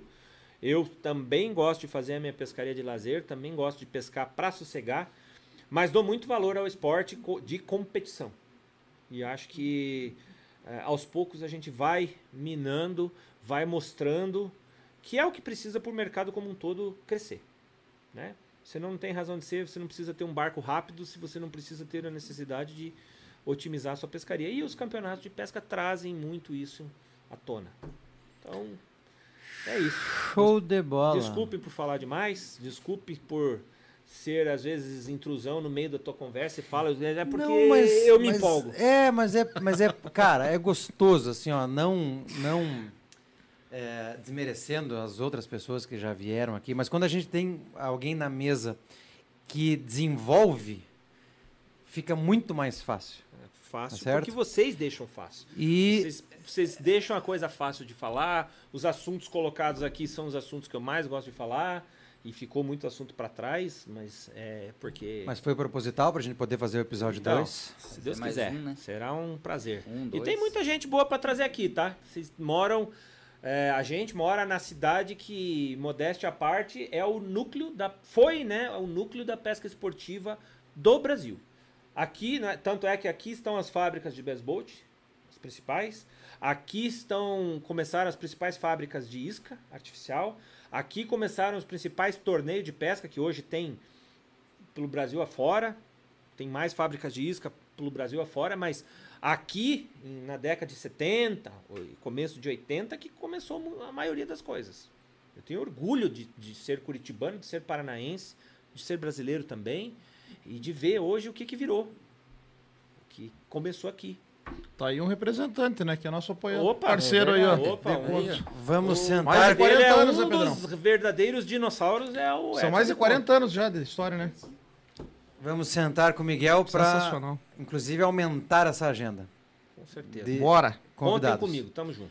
Obrigado. Ah, encerrarei agora com pouquíssimas palavras, mais uns 40 minutos. Miguel quebrou mais um tabu, porque depois do sorteio não caiu a audiência, É mesmo? tá certo? Por sinal, quando você falou que ia cair, subiu 10, Olha, que sorte. tá certo? Subiu 10, então o Miguel quebrou todos os tabus que existiam no Podpesc. Então agradeço sorte, imensamente a disposição eh, do Miguel por ter deixado eh, esposa em casa, família em casa. Amanhã tem que acordar cedo, como a maioria tem que acordar cedo. Eh, mesmo assim, se dispôs a vir conversar com três eh, teoricamente desconhecidos. Eh, a gente tem uma, uma, uma forma de fazer o Podpesc que a gente não tem pauta, tá certo? Antes de começarmos a conversa, antes das câmeras serem ligadas, a gente faz uma única pergunta para o convidado, tá certo? É, então ele não sabe o que, que vai acontecer, ele não sabe o que, que vai ser perguntado, ele não vem. E a resposta dessa pergunta que a gente faz normalmente é a mesma de todos os convidados. Estou disposto a falar de tudo, sobre tudo, não tem nada a esconder. Ok? Então não temos é, roteiro. E eu acho que isso deixa muito bacana. Né? A gente acaba. Eu tava é, preocupado com isso. é, mas é que fica legal. Não, eu, agora Entende? eu vejo que. Fica, fica legal, assim, não É fica a aquele negócio. essência. É, não fica aquele negócio É a engessado, assim. A gente erra, né? A cerveja ajuda a gente a errar um pouquinho, Uhum. né? Faz a É gente. mais espontâneo. Papo, É. papo de boteco, né? Papo de boteco. E a ideia. É papo mesmo, pra fugir de uma entrevista, É. né? De E formalidade. a e ideia, tal. e a ideia Mais era boa. essa. Inclusive, tivemos aqui na semana passada gravando os vídeos que foram divulgados durante a semana. é, e a gente percebeu, nós três, que a gente, na gravação, a gente ficou travado. Quando o Arthur não falou que estava gravando, Porra, não falou cara. valeu, a gente produziu. Quando ele falava vai gravando, a gente. ah, Entende? É normal. Tivemos que refazer alguns Algumas vídeos, né? vezes. Quatro Heineken depois fluiu. É, porque a gente funciona aqui, ó. É, vamos deixar acontecer, vamos falar, não temos obrigação nenhuma de falar é, é, sobre nada. Mas agradeço de coração a tua disponibilidade de ter vindo aqui, ter deixado que é família, ter deixado prazer. filhos, é, enfim, né? É, de coração mesmo, a gente fica muito feliz. Obrigado. Já agradeci todos Muito que estão aqui, agradeço novamente quem nos assistiu. Quem nos assistiu até agora, deixa teu like, se inscreve, divulga esse projeto, tá certo? Porque a gente precisa disso para divulgar um esporte que todos que sentam aqui, que participam, gostam demais, tá certo? Não é para promoção pessoal, não é para ganhar dinheiro, não é para não, é pelo esporte, tá certo? É- é- a gente faz porque gosta. Tá certo? Gostamos do assunto. Encerraremos Show com a, a Top. com o Chuck, porque a gente sempre encerra com o Chuck. Nosso português elibato. Ok? Câmera no Chuck. Chefe. Tá comigo? Chefe tomou Heineken. O chefe tomou Heineken. Chefe tomou Heineken.